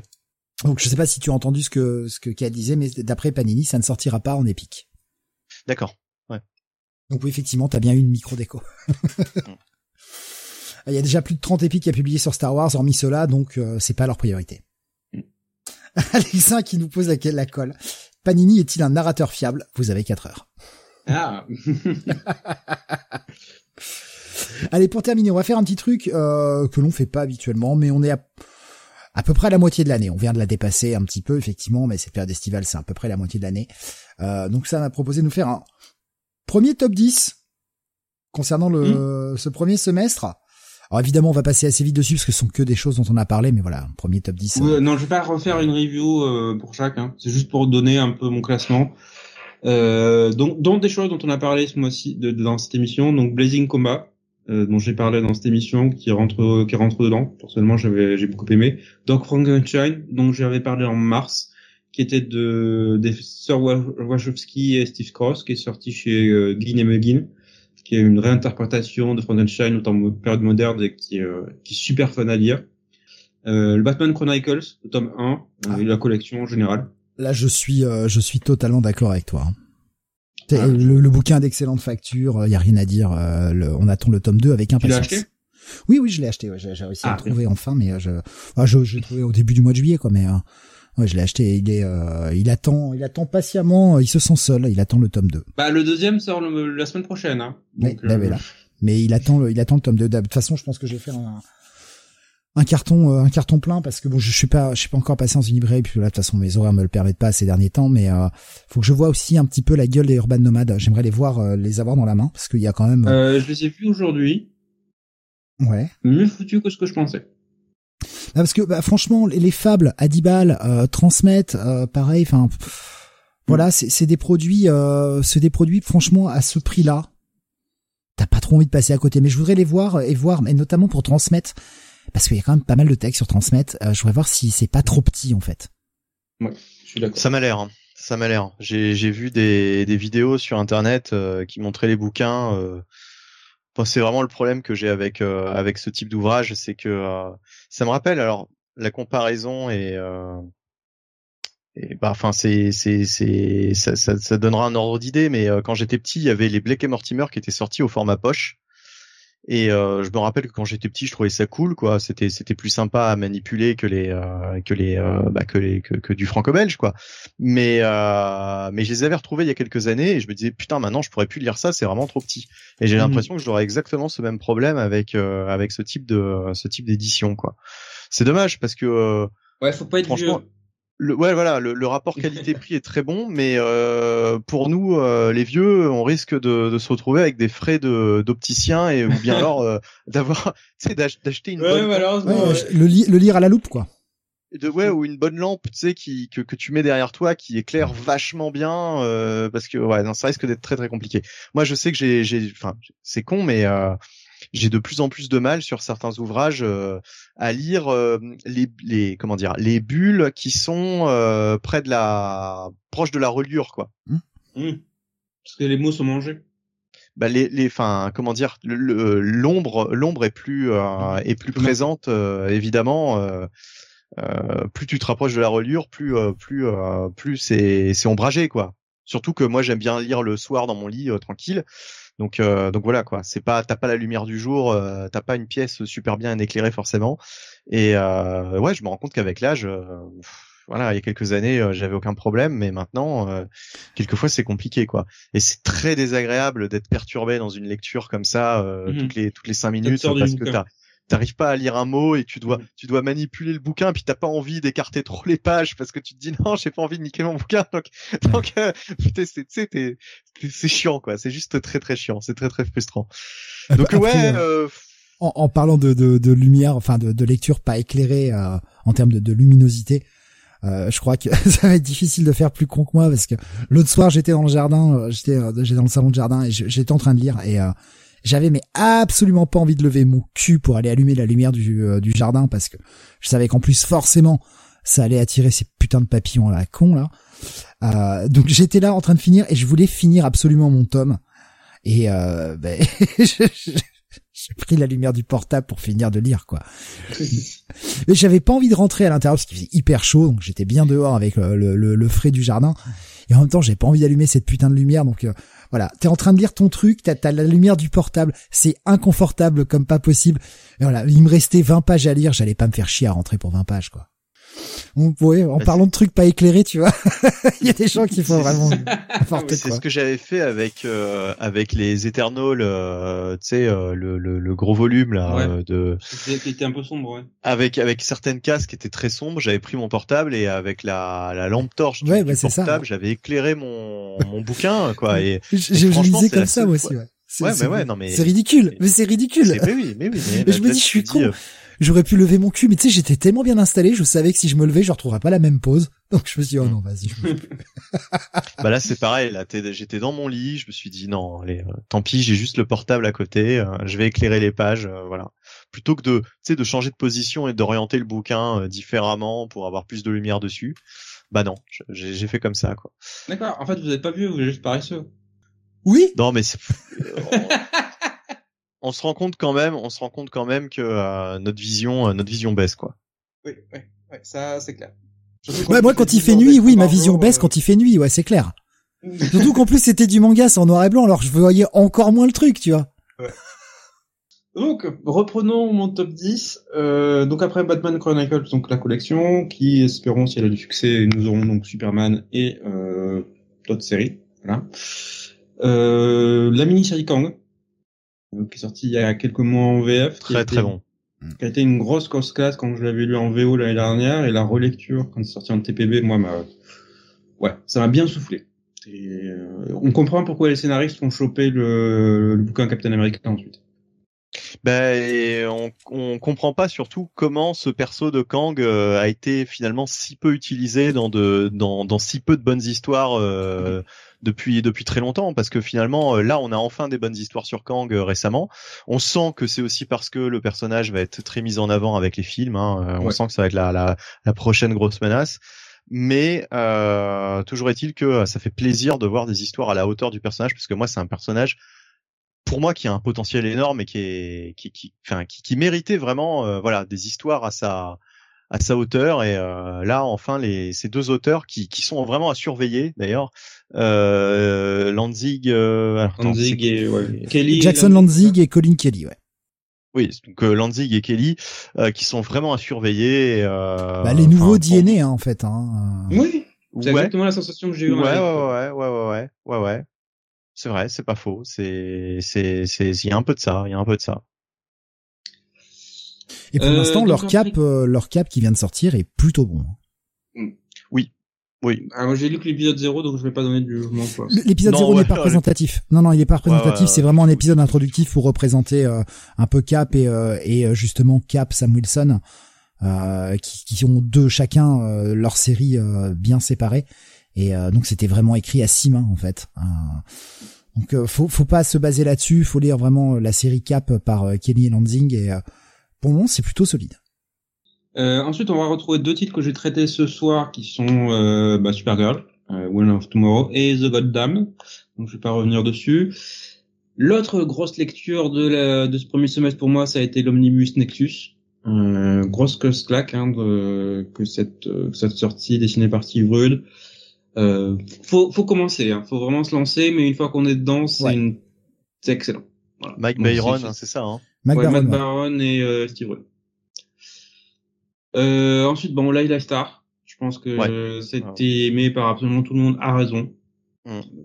Un des meilleurs trucs que Ramvé a écrit, donc euh, Je crois que c'est j'étais euh, le, le premier de l'équipe à le lire dans un dans un weekly, je sais plus. Ou je, sais je plus. crois, ouais. Mais euh, en tout cas, j'avais euh, j'avais vraiment euh, je m'attendais pas forcément à grand chose parce que justement Ramvé euh, bon bah enfin voilà, on l'a dit ce soir, il y, en a à apprendre à la laisser. Et ouais, euh, franchement, euh, dès le premier épisode, je, m'étais dit ça c'est une série qu'il faudra suivre et j'espère que ça sortira en français. Ils ont été d'ailleurs assez rapides à le sortir. Euh, avec une édition d'ailleurs très réussie. Ensuite, ben ça va être le premier tome de JSA l'âge d'or, voilà, qui est Mm. sorti en, en début d'année. Moi le tome 2, mais tome 1, euh, c'était le, le Jeff Jones de la grande époque pour moi. Ben, Et- Jeff Jones, dont on sent qu'il adore euh, cet univers DC, euh, Oui. il a un amour pour euh, pour le DC euh, historique, j'ai envie de dire. Et euh, bon, incontesté, je pense que ça va être une surprise pour personne. Euh, ma meilleure lecture de l'année pour l'instant, c'est le tome 1 de Grendel. Alors que tu avais détesté le tome 2, hein, c'est ça. Ouais. hein J'ai j'ai conspué le tome 2, mais le tome 1 est une merveille absolue. Voilà. Sachant, et je répète, vous pouvez lire chaque tome de Grendel de manière indépendante. Euh, Putain, mais c'est, c'est, ça me donnerait presque envie d'aller lire ce Grendel, quoi, ce fameux. Grendel, parce que j'aimerais bien euh, savoir si j'aurais le même ressenti, quoi. Est-ce que je vais détester le tome 2 après avoir lu le tome 1 euh, Sachant que tu peux dire, tu peux t'arrêter à la fin du tome 1. hein. T'as une histoire complète. Mais justement, moi, ça m'intéresse d'aller me d'aller me frotter à ce tome 2 puisque tu l'as tellement euh, descendu la dernière fois que Mhm. ça ça m'intrigue quoi. Et je maintiens, je maintiens chaque argument, chaque euh, chaque truc que j'ai avancé dans la dernière émission. C'est vraiment un très mauvais tome, ce tome 2. Alors je prends quelques réactions là concernant les, les, les lectures préférées avant de passer à, à la dernière petite partie. Euh, Isokan disait mes lectures de l'année pour le moment c'est Sandman, JSA et Many Days of Layla Star. Euh, Schizophrénie disait Doc Frankenstein, j'ai beaucoup aimé. Euh, il nous disait pour mon top 1 de l'année pour le moment j'hésite entre Saison de sang euh, et Ed Gein. Saison de sang, je comprends, Edgain, euh, je ne, je, je, renvoie, je renvoie à ma critique, euh, je crois que j'avais faite il y a quelques mois. Je suis pas rentré dedans. Pour moi, c'est, euh, c'est trop superficiel, en fait. Baboussa nous disait lui dans ses lectures préférées de l'année Animal Man. Et je le rejoins. Ouais. Bah je sais que t'as pas aimé, Ah, c'est pas que j'ai pas aimé. Pas j'ai plus aimé que les ça, disons. Premiers épisodes. pas plus que ça. Voilà. Ah, mais lequel d'Animal Man du coup? Là le premier tome de parce qu'il y a que ça qui est sorti euh, le moment. Voilà, Le tome 2 arrive dans quelques mois. Je n'ai pas aimé les premiers épisodes. Ça a commencé à me plaire à partir de l'épisode 5. Voilà. Et les autres sont sympathiques. Et c'est pas, c'est pas le coup de cœur, euh, pas un énorme coup de cœur. Kael qui nous dit j'ai quasiment rien lu de sortie de cette année donc pas de top 10. Mais là je me fais The Crossing, ça mériterait une émission. Mais oui Mais oui Une rétro review The Crossing Une, ré- une rétro review, mais alors là la rétro review elle va durer un siècle. Hein. Oui mais on, ferait... De toute façon les rétro reviews je pense qu'on n'a pas le choix, il va falloir qu'on voit comment on va faire mais euh, je pense qu'il va falloir faire une émission dédiée quoi. On peut plus les placer dans les weekly, euh, il y a trop de sorties. Donc euh, je vois pas comment on peut faire autrement. Euh, The Crossing, euh, d'ailleurs j'ai toujours l'omnibus Panini The Crossing. hein. Ils avaient quand même sorti ça en omnibus il y a quelques années. À l'époque où ils sortaient. Ouais, faut avoir des couilles quand même. Hein. Ouais, Ah, je, Ouais. je, me, je me le referai un jour. c'est celui-là que je lis, nous dit Gaël. Euh, nous dit par contre ma déception de l'année c'est Animal Man de Morrison. Plus pour ce que j'en attendais vu comment on me l'avait vendu et finalement euh, je ne sais pas si je ne prendrai le tome 2 d'ailleurs. Bah moi aussi, je, je sais prendre le tome 2 parce que j'ai quand même aimé le tome 1, mais c'est juste que c'est pas, c'est pas. Pour moi, on me le vendait comme le meilleur de Morrison et non en fait. Voilà. Il y, a, des très bons épisodes dedans, mais Morrison a fait mieux ailleurs. Donc avant le tome Morrison, 2, peut-être Morrison débutait que- aussi. Morrison Hmm. débutait aussi euh, dans le sur le marché euh, sur le marché comics euh, US. Oui, US, US, hein, précisons bien. D'ailleurs, Euh, l'autre nous- section dont on va parler, c'est les- ce que j'attends le plus au second semestre. ah, attends, Et attends, pense- Sam. Euh, Il y a, il y a Peter Sanchez qui nous disait numéro un Nexus pour moi sur YouTube également. Ok. Voilà, je prends, je prends les petits, euh, les petits trucs que les gens partagent parce que justement, ils me font Mhm. le, le plaisir de, de partager euh, euh, leur, leur lecture aussi et euh, ça me, voilà, c'est- normal de les prendre. Euh, Squadron Suprême pour moi, nous dit Romanoid, euh, dans mes meilleures lectures, n'ayant jamais lu avant l'édition Deluxe et Nexus. Euh, Doom, Doom Patrol supérieur sur à Superman, je suis désolé, je suis coincé à l'épisode 5 depuis des mois. C'est rude, hein. Je je sais pas si je finirai. hein. Tiens, C'est- euh, c'est- pour rebondir, pour rebondir euh, sur euh, Schizophile, euh, Doom Patrol, j'avais commencé il y a, il y a quelques mois. Euh, faute de temps, bon bah j'ai j'ai j'ai arrêté là, mais euh, je vais reprendre ma lecture et franchement j'avais euh, j'avais bien accroché au Oui. début de Doom Patrol. C'est- C'est excellent, c'est excellent.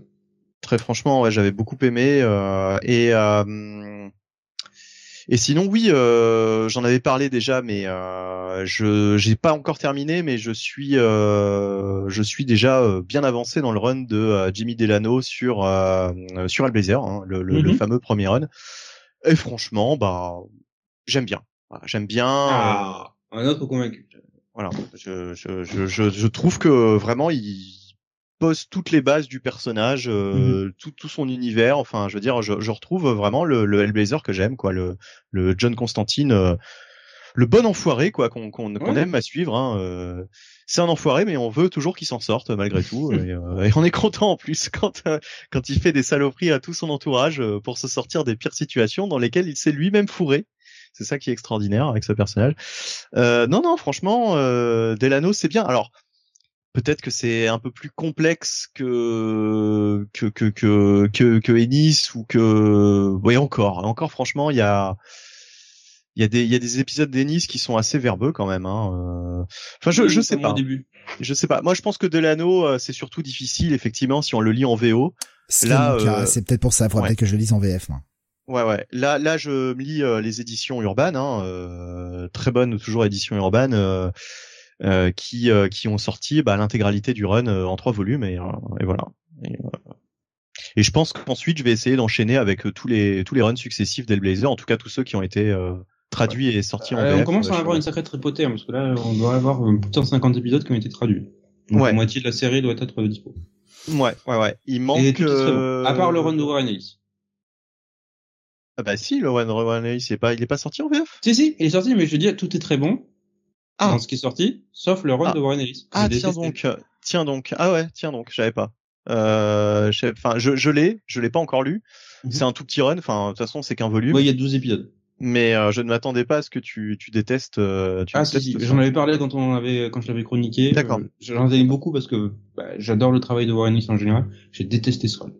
Et, Et euh, notamment l'épisode censuré, la shoot, euh, qui avait été édité pour la première fois en, en VF et en VO. C'est de la merde cet épisode. D'accord. Pour moi, ça n'aurait pas dû être censuré pour la violence euh, qui est, dép- qui est dépeinte dedans. Ça aurait dû être censuré parce qu'un auditeur leur aurait dit, Warren, c'est de la merde ce que tu fais. Voilà. écoute, la merde cet épisode, c'est de la merde ce scénario. Du coup, ça me donne encore une fois envie d'aller voir ça. Euh, Schizophile qui dit euh, Mike Carré c'est mon run préféré. Bah euh, Mike Carré euh, c'est le premier run que j'avais lu puisqu'il était sorti chez Panini à l'époque euh, en format euh, 100%. Et du coup euh, c'est vrai que c'était compliqué euh, parce que euh, se lancer uniquement euh, en ne connaissant quasiment rien sur le personnage dans le run de Mike Carré, euh, voilà il y avait forcément des choses que j'avais pas trop pigé à l'époque. Mais Euh, le run est excellent. Et, et franchement, j'ai hâte justement de, de revenir à ce run pour pouvoir le, le relire en, Mhm. avec tout le bagage euh, de, des runs précédents. Et voilà. euh, Et d'ailleurs, euh, schizophile, oui, euh, je pense que le le- l'image de, de son avatar est tirée d'une couverture de de- de- d'un épisode de, de Mike Carey, quoi, me semble-t-il. Si je dis pas de bêtises. Euh, Peter qui demande justement quel est meilleur Hellblazer pour vous, euh, Ennis du coup? Euh, Ennis, enfin de ceux que j'ai Oui, lus, euh, Ennis. pour moi, ça reste Ennis. Après, euh, bon. euh, Je dirais Ennis, Mike Carré, Delano, sans doute, dans ce qui a été publié. Azarello est pas mal. Ensuite. Nico Chris nous Et, disait... euh, Pardon. Non, excuse-moi. et on va avoir Paul Jenkins bientôt, donc on, on verra ce que ça vaut. Nico Chris nous disait pour son top, lui, euh, Batman Imposter, Le Saut dans la Lumière, donc le Nightwing Infinite tome 1, et Robin et Batman. Graf nous disait, lui, euh, bah, par défaut, euh, Batman Chronicles volume 1, euh, pas encore euh, lu Layla Star qui m'attend, et il nous disait juste avant ce qui va nous emmener pour la suite, justement. Euh, je Pas de top 10 parce que faute de lecture VF, mais le meilleur truc que j'ai lu en VO, pas encore sorti en VF, c'est le premier tome de Friday, de Brubaker et Marcos Martin. Nico Chris aussi qui dit euh, Batman Imposter. Mais je, je viens de le, le- citer, je viens de le citer, Benny. Ah pardon, ah pardon, ah pardon, ah pardon. D'accord. Mais justement, donc la VO, ce qui va sortir d'ici la fin de l'année? Euh, alors moi, dans mes sorties attendues d'ici la fin de l'année, donc la suite du, ru- du run de Morrison sur Animal Man, euh, parce que je pense que ses meilleures histoires sont dans le tome 2. Euh, la réédition de The Pro de Garcedis chez Aquileos, un one shot de 20 ans, mais que est dessiné par Amanda Connor, mais que j'ai Très envie- sympa. Je l'ai relu récemment, The Pro, c'est très, ça reste toujours aussi fun. Ouais, je l'avais pas lu à l'époque, mais euh, maintenant j'ai envie de le lire. Moi, je l'ai, je l'ai relu Euh. il, y a, il y a quelques mois, là, il y a trois, quatre mois, je l'ai relu, et c'était, c'était cool, ça n'a pas, ça n'a pas trop vieilli. Euh, L'une des grosses sorties, ça va être Ultra Mega. Voilà, James Warren. Le, le- mon- l'un de mes coups de cœur VO, je crois que c'était sorti l'année dernière en VO, mais euh, quel, quel pied, quel pied total cette mini-série. Euh, on attend toujours la suite aux États-Unis, mais euh, excellent. Ça arrive, Euh, euh, ça arrive le mois prochain, je crois. Ouais, en octobre. Ensuite, euh, le King Conan, qui est la fin du run de Jason Aaron sur euh, sur Conan, avec qui retrouve Moon Asrar pour l'occasion. Jason Aaron, qui est celui qui m'a fait tomber amoureux de Conan, donc euh, ça va ça va faire bizarre de de voir euh, la fin, comme on dit. Euh, ensuite, on a le Labyrinthe inachevé chez Futuropolis de Jeff Lemire. Donc celui-là, je l'ai déjà acheté, il est, il est déjà sorti, donc il est, il est dans ma palle. Euh, donc ça va être encore du Lemire triste avec des enfants morts. C'est follement original, mais euh, ça reste toujours aussi Oh, efficace. euh, c'est bien. J'aime bien les enfants morts. Voilà. Donc on en parle le mois prochain. Euh, comme on parlera sans doute de l'intégrale Madman, qui sortira, euh, la- le premier tome sortira le mois prochain normalement chez euh, Huggin et Muggin. Donc là aussi très attendu, Michael Red, forcément, c'est à lire. Euh, autre chose que j'attends beaucoup le mois prochain, bah, il y a beaucoup de choses qui sortent le mois prochain, euh, c'est l'Omnibus Alien, donc qui reviendra sur les années Dark Horse.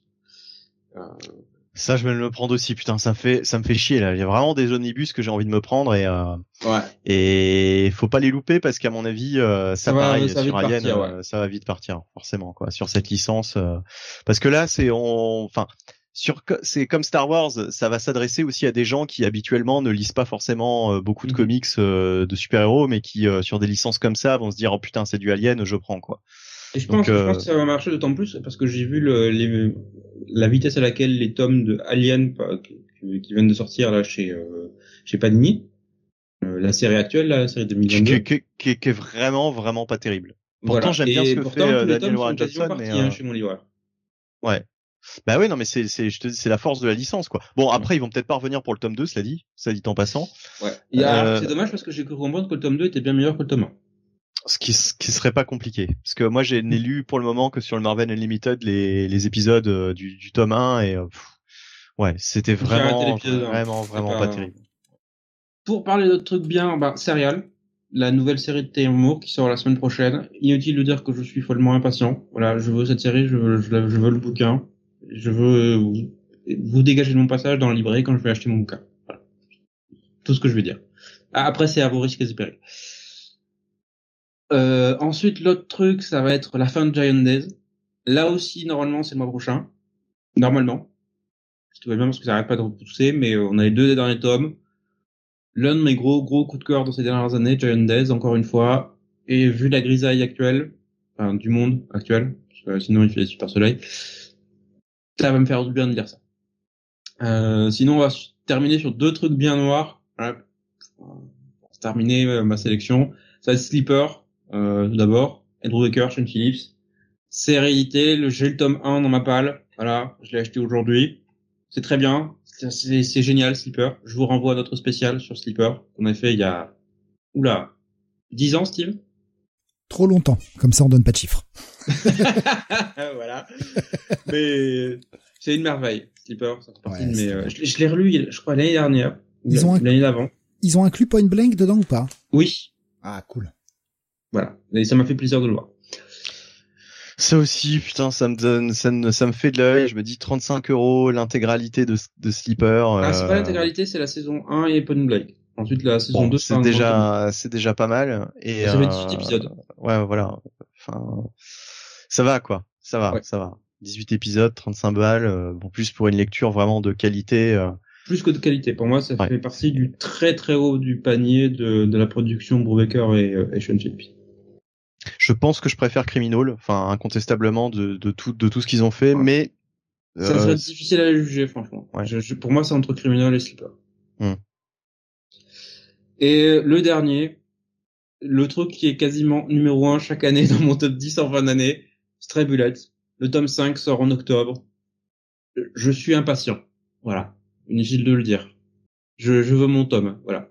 Stray j'avais lu, euh, je crois, les deux premiers volumes. Euh, j'avais bien aimé, mais alors par contre, faut être, euh, faut être comment dire, faut pas être déprimé, quoi. Faut être pour, non, pas euh, vraiment. Non. Bah ouais, voilà, c'est ça, quoi. C'est euh, donc en ce moment, j'ai pas trop la tête à, à lire du Stray.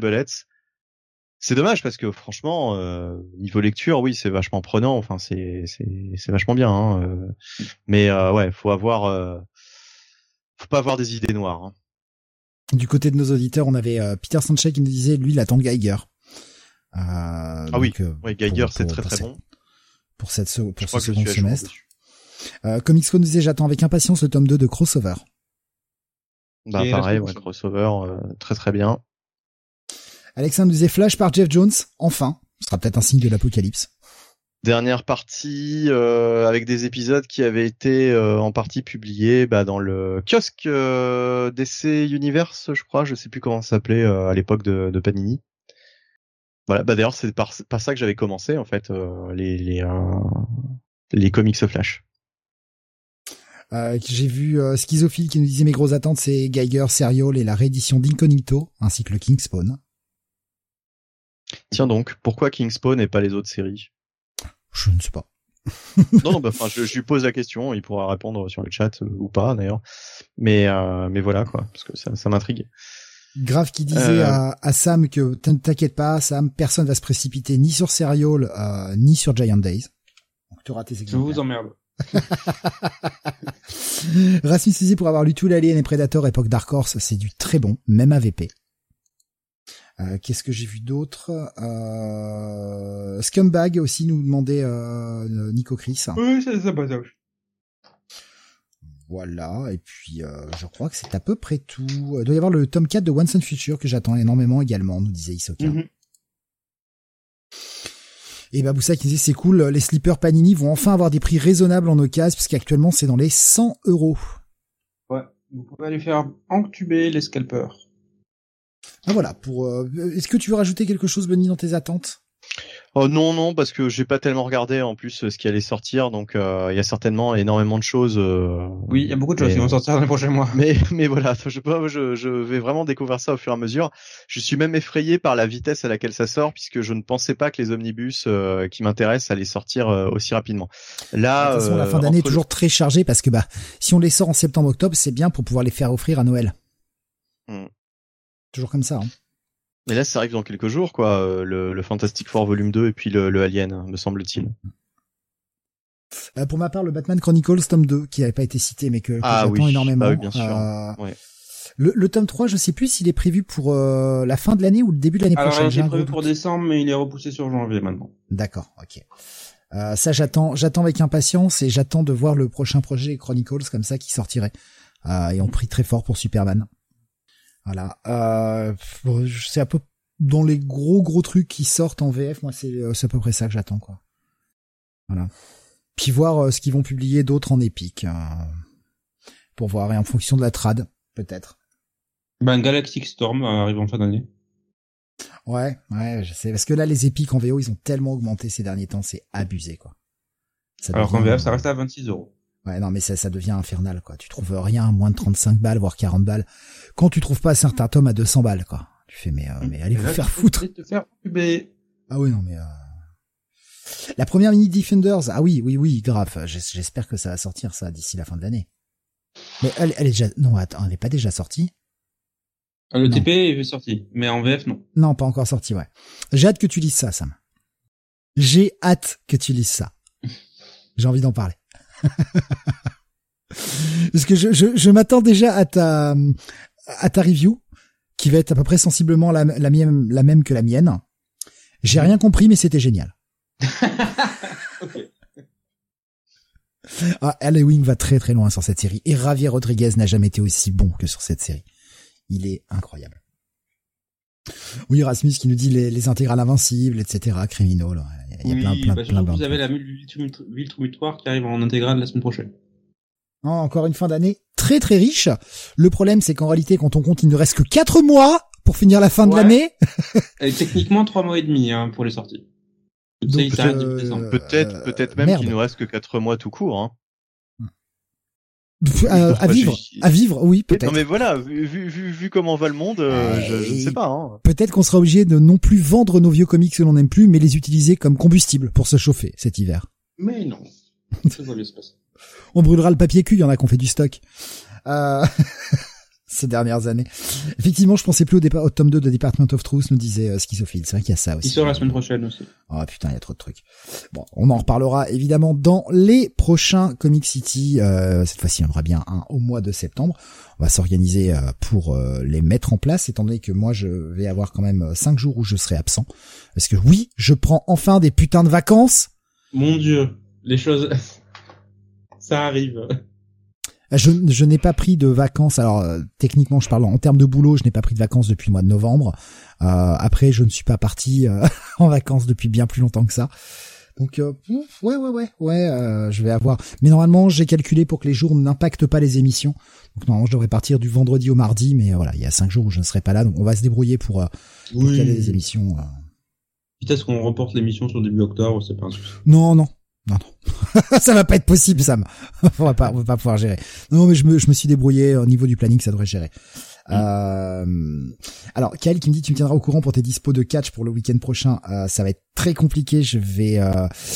Euh... ah non, non, le week-end prochain, pardon, je pensais à ce week-end. Je, je te tiendrai au courant, mais c'est vrai qu'effectivement, on a deux gros pay-per-view de catch qui se pointent.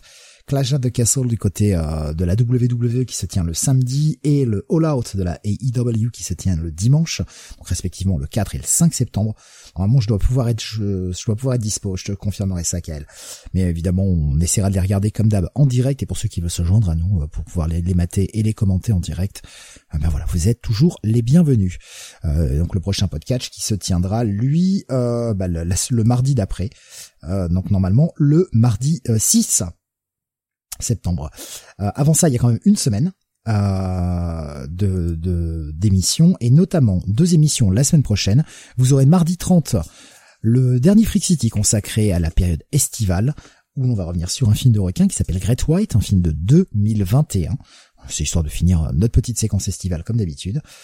Et euh, non pas jeudi, mais vendredi, j'insiste bien là-dessus, vendredi à 21h, puisque malheureusement le jeudi je finis à minuit et demi, donc je peux pas décemment faire l'émission de jeudi. Euh, le vendredi, donc vendredi 2 septembre, vous aurez le 600e Comics Weekly, avec une émission où il n'y a strictement aucune surprise de prévu. avec, le retour, avec le retour de Bruno, de Mig. Peut-être un petit passage de Sam dans la VO, puisque c'est un vendredi. Ouais, va voir. Euh, je suis tellement pas à jour sur la VO, ça va être compliqué. C'est le 600ème, Sam. Eh, putain, 600 émissions, bordel de merde. Hmm. Euh, voilà. Bon, on, donc euh, mardi 21h, vendredi 21h euh, pour les deux prochaines émissions. Merci de nous avoir suivis jusqu'à si tard dans la nuit. Quand je vous avais dit qu'il restait une demi-heure, en fait, je me suis planté. On était à trois quarts d'heure d'émission supplémentaire. Oui, mais c'est bien marré. Vous voyez, hein, cette fois-ci, je m'étais pas trompé dans l'estimation. Et euh, on se retrouvera donc très vite. Portez-vous bien, amusez-vous bien. Euh, et, et, oui, puis vous passez un très bon week-end. Profitez bien, reposez-vous. Bon week-end à vous tous. Éclatez-vous bien. Restez hydratés. Et allez, barrez-vous et ne revenez pas avant l'année prochaine. Paf